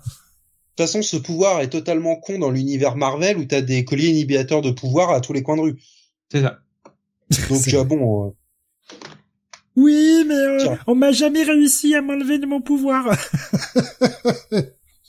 bah, à Genosha, si, ils ont eh. réussi à lui enlever facilement. C'est legit que je lui fasse l'accent du sud. Les X-Men, non, mais pas les X-Men. C'est vrai qu'un, c'est vrai qu'ils ont pas de personnages qui sont bons pour ce genre de choses. Des mecs comme Beast ou comme Forge, ils te font ça en trois secondes, quoi. Putain, mais tu lui fous un leech tu laisses un leech au pied du lit quand elle veut baiser avec Gambit et puis c'est tout. Elle aura plus de pouvoir comme ça. Ouais. Sachant que c'est Forge qui a inventé le, le, le flingue qui euh, ouais. il retire les pouvoirs. pouvoir à Storm et puis et puis même après quand ils capturent parfois des méchants, ils leur mettent le collier euh, pour ça. Donc euh, ils peuvent lui bidouiller un truc qu'elle a ça comme un comme un bracelet ou une montre et elle a juste appuyé sur un bouton pour activer ou réactiver ses pouvoirs au besoin quoi. Ouais. Mais le problème c'est que ça retirait tout le une bonne partie du charme du personnage oui, voilà, allez, suspension d'incrédulité, on va dire, mais parce que euh, tout le tout le sel de la relation Gambit Rock, c'est euh, ils sont chauds, ils sont amoureux, ils peuvent pas se toucher. Ce qui ce qui en termes de tragédie fonctionne super bien. Hein. Oui, bien mhm. sûr. Euh, on va on va arriver sur la fin là. Il faut qu'on faut qu'on termine quand même. On est quasiment à 4 heures, nom de Dieu. on va jamais y arriver. on a alors les deux sous-intrigues qu'on a pour finir, c'est alors d'un côté Storm qui s'amuse avec Yukio et qui du coup en ressort avec une nouvelle une nouvelle coupe ah et bah une nouvelle copine. Voilà. La, la coupe Storm. il a été voilà. Bah, ça a été clairement sous-entendu que Storm et Yukio euh, quand elles ont le temps, elles s'amusent. Alors, à l'après, elle, elle, dit qu'elle la considère comme sa petite sœur. Après, si c'est comme Nightcrawler. Oui, mais c'est oui, donc des relations pseudo-incestueuses, euh, sans relation sang. C'est comme euh, les ciseaux, ciseaux de Dialexin, c'est ça. Les ciseaux, c'est pas que pour les cheveux avec Storm. c'est ça. Euh, c'est franchement, je le disais tout à l'heure, relation dégueulasse et j'ai pas eu le temps de, de, de, trop en reparler, mais la relation Aurora Kitty, les sous-entendus sont parfois assez bizarres. Hein. Mm. Il y a des moments c'est ouais, euh, euh, je la vois, elle est avec Peter, euh, d'accord, mais enfin bon, t'as quand même l'impression qu'elle a envie de bouffer le cul de Kitty, quoi. Ce qui est dégueulasse. Kitty, elle est trop jeune, là, là, là c'est crade. Pour moi, c'est un rapport de. Alors, il y a, y a clairement un rapport mère-fille qui est qui est très fort, mais il y a aussi un rapport de possession surtout entre Storm et Kitty et euh, de ne pas vouloir la voir grandir. Et, et, on le voit bien euh, dans deux ou trois épisodes avant où, où Kitty est avec Iliana et, Storm est en mode mais elle, est en train de changer, elle va moins avoir besoin de moi et tout ça. Donc euh... il y avait l'épisode avec Emma Frost aussi. On avait déjà cette relation là où elles échangent de corps avec Emma Frost là vers le 140 et quelques. Ouais, c'était un peu avant le 150, moi. Mais je, je trouve qu'il y a, il y a des moments, en fait, dans, surtout dans ces épisodes-là, il y a des sous-entendus dans le dialogue. C'est peut-être moi, avec un âge plus avancé et un esprit peut-être un peu plus lubrique que ce que j'avais à l'époque, qui voit des choses qui, eh, je me dis, ah, c'est pas très sain quand même. Mm. Je trouve que c'est pas très sain. Parce que Kitty a 13 ans. Après, Kitty serait majeur, rien à foutre, quoi. Chacun fait ce qu'il veut de son cul, après tout. Ça me, ça me regarde pas. Mais là, c'est je trouve ça un peu dégueulasse. Et d'autant plus quand, quand tu veux jouer cette relation maman, quoi. Mm. Du coup, là, il y a une relation euh, même pas dominant-dominé, en fait. il y a une relation, euh, merde, comment on appelle ça déjà, euh, ces personnes avec du pouvoir, qui a de l'emprise sur l'autre. Je trouve ça très glauque. Je trouve que parfois les sous-entendus de Claremont sont très limites. Autant qu'elle s'amuse avec Yukio, je on s'en fout, Yukio elle est majeure quoi. Mais pas Kitty. Non. Non, non, non. Donc ça c'était la première sous-intrigue avec cette cette réaction pas du tout sur euh, sur euh, surdéveloppée de Kitty quand elle voit le nouveau look de d'Ororo. C'est comment as-tu pu? Et elle va chialer dans un coin. Ok. Putain, Storm et Kitty, les deux plus grosses pleureuses de l'équipe, quoi. Mais surtout, le, la fin qui marque, ben, c'est euh, Mariko qui dit à Logan, euh, non, pas de mariage. Ouais, t'es indigne. C'est ça, cette, euh, cette réplique qui a traversé l'histoire par la suite, et cette page finale qui nous dit, ah, il y a Anguille sous roche. Voilà, parce que de toute façon, juste avant le mariage, on avait vu Mariko parler avec un homme, et, et ben, sur cette dernière page, on, le reconnaît, hein, de toute façon, hein, c'est c'est Mastermind qui était aussi responsable du coma d'Emma Frost qu'on avait vu deux ou trois épisodes avant. Ouais. Et qui est en train bah, de, de poser ses pions. Euh... Et ça, en fait, ce que je trouve génial, parce que oui, ce, ce, ce non-mariage brise le cœur, et après, euh, habituez-vous, hein, les non-mariages. Rappelez-vous Kitty Colossus, hein, euh, la blessure est toujours là quelques années plus tard. Mais mais ce que je trouve génial, c'est qu'on a ce non-mariage, Wolverine qui se fait rejeter comme ça, mais nous, en tant que lecteurs, on sait pourquoi. On sait que c'est Wingard qui l'a manipulé. Et je trouve que ça amplifie d'autant plus la, dramaturgie de la séquence. Là, c'est hyper bien joué de nous avoir, de pas nous avoir caché le truc, de pas nous faire la révélation genre 50 numéros plus tard. Ah, en fait, elle était manipulée. Nous, le lecteur, on le sait. Les personnages le savent pas. Et ça rend le lecteur un peu complice de ce qui se passe complice mais impuissant. Et j'aime beaucoup cette façon de faire. Vraiment, moi, les derniers épisodes, je les trouve bien mieux, en fait. Hmm. Bien, bien mieux, quoi. Plus, plus la, plus on avance, plus, plus on s'éclate. Et je me dis, ah, oh, c'est con, on s'est arrêté au 175, mais en fait, en même temps, j'en pouvais plus, donc. oui, je, parfois, je suis bipolaire, et alors? ça vous pose un problème. C'est qui t'a, euh, t'a achevé. Non, c'est, c'est, c'est de mettre taper 15 épisodes euh, d'un coup, en fait. Hmm. Avec une deadline au cul J'aime beaucoup, beaucoup ces épisodes. Pour moi, c'est avec... ça fait partie des épisodes parmi les plus marquants, alors qu'en fait, c'est pas des épisodes euh, à grande échelle, en fait. Non, mais sincèrement, moi, c'est surtout la deadline au cul, c'est, euh, bah, faut les lire, il faut tout préparer. J'avais d'autres choses à faire aujourd'hui aussi. Faut préparer les images. Enfin, tu vois, il y a, y a tout ce truc-là où tu, tu fais ça dans l'urgence, mais il faut que tu les lises bien pour bien t'en souvenir, mais il faut que tu le fais dans l'urgence quand même. Et, euh, et donc, ouais, euh, c'est, c'est, c'est ça qui teinte un peu le sentiment aussi de lecture. Peut-être qu'en l'ayant dilué un peu plus, j'aurais un peu plus apprécié. Et puis on arrive aux deux derniers épisodes, 174, 175, qui sont un, un diptyque, hein, euh, clairement. C'est ça. 174 avec beaucoup de bisous et un coup de poing. Et le retour de, de, Paul Smith, c'est vrai qu'on a oublié de le dire, hein, déjà pour le 173, il était de retour. Oui, un coup de poing, ouais. C'est ça, que j'adore. Voilà, j'adore. Question de Cyclope à Madeleine. Est-ce que tu es la réincarnation de Jean Grey? Est-ce que tu es le phénix?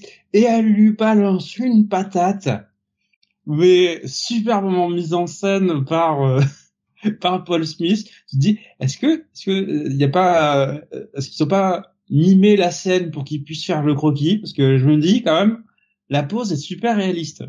Ouais, ouais, ça ça fonctionne super bien. Soit ça, soit il a utilisé des photos de boxe. Ouais. En référence. Je trouve la patate tellement bien foutue. Le seul élément un peu chiant, mais qui trouvera sa réponse par la suite, c'est l'élément de, Jason Wingard, où tu dis putain, pourvu qu'on ne refasse pas une saga du Phénix Noir, quoi, parce que... Non, quoi, pas... C'est ma seule réserve, parce que tu finis, Madeline qui est en Phénix Noir, euh... est-ce qu'on ne fait pas recycler, en fait, les mêmes intrigues Mais, il y a quand même cet élément sur cette dernière page que vous voyez à l'écran actuellement, où on a justement Madeline dans le costume du phénix, qui, a clairement les pouvoirs en plus, hein, les mains brûlent, etc. Et on voit le to be concluded. Mhm. Donc déjà, tu sais que dans l'épisode d'après, ce sera la fin de ce truc-là. Oh, qui reste un épisode double, hein, celui d'après, mais... Ouais, c'est un épisode double par contre, effectivement. Parce que c'est, l'épisode spécial 20e anniversaire. Hein. Et ouais. Et puis bon, ça tombe bien, c'est le 175, c'est un chiffre... Euh, un chiffre magique, hein, tous les multiples de 25 chez Marvel. Mais ouais, le, le, là, ça, ça, ça, bourrine bien, le rythme est bon en plus. Euh... Et Cyclope qui est super bien mis en valeur, parce que tu as quand même un Cyclope qui affronte toute l'équipe et qui s'en sort magistralement bien en fait. Bah, c'est le moment où il est le moins mal écrit, je trouve, de tous les épisodes qu'on a lus. On retrouve en fait le Cyclope ultra compétent qu'on avait euh, pré pré euh, pré départ en fait euh, après la mort de Jean Il y a, y a un élément qu'on a oublié de préciser. Euh, Cyclope, mhm. il a quand même déjà demandé en mariage Madeline. Hein. Il la connaît depuis trois semaines. C'est fait. Voilà. Tu veux pas m'épouser? Elle a dit oui. Ok. Et après, il fait quand même des éléments bizarres. Hein. Elle a eu un accident d'avion où ça s'est fini dans les flammes. Même de la mort de Jean Grey. Elle a même heure. Oh, putain, eh, quand même. quand même. Si c'est pas étrange tout ça. Mais Marion. Avec son débile de frère qui fait ouais mais tu cherches des trucs là. Attends tu, tu cherches des raisons Pourquoi quoi. est-ce que tu devrais t'inquiéter d'aimer une femme qui ressemble trait pour trait à la femme que tu es morte, qui a eu un accident d'avion le jour même où la femme que tu aimes est morte? Ce que j'aime bien, c'est que au moment où il lui tend le, le, en fait, quand il lui dit ça, il lui tend le, le dossier où il y a tous les infos sur Madeline. Et en fait, la case, elle est silencieuse. Moi, je l'ai interprété en Alex qui fait, ouais, il y a peut-être un truc qui cloche quand même. je te dis, c'est le frère lent, en fait. Il, est lent du cerveau, le père Avoc, euh, sous les, sous la plume de, de Claremont. Là, tu peux lire, il est un peu débile. ouais, c'est que j'essaie de trouver différents synonymes pour pas répéter toujours le même mot. Attardé C'est ça. percute pas, euh, ne percute pas. ah ouais, percute rien. Scott l'appelle de la rousse trop forte pour lui, nous dit Alex, hein, c'est ça. C'est ça. On comprend. Mais ouais, toutes les stratégies mises en place euh, pour arriver à faire comprendre aux X-Men qui sont manipulés par Wingard, euh, qui, euh, qui le voit en fait lui en tant que Phoenix, mm-hmm. donc qui essaye de le, bah, de le bastonner, hein, et, euh, et lui qui euh, bah, récupérer ses esprits et essaye de, de, leur faire comprendre par tous les moyens que non, quoi. Avec des, des phrases comme Mais bordel, avec les pouvoirs que j'ai, je viens d'allumer la salle des dangers pour vous mettre dans la merde. Comprenez bien que j'ai pas besoin de ça, mais comprenez-moi, je suis pas le phénix, putain. À l'attaque Et merde. C'est la possession qui fait ça. Et Madeline, Madeline qui roule une pelle à au Jason Wingard qui fait ah ah, je t'ai bien eu. J'étais pas si J'ai bien eu. J'ai eu Jean, je vais t'avoir aussi. Voilà. Euh, ça me fait marrer, moi. Euh, Rogue qui va réussir à, à sauver Storm aussi, là aussi, qui de plus en plus hein, sauve les membres de l'équipe, tout ça. Et puis, euh, et puis bah tout, tout va être bien, qui finit bien, quoi. Avec une Storm qui, qui, allez, vas-y, je noie tout le monde, je m'en fous. Je, je, je vais niquer Wingard, donc, euh, bah je vais, je vais noyer tout le monde. Pas grave, vous mourrez, bah vous savez qui est plus fort. Vous savez, fallait mieux retenir sa respiration. fallait savoir nager. Hein. C'est exactement ça.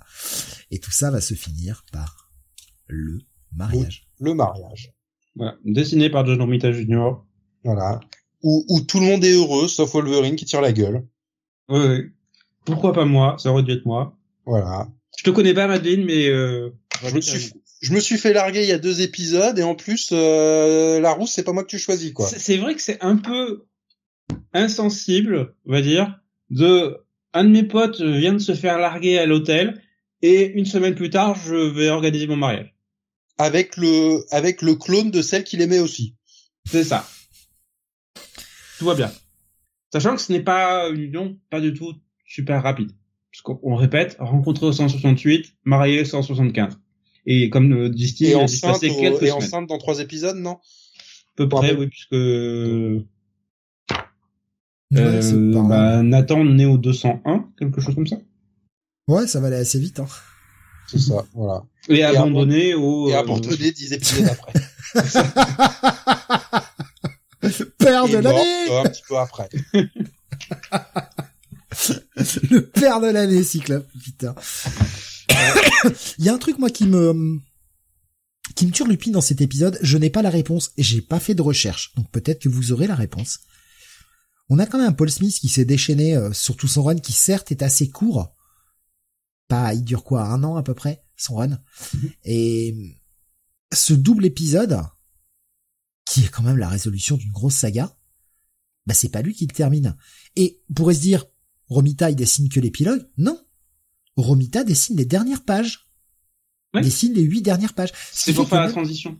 La Ouais, fin. je pense. parce- Ouais, non mais attends, que tu l'as fasses expliqué en fait, c'était pour faire la transition euh, pour préparer son arrivée en fait. D'accord, mais que tu lui fasses dessiner l'épilogue, je suis pas contre. Mais pas les dernières pages de l'affrontement. Euh, je Après, vu Paul que Smith c'était un épisode double, est-ce qu'il n'y a pas eu un problème de délai aussi pour Paul Smith euh, Je pense. ouais, oui. mais il avait réussi à le faire pour le 166. Hein. Oui, mais peut-être que là, il s'y est pris trop tard. Enfin, voilà. Ouais, je non, mais pas. après, j'ai pas d'infos hein, sur ça. Mais... Mais ça, ça, ça m'a un peu choqué. En fait, j'aurais eu le que le- l'épilogue fait par Romita Junior. Bah ouais, tu tu fais, tu commences à faire la transition avec le l'auteur suivant, pourquoi pas quoi. Mais que la fin du combat ce soit le nouvel le nouveau dessinateur, je trouve ça un peu. Voilà. C'est Mm. bof. Je suis comme, comme dit Kael, je pense que c'était du manque de temps. Euh, Alexin qui dit elle a grossi Madeleine. C'est vrai que sur la dernière page, Madeleine a le syndrome Mindy quoi. Oui, oui, c'est la robe qui fait ça. C'est oui, c'est ça. On va dire c'est ça. Euh, ben voilà qui conclut le ce cette rétro review euh, longue. Bah, On en 23 convient. épisodes, hein. Ouais. On en convient un peu long. Euh, D'ailleurs, je, ouais. je suis un peu déçu qu'on finisse pas sur l'annual 7, hein, mais... Oh non. Attends, Oh, quoi, un UL7? c'est celui avec Impossible Man Ah, Ouais, non, je déteste ce perso. Oui, comme tout le monde, je pense. Je crois qu'il y a. Est-ce que quelqu'un aime ce perso en fait? Qu'il se dénonce. Qu'il se Pas dénonce. Impossible Man, c'est très bien pour les, euh, les sketchs en 4 cases, en fait. Voilà. C'est ça pour un backup, euh, ça passe quoi. 4 quand cases, même- c'est bon. T'as quand même une splash page de Impossible Man en Galactus. euh, Oh, oh, quel enfer, quel enfer cet épisode. C'était Je dessiné crois qu'il n'y a que Roy Thomas qui aime ce perso.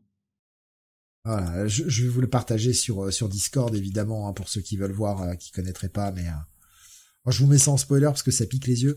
Euh, je peux pas le mettre sur YouTube, hein, je suis désolé là, ça, ça, me, ça me demande de, de changer plein de trucs et c'est trop con pour faire une vanne. Mais mais ouais, c'est moche quoi. C'est moche. Je sais plus qui qui fait cet épisode par contre, j'essaie de chercher mais Je vois pas les crédits, là. Mike- Michael Golden. Il s'est cité, à- ils sont à la fin. C'est Michael Golden qui dessine. euh, Ah putain, c'est Euh. du gaspillage du talent de Michael Golden. Michael Golden. Ah, et et, Tom euh, Mandrake aussi. Ouais, Tom Mandrake a fait quelques pages euh, à l'ancrage en fait. Il a il a ancré quelques pages et il y a Brett Blevins qui fait euh, les pages 28 à 32 en dessin. Ouais, tu vois que c'est du... de- Ouais, ouais, ouais, ouais, ouais. Non mais comme je disais, hein, les anneaux, hormis celui de Dracula, J'aime bien la parodie de... Parce que là, je suis en train de le, de le lire, j'avais oublié. Il y a, il y a des pages, c'est entre Fury et euh, la comtesse Valentina Allegrao de bah, machin. De la Fontena. Et euh, tu le vois en fait qui parodie les épisodes de Steranko en fait, dans la mise en scène. Et D'ailleurs, pour en savoir plus sur Nick Fury et la comtesse, on vous renvoie vers le Retro City numéro 2. Sur la mini-série, On a fait Nick les Fury épiciers. Qui est très Oh, très mais bien. On fait les épiciers là. On vous renvoie sur toutes les émissions. On a fait plein de renvois ce soir. Ah, on a, on a, on n'a pas trouvé de lien avec Picsou encore. Ah, ouais, ouais, mais c'est pour le, c'est pour le watch time, euh, tout ça, les clics. Puis mettez, mettez des pouces, abonnez-vous. Enfin, vous connaissez le principe. Hein. Voilà, c'est bon, on a fait les raclures. ah, Tommy qui nous dit ah, moi je l'adore cet annual avec Impossible Man. Ah, moi je reste insensible à cet humour. Ouais, non. Ce personnage, euh, je l'ai jamais trouvé intéressant. je, je dois être peut-être un peu vieux jeu et ça va nous emmener vers la conclusion euh, de, de cette émission. Je dois être un peu vieux jeu. Je dis pas qu'une ou deux petites vannes, trucs comme ça, ça passe, mais j'aime mes X-Men sérieux en fait. Il aime. Ça, Euh, ça rentre pas avec le reste de l'univers en fait. des épisodes Voilà, vraiment total gaudriole, ça me fait chier. Après, ça reste un annual. Ils ont pas fait ça non plus dans Oui. la série. euh, voilà. Ouais, ouais. Mais bon, voilà, c'est pour ça, on, on en parlait nous tout à l'heure avant le début de l'émission, mais toutes les merdes Mojo et compagnie. Arcade, Ouais. les 80 premiers épisodes d'Excalibur. Vrai que je, je préfère mes X-Men un peu plus sérieux. Euh, Il y en a un autre avec Impossible Man contre Warlock, New Mutants Annual 3, nous dit Tommy, et entièrement dessiné par Alan Davis. Putain, t'as dû l'infliger aussi mauvais. hein. Ah oui, t'as dû te l'infliger en plus. Oui, bien sûr. Et t'avais lu les one shot aussi, euh, Air Apparent, Possession. Euh... Euh, non, parce que ce qui est ce que j'ai pas en VF, je le lis en VO et quelques one shot euh, ou même certains annuals, je les ai je les ai sautés. Ouais, bon, on va pas t'en vouloir. de toute façon, euh, là, arrivant sur la fin des années 90, début 2000, euh, je ne vais pas pouvoir lire toutes les mini et tous les one shot. Déjà, un, il y en a trop, et deux, pour ma santé mentale. C'est vrai quoi, ils ont, ils ont quand même, chez les X-Men, ils ont abusé. Hein. Anata qui dit mais super rétro, merci beaucoup pour le travail et la passion, c'était excellent. Bah, merci beaucoup Anata. J'avais peur que ce soit un peu décousu, qu'on soit un peu parti en tous les sens, mais euh... bon, après tout vous connaissez le principe. c'est souvent comme ça. Mais ouais, on, va faire une petite conclusion là-dessus, puis euh, on, va euh, se, se, se, laisser là quand même sur cette émission qui dure 4 heures. je vais vous laisser y aller, peut-être en premier, comme vous voulez, enfin celui qui veut. Bah vas-y Kael. Pour moi, c'est une bonne période. Je effectivement, par rapport à l'aura qu'a la saga des Broods, je trouve que c'est pas non plus la meilleure saga de Claremont. Principalement pour quelques longueurs. Alors après, moi, j'aime bien le développement de Storm, hein, par exemple. Je sais que Steve, toi, ça te plaît pas, mais voilà, moi, moi, j'aime bien vers où on va aller. Euh, effectivement, la saga Brood a deux, trois épisodes en trop. Et euh, par contre, les, les épisodes suivants, les l'arrivée des Morlocks, euh, la partie au Japon, je les trouve vraiment très très bons. Donc pas la meilleure période des X-Men, mais euh, c'est pas la plus mauvaise et de très loin. Et on aura l'occasion d'en reparler parce qu'on en a mhm. parlé un peu avec Sam juste avant. Euh, je n'aime pas les épisodes qui vont suivre jusqu'à Mutant Massacre et je sais que Sam les aime bien. Donc euh, voilà, mais voilà, j'ai quand même apprécié de, de lire ces épisodes. Euh, je, vais, si tu me permets, ça, je vais enchaîner. Ça me permettra de répondre en même temps à ce que disait Kael. Ouais, je, je, suis pas fan de cette évolution-là de Storm. Ce qui vient après, en revanche, alors là encore une fois, je travaille sur la mémoire et sur ce que j'ai pas relu depuis 20 ans, mais euh, le, le, truc avec Forge, etc. Toute cette espèce de, de de renouveau, ce retour au côté un peu déesse de la nature et tout, ça j'aime bien. Mais ce passage-là, moi je le trouve un peu forcé. C'est pour ça que je l'apprécie pas des masses. Et puis parce que je trouve que Claremont met beaucoup trop en avant Storm. Et ça me gave. Et comme je suis pas fan du perso, euh, voilà. Mais euh, mais après dans l'ensemble oui, bah comme toi, je l'ai dit tout à l'heure, je trouve que les broods par rapport à l'aura euh, par rapport à ce qu'on entend et ce qu'on se figure au bout d'un moment, ça, ça reste une saga mythique, machin et tout. J'ai été assez déçu à la relecture. Euh, je trouve qu'il y a quand même beaucoup de facilité. Euh, il y a de très bonnes idées, attention, et c'est loin d'être mauvais. Mais je trouve qu'en fait, ça souffre de, de, cette grande réputation et je, suis ressorti un peu déçu de dire putain, j'en attendais mieux en fait. De, dans ma mémoire et de l'aura que ça j'en attendais mieux. Je ressors un peu déçu. Je vais pas dire que c'est atroce. Je dis pas que je leur lirai jamais, bien au contraire, mais ouais, ça a perdu un peu de sa superbe. En même temps, ça a 40 ans. Et les codes d'écriture sont plus les mêmes. Et pour la suite, bah, plus ça avance, plus ça s'améliore, parce qu'il laisse plus respirer. Et ça commence à devenir du Claremont lisible. C'est pas le Claremont où à chaque fois que je vois une page et que je vois une barre des textes, je lui dis mais ferme-la, putain ta gueule. J'ai pas envie de lire ça, c'est trop long quoi. C'est trop long parce que en plus, bah on est habitué à Claremont et qu'il y a beaucoup de moments, c'est trop long pour pas grand chose. Mais plus ça avance, et plus on arrive vers la fin, là, sur les, en tout cas cet épisode 575, plus les dialogues qu'il y a sont des dialogues importants, intéressants. Il y a de moins en moins de blabla ou de redites, et ça commence à devenir, là, ça devient du, du bon X-Men qui, euh, qui fait honneur à cette réputation de série incontournable des années 80. Et ce, sera tout pour moi. Je te laisse la parole, Sam. Oui, ben pour moi ça fait partie des meilleures périodes en fait des X-Men, notamment toute la période euh, Paul Smith, qui ne, pour moi ne compte quasiment que des bons épisodes entre le 168 et le 175. Je ne, je compte le 167 ouais, avec le retour des X-Men sur euh, sur Terre. T'as que des que des classiques en fait, dans dans tous les sens. Comme je dis, ces épisodes 167 à 175, il y a des événements importants dans quasiment tous les épisodes qui vont marquer l'histoire des X-Men sur les 20 euh, ou 30 ans euh, suivantes, dont on parle encore aujourd'hui, qui marquent encore les personnages, qui ont été euh, des événements radicaux et qui ont, pu marquer leur histoire. Donc oui. Donc oui, à part ça, effectivement, la, première saga du, des Broods est un peu longue, mais pour moi reste très bonne. Voilà, j'ai j'ai beaucoup aimé la, la, lecture, même 30 ans plus tard. Donc euh, oui, c'est pour moi ça fait partie des meilleures périodes des X-Men et euh, bah, contrairement à elle en plus j'aime beaucoup ce qui suit parce que toute la partie avec John Romita pour moi est excellente. C'est c'était vraiment du très très très grand John Romita qu'on avait eu entre euh, X-Men 176 à euh, 205 206. Très très bon. cette période là et, Iron Man là, John Romita il est super à cette époque là. Euh, je, il est à sa période mature en fait sur son nouveau style euh, plus carré. Avant que ça parte dans le plus massif, comme une... parce qu'on on voit plusieurs euh, étapes en fait dans son évolution. Au début des années 90, il va dans le style c'est massif. Ouais, euh, qui, qui, commence à entamer sur Daredevil avec Anno en fait. C'est ça. Voilà. C'est là qu'on voit ensuite sur les X-Men, sur mm. Punisher, sur ce genre de truc, où en fait on lui on lui demande de faire du blockbuster, et donc il fait du blockbuster. Je vais prendre la réflexion de Tommy avant de remettre une pièce dans la machine parce que je vais rajouter un truc auquel tu m'as fait penser avec ce que tu en disais Sam. Euh, Tommy disait j'aime beaucoup le couronne dessiné par Paul Smith justement à cause du dynamisme du dessin et aussi parce que ça marque la fin d'une série qu'il est possible de lire sans suivre dix séries en parallèle. Enfin la fin d'une période nous disait-il pardon il s'est repris. La fin d'une période c'est vrai où il était possible de suivre euh, sans lire dix séries en parallèle. Ce qui va être un peu peut-être euh, par la suite une des plaies pour les X-Men. Bah, après, moi, c'est ce que, moi, c'est ce que j'aime d'avoir toutes ces séries connectées et c'est pour ça que je le relis.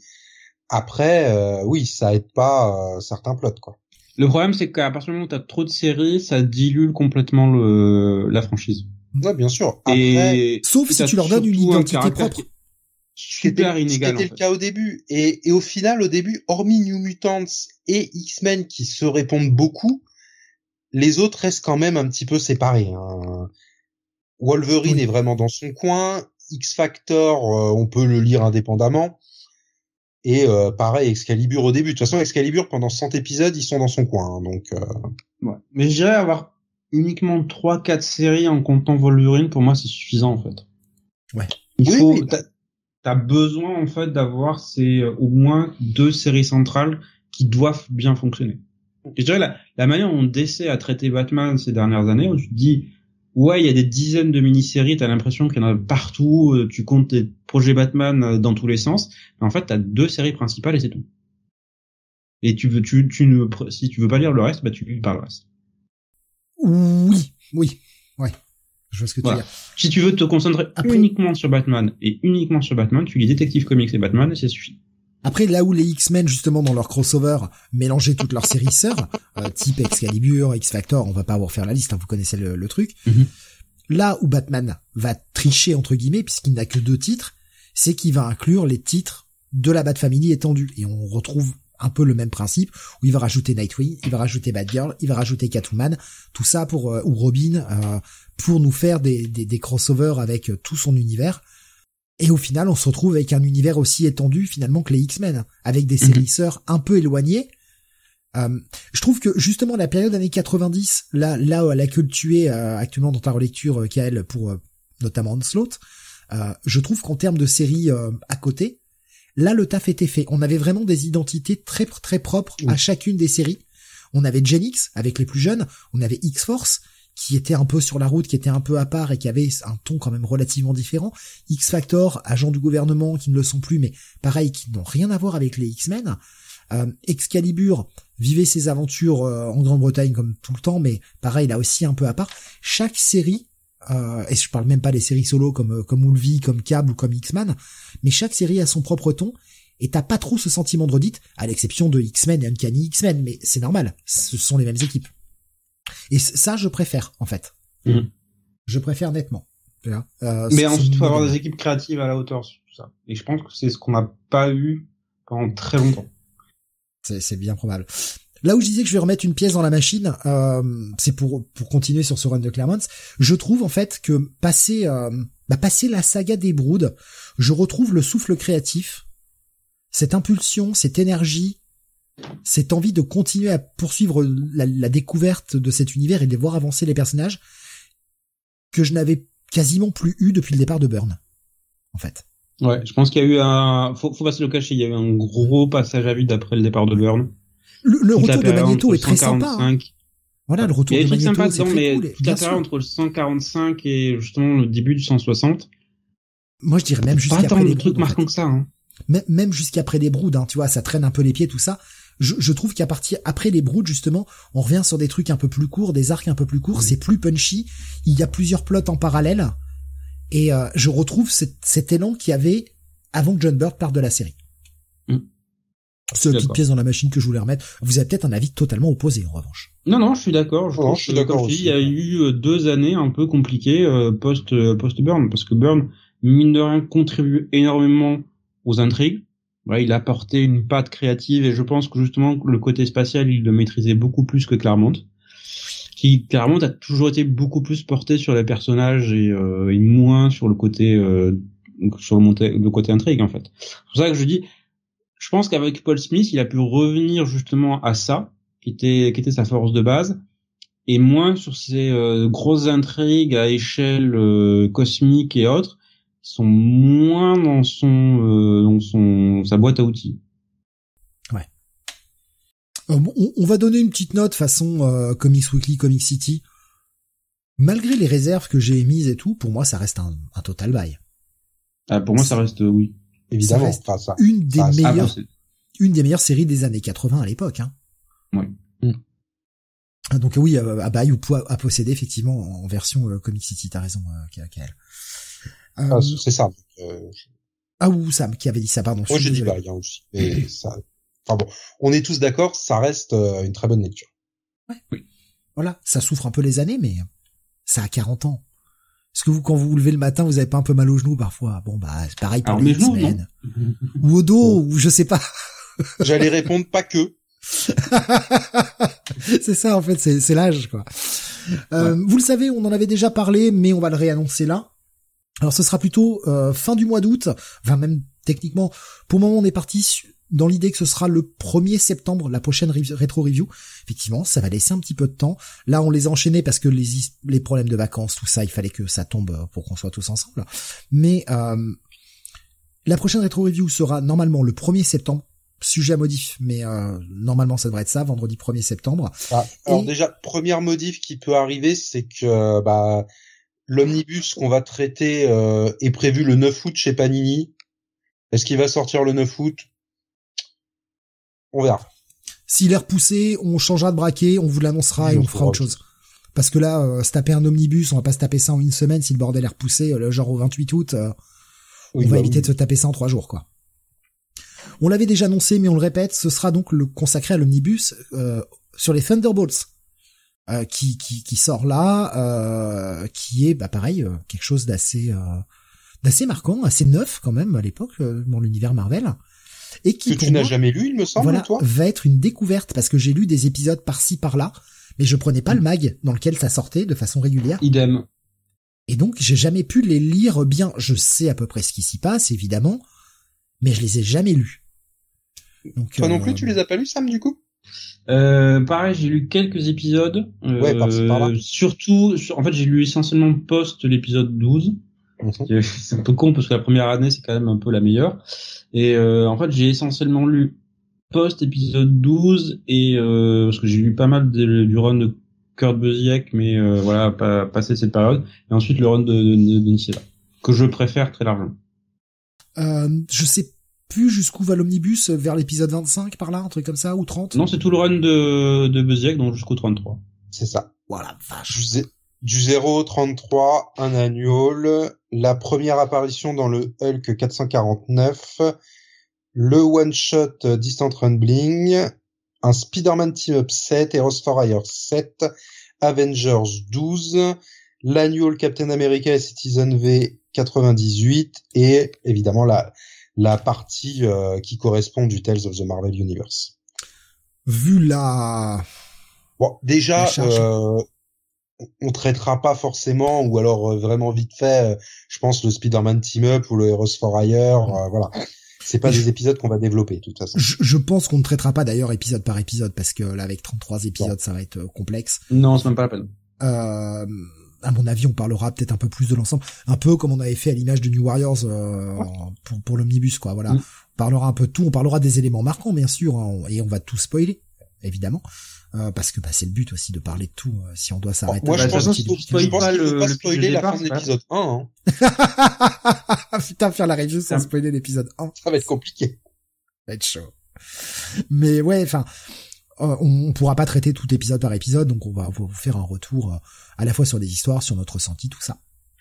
Euh, on vous ra- rappelle également ce qui aura lieu plutôt du côté euh, fin septembre. Euh, ce sera une euh, rétro review consacrée à Crisis on Infinite Earth. On verra si on le fait en une ou deux fois, on sait pas trop. Euh, faut déjà le Bah, en relire. trois ou quatre. Euh, et puis, euh, normalement, on en a parlé un peu avant le début de l'émission, retour des rétro review X-Men, probablement en octobre, peut-être. À confirmer tout ça. Euh, là, on prend un peu d'avance, mais vous savez comme ça à peu près ce qui arrive. Ça vous laisse également le temps pouvoir peut-être bah, vous arranger pour relire les trucs si vous le souhaitez, les lire ou les relire. Donc c'est voilà, on vous annonce un peu à l'avance, un petit peu club de lecture hein, ce Retro City finalement. Hmm. Euh, je vois Tommy qui dit mine de rien même Marvel spoil la révélation de Thunderbolts euh, sur le dos de l'Epic Collection.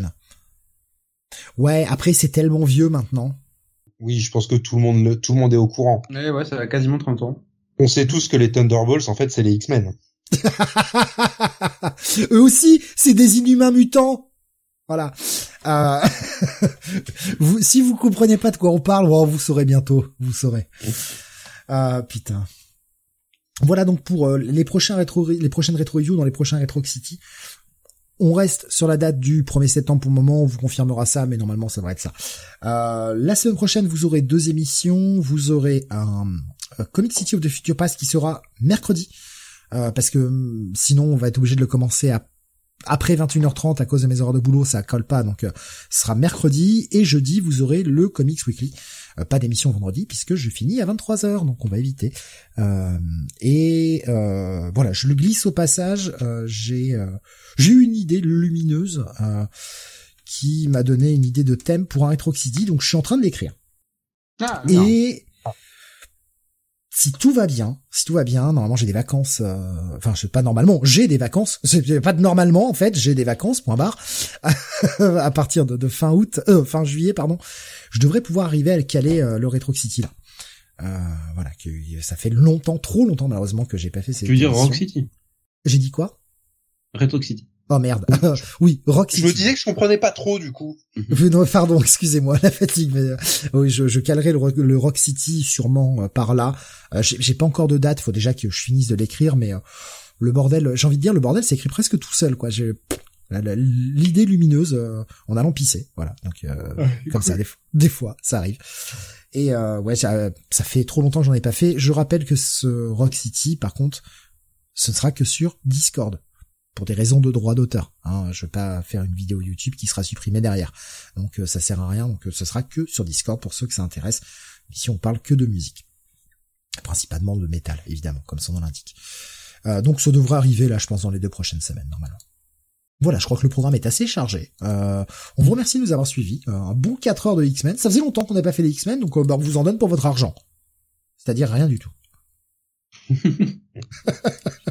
on est sympa quand même. On vous fait des gros bisous. Merci de nous avoir suivis très tard. Passez un excellent week-end. Profitez de, de ce week-end un peu prolongé. euh, pour ceux qui, euh, qui euh, ne bossent pas. Pour ceux qui bossent, bon courage à vous. Des gros bisous et à la semaine prochaine. Bonne soirée. Bonne soirée